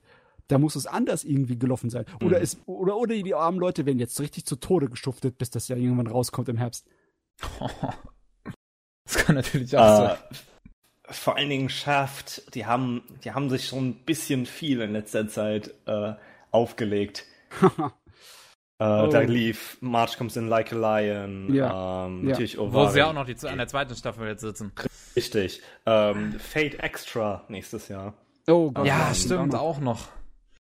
Gottes Willen, die armen Menschen Äh, dort. Kizu Monogatari haben sie noch dran gearbeitet, auch wenn sie da zehn Jahre dran gearbeitet haben, so nach dem Motto. Wir können sie auf der Animagic sehen, die Sache, die drei Teile. Echt? Ja, kann man. Oh, scheiße, ist das geil. Yeah. Gut. Ey, da können wir ja Pavel voll mit ärgern. oh, vielleicht geht der Pavel ja mit, wenn wir ihm das sagen. ja. ja, gut, müssen wir dem Pavel erzählen. ähm, wollen wir uns noch über eine weitere geile Sache unterhalten? Mach. Und zwar der, der neue Trailer von Fates the Night äh, Heavensfeel. Und die zweite Trailer zum anscha- ersten Mhm. Kinofilm. Hast du den, hast du den schon gesehen, Matze? Yes. Alter, ist der geil. Geile Sachen sind geil, ne? Alter, ey, die, Typen bei UFO Tale, ganz ehrlich, ich erkläre die offiziell für verrückt. Der hat letztens, hat einer von denen in dem Interview gesagt, dass die verkackte Stadt, die komplette Stadt in 3D, als 3D-Model nachgestellt haben. Die komplette Stadt! Ja, klar, logisch. Mach Go. Oh, die Typen sind einfach bekloppt. Aber das zahlt sich sowas von aus, ey. Ich meine, allein die, diese, ey, die, diese, diese ähm, ähm, Szene, als sie da auf dem Laster kämpfen, da, da siehst du ja, was das ausmacht, wenn die komplette Stadt schon gemodelt ist. Ja. oh, Das alter rein. Schwede, ist das geil. Wir schaffen es, die Typen sich immer wieder zu übertreffen. Viel harte Arbeit. Alter. Yeah. Ich habe immer noch meine Zweifel. Ich hab, ich hab, weiß den Inhalt von dieser Storyline aus dem äh, Visual Novel und es ist immer noch mir so zweifelhaft, dass sie das schaffen, das dann in Film zu bringen, ohne dass die Leute durchdrehen. Das ist so randvoll mit Ekelhorror und sexueller Gewalt und allem möglichen Scheiß und Perversion und äh, mentalen Zusammenbrüchen. Ich weiß nicht, wie sie Teil 3 von Fate Stay Night gescheit rüberbringen sollen. Also für mich klingt es gut. ich will das sehen. Oh Gott. Eieiei. Na gut, Das also dann fest. sind wir fertig. Ich habe nichts mehr auf meiner Liste. Okay, ähm, dann die ersten 13 Folgen von Little Witch Academia sind auf Netflix jetzt verfügbar, auch mit äh, deutscher Synchronisation. Ich find's ein bisschen dick Move, wie sie das jetzt veröffentlichen. Wieso? Bei, bei Kuromokuro damals, als sie das sich gesichert hatten, fand ich ja noch okay. Da war, da, da haben sie es so gemacht, da war eine Season fertig, haben sie die erste Hälfte schon rausgebracht, halt noch nicht mit deutscher Synchronisation, aber fertig, so japanisch-deutsche Untertitel. War die zweite Season von Kuromokuro fertig, haben sie auch die zweite Season direkt da, dahinter gehauen und irgendwann später kam die deutsche Synchronisation nach. Jetzt ist die komplette Serie fertig von Little Witch Academia und sie hauen nur die erste Hälfte raus. Gute Frage. Ah, haben sie irgendwie Probleme gehabt beim Einkaufen oder wollen die einfach Mhm. nur. Ich meine, die ist ja nicht so, dass sie mehr Geld machen dadurch, oder? Ich meine, Die, die Sache ist ja, Netflix hat ja an sich eine andere, ein anderes Zielpublikum als den Anime-Fan, als den Anime-Nerd, sage ich mal. ja, nicht unbedingt das Ne? Auf, auf Netflix gehst du nicht, weil du Anime gucken willst, sondern Netflix hast du abonniert, weil du Filme magst, weil du Ja. Filme guckst. Oder du musst ja nicht mal ein richtiger Filmnerd sein. Die haben ja so viel. Irgendwas findest du schon, selbst wenn es nur für Netflix und Chill ist. Ähm, und so welche Leute, gerade die, die äh, sich nicht mit der japanischen Industrie au- auskennen oder mit dem Stil saisonaler Anime-Serien, die gucken Anime lieber als komplettes. Mhm. Und für die ist es halt blöd, wenn eine Serie angekündigt wird und dann denken sie sich, ah, das klingt cool, das checke ich aus. Dann müssen sie aber 13 Wochen warten, bis sie es tatsächlich gucken können, weil die erst bis halt zumindest die erste Arc fertig ist. Ich finde es Für komisch. die ist es halt besser, weil es in einem Stück rausgebracht wird. Für aber für die, nur- die halt Kontakt haben, also für die, die halt nach Japan Kontakt haben oder mit anderen Leuten, die es wöchentlich gucken, ist halt schrecklich, weil du bist, ne, jetzt ist Little Witch Academia nicht mehr relevant. okay, Ja, das würde ich ist, unbedingt sagen, dass es nicht mehr Ähm, relevant nein, ist. um, um, um, aber nein, nein, nein, Matze, um dir das mal so, so zu erklären. Der klassische Anime-Fan, der, der schaut ja nun mal wöchentlich. Das ist nun mal so. Der, der Ähm, wirkliche Anime-Fan, der sich mit die, der, der, der sich damit nun mal viel identifiziert, so äh, in, in, in, und, und vielleicht noch recht jung ist oder so. Nicht alle Menschen sind wie du, Matze, aber der klassische Fan, der hat sowas wie Crunchyroll oder keine Ahnung, bei uns in Deutschland Anime On Demand oder Akiba Pass abonniert, um die Simulcasts zu schauen, um das wöchentlich zu schauen. Äh, Kevin, ich weiß nicht, warum du jetzt das hier reinschlagen musst. Ich habe überhaupt keine Zweifel an dem äh, Bild des Anime-Fans gemacht. Ich habe nur gesagt, es würde fürs Netflix, wollte ich sagen, eigentlich nur Sinn machen, wenn sie frische Kunden fangen wollen. Im Sinne von wegen, die hauen dir erstmal die erste Hälfte von einer richtig bekannten Anime-Serie dahin, dann kommst du rein, du tust dich an äh, bei, bei Netflix hier abonnieren, aber dann bleibst du, bleibst du abonniert, bis die zweite Hälfte kommt. Damit, damit du länger bei Netflix abonnierst bist. Das ist der einzige Grund, den mir in den Kopf kommt, weswegen sie das aufteilen, oder? Ist aber auch ein Problem, Matze. Denn jetzt überleg mal, wenn du jetzt so eine Serie, äh, wenn du jetzt so eine Seite wie Netflix hast oder so, dann fängst du da an, Anime zu schauen und dann merkst du, ja, pff, Anime finde ich ganz schön cool. Und dann ist jetzt von der Little Witch Academia aber nur die ersten 13 Folgen da, aber du hast mitgekriegt, okay, da gibt's noch zwölf weitere. Und du möchtest die jetzt sehen, weil du bist in der Binge-Watch-Kultur. Heutzutage schaust du eine Serie komplett. Und das, und, und, und dann haben die dann wahrscheinlich auch, dann, dann verlieren die Leute dann die Hemmung, auch auf illegale Streaming-Seiten zuzugreifen, um die Ah. Serie fertig zu schauen. Ja, also ich würde- ich würde damit wird, ein illegales, wird eine illegale Streaming-Seite gefördert durch diese äh, äh, Hm, äh, Publikation. Nicht unbedingt. Ich könnte ich könnte das äh, sehr gut nachvollziehen, wenn es einen Konkurrenten gibt, bei denen es dann äh, alles zu bekommen wäre. Zum Beispiel Leute, die dann Simulcasts anbieten oder Leute wie Crunchyroll, bei denen du dann äh, die ganze, weil sie jetzt fertig ist, dir reinziehen kannst und nicht bei Netflix auf die zweite Hälfte ewig warten musst. In der Hinsicht ist das eigentlich kein besonders intelligenter äh, Schachzug für äh, ihre wirtschaftliche Belange, ne? Weil klar, die dann sind die Leute halt nur einen Monat bei uns abonniert und wenn sie dann merken, "Hä, da kommt der Rest nicht, dann gehe ich zu einem anderen Anbieter, der gibt mir gleich alles. Aber da, automatisch, dass das in mehr äh, Piraterie endet, ich weiß nicht, ob das kann man nicht irgendwie, kann man schwer so sagen. Ich muss Kevin halt leider zumindest bei Anime-Nerds zustimmen. Also ich kenne genug Leute, die gerne legal gucken wollen würden, aber nicht bereit sind, äh, vier Monate sechs Monate zu warten, bis Ja, sie die erste Hälfte auf, auf Netflix gucken können. Aber die Leute sind dann auch nicht unbedingt bereit, für Netflix Geld auszugeben. Ne? Doch. Ich kenne sehr viele Leute, die Ja. Netflix abonniert haben, ähm, die Little Witch Academia auf Netflix gucken wollen, die aber gleichzeitig Little Witch Academia gucken wollen, während es relevant ist. Richtig. Das ist, das ist auch ein wichtiger Teil nun mal einfach bei der äh, Anime-Community. Und deswegen habe ich das vorhin angesprochen mit dem wöchentlich schauen, weil nur wenn es auch wöchentlich läuft, ist der Anime noch relevant. Und da man Teil gewisserweise der Community ist und mit anderen Leuten darüber reden möchte, dann muss man das nun mal schauen, während es relevant ist. Weil wenn du es danach schaust, hast du darüber weniger Fläche, um mit, mit Leuten dann darüber zu reden. Ja, aber bei Netflix ist es doch generell nicht da. Bei, wenn Netflix Anime einkauft, ist es generell immer so, dass äh, sie zu spät sind. Außer Ja. die haben die ja, aber Anime das macht ja, sowieso aber, von aber eben, also das es- ist ja das Problem. Ja, aber Genau. dann, äh, dann ist das auch hier nicht unbedingt so groß von Belang als Argument, oder? Ich meine, wenn Netflix Anime produziert, das ist was anderes. Aber wenn Netflix Anime einkauft, ist es immer zu spät. Dann ist es ja relativ egal. Die schießen Ja, aber sich dann hast du nur nun hier mal nicht Fuß, die legale Möglichkeit, die zu schauen, anders. Wenn sie Äh, sie für sich selbst persönlich, nur für sich, exklusiv beanspruchen, dann hast du nicht. stopp. Haben sie doch nicht. Haben sie doch nicht. Doch, Little Witch Also Little Witch exklusiv auf Netflix. Netflix. Nein, kannst Nee. du nicht. Netflix äh, hat die äh, globalen Rechte an Little Witch Academia. Ach so, jetzt macht es Sinn. Ich, die ganze. Zeit denke ich, ja, okay, ihr regt euch darüber auf, aber Cr- äh, Crunchyroll Nee. äh, oder andere Streaming-Seiten haben doch auch Little Witch Academia. Nee. Und ich finde, der größte Dick-Move, den Netflix tatsächlich macht, ist, dass es The Little Witch Academia nicht beworben wird auf der Seite. Es gibt kein Little Witch Academia, jetzt erhältlich auf Netflix.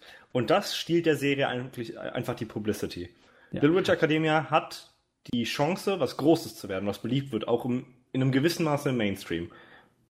Aber Netflix verhaut das, indem sie die Publicity nicht an die Leute, die halt nicht schon wissen, dass Little Witch Academia jetzt auf Netflix rankommt. Ja. In diese Mainstream-Kultur. Ja, ja, ja. Jetzt macht es sicher, äh, macht es Sinn. Ich habe die ganze Zeit nicht im Kopf gehabt, dass das exklusiv für Netflix war. Ich habe gedacht, ja, okay, Netflix hat's eingekauft, das kann man doch aber noch simulcasten irgendwo beim legalen Anbieter. Da tut sich Netflix nur in den Fuß schneiden, weil es nur die Hälfte rausbringt. Das hätten sie gemacht, ja, Das- aber ja, es ist. Ne, immer wenn Netflix bisher was lizenziert hat, haben sie das halt für sich, äh, also wirklich als, als Netflix Original dann halt beworben. Weil Äh, das, siehst du, immer? also, also Also, es gibt natürlich auch Serien, die bereits in Deutschland dann rausgekommen sind, die die dann lizenzieren auf, Ne- Ja, auf Netflix, ja. um sie da auszustrahlen. Aber wenn sie jetzt zum Beispiel halt sowas exklusiv äh, für, für sich beanspruchen, wie Kuromokuro, wie äh, Magis Adventure of Sinbad, wie Seven Witch Deadly Academia, Sins. ja, Seven Deadly Sins, wobei sie Also die, sich da ich, im Endeffekt ich meine ja die bei, Spezial, also dieses Special, das dazu rauskam. Da haben of sie- Holy War. Das ist natürlich vollkommen unnütz, diese kleine Extra-Geschichte, die eigentlich nichts wirklich an Fleisch bietet. Ja. Oder, ne, ja genau, nehmen wir noch Ajin, nehmen wir noch Knights of Sidonia. Knights of Sidonia wird auch ach, das Pech haben, niemals eine deutsche Synchronisation zu bekommen, weil das einfach nicht mehr relevant ist heutzutage und sie auch damals halt keine deutsche Synchronisationen gemacht haben. Ja, äh, Kevin, äh, Und ich- es gibt diese so viele Worte wie Probleme mit diesem ganzen niemals, die Ding. sind sehr gefährlich. Ja, gerade mit der dritten Staffel könnte immer alles passieren. Ja, mit, mit, das weiß man jetzt nicht, ne? Mit der dritten Ja. Staffel, vielleicht reichen sie es danach. Ich hab da bisher meine Bedenken. Naja. Und, und was auch halt blöd ist, ist, dass Netflix ja wöchentlich rausbringen kann. Ihre westlichen Produktionen, teilweise bringen sie die ja wöchentlich raus. Ja, das ist richtig. Und Little Witch Academia kam in Japan wöchentlich raus. Ja, auf Netflix. Wie meinst du das auf Netflix? Also Netflix hat ja die globalen, globalen Streaming-Rechte. Und den Ah, Japa die japanische Version in Japan war wöchentlich erhältlich. Hm. Nur im Rest der Welt sind jetzt erst die ersten 13 Folgen da. Also die haben das in Japan im Simulcast-Format gemacht. ja, Ah, Genau. das Weil machen sie- die auch weil hin sie und es wieder jetzt mal halt- mit anderen Serien. Genau, weil sie es jetzt halt wahrscheinlich mit dem englischen bzw. deutschen oder ich weiß nicht in welchen Sprachen noch äh, Stubs gibt, weil sie die wahrscheinlich zusammen rausbringen wollen. Weil natürlich auch, würden sie jetzt erstmal Japanisch rausbringen und die Leute sehen, ah, Little Witch Academia, dann sehen sie, ah, nur Japanisch, gucke ich nicht. Ähm, und dann, weißt du, 13 Wochen, äh, beziehungsweise ein halbes Jahr später, dann, oh, jetzt auch auf, äh, auf Deutsch. Dann denken sie sich so, ah, jetzt ist es mir egal. Man kann sich das Also- sogar auf Türkisch ansehen. Also kann man im Endeffekt sagen, dass Netflix die Popularisierung und die populäre Verbreitung von Anime da sabotiert mit der Art und Weise, wie sie Ja. da vorangeht. Das Also das ist natürlich für jemanden, der eh in der Nische lebt und seine Sachen nicht unbedingt simultan casten muss und mit den Leuten drüber reden muss, ist das natürlich nicht relevant. Da bin ich, ähm, bin ich echt froh, dass ich nicht der modernen Art und Weise, das zu konsumieren, so anhänge. Aber für andere Leute ist es sehr scheiße natürlich. Ja. Genau das ist das Problem. Ja. Gut, Gut. genug darüber geredet. Ja. Hauen wir noch ein paar kleine News raus. Haben wir noch News? Ja, ich habe noch ein paar kleine. Okay. Ähm, so, das mit Little Witch Academy haben wir jetzt so. Äh, neues Original-Projekt von dem Regisseur von Steins Gate äh, mit Beihilfe von dem äh, Yoshitoshi Abe, den man von Habane, von Hyper Renmei oder äh, Serious, Serial Experiments Lane kennt. Oder jo, Welcome ähm, to the NHK. Ja, genau, das ist auch das. Äh, da auf jeden Fall ein neues Original haben die jetzt äh, hier angekündigt. Jetzt heißt Project D da ist auch bereits ein Trailer rausgekommen. Der sieht recht interessant aus, irgendwie. Hm. Bisschen, bisschen modern. Kriegssetting irgendwie mit Robotern. Wahrscheinlich auch so ein paar Magie-Einflüsse. Ich kann das jetzt noch nicht alles zu 100% sagen, was das ganze Ding sein will. Es sieht auf jeden Fall cool aus. Beim Original muss man immer zittern. Die Chancen, dass es nicht gut wird, sind nicht gerade klein. Die Chancen, dass es gut wird, aber überhaupt nicht sich verkauft, sind auch nicht gerade klein. äh. Ja, dafür gibt's genug Beispiele. Ähm, Kissniver zum Beispiel. Yes, yes. Gut, ähm, dann Animoon, der Publisher Animoon hierzulande hat einen eigenen Webshop veröffentlicht, wo man auch äh, mit Merchandise jetzt kaufen kann für die Serien, die sie besitzen. Also da gibt es jetzt bislang Toradora Merchandise und äh, Yusa, Yusugano Sora Merchandise. Da wird wahrscheinlich noch Usagi Drop Merchandise hinzukommen, sobald sie das veröffentlichen. Plüschis. Ja, und schön. So ein paar T-Shirts auf jeden Fall bisher. Ich weiß nicht, was sie noch so haben. Ähm, preislich wohl so bei 30 Euro sind die T-Shirts anscheinend einzuschätzen, sehe ich hier gerade. Gut, ähm, dann frische, frische News. Äh, Silent Voice wird nochmal in den Kinos kommen. Das war ja bisher nur äh, auf der Nippon Connection, halt in einem Kino da, was sie da hatten. Äh, jetzt möchten sie das Ganze dann im September, am 26. September im Rahmen der äh, Kase Anime Night nochmal ins Kino bringen. Ich weiß nicht, ob sie es dann in mehrere Kinos bringen oder nur in, wieder nur an eins. Auf jeden Fall, man wird nochmal die Gelegenheit haben, das im Kino sehen zu können. Werde ich, ich glaub, wahrscheinlich auch machen. auf der Animagic, glaube ich, läuft es auch nochmal im Kino. Echt? Ich bin nice. mir nicht sicher. Ich muss nachgucken. Guck mal nach. Ähm, und noch eine News, die ich äh, habe und die ich recht interessant finde. Fist of the North Star äh, yes. bekommt hierzulande eine Blu-ray-Gesamtbox. Exzellent. Fist of the North Star, soviel ich weiß, gibt es das bisher nicht auf Blu-ray. Nicht außerhalb von Japan. Müsst noch ja. mal nachschauen, aber das ist natürlich sehr geil.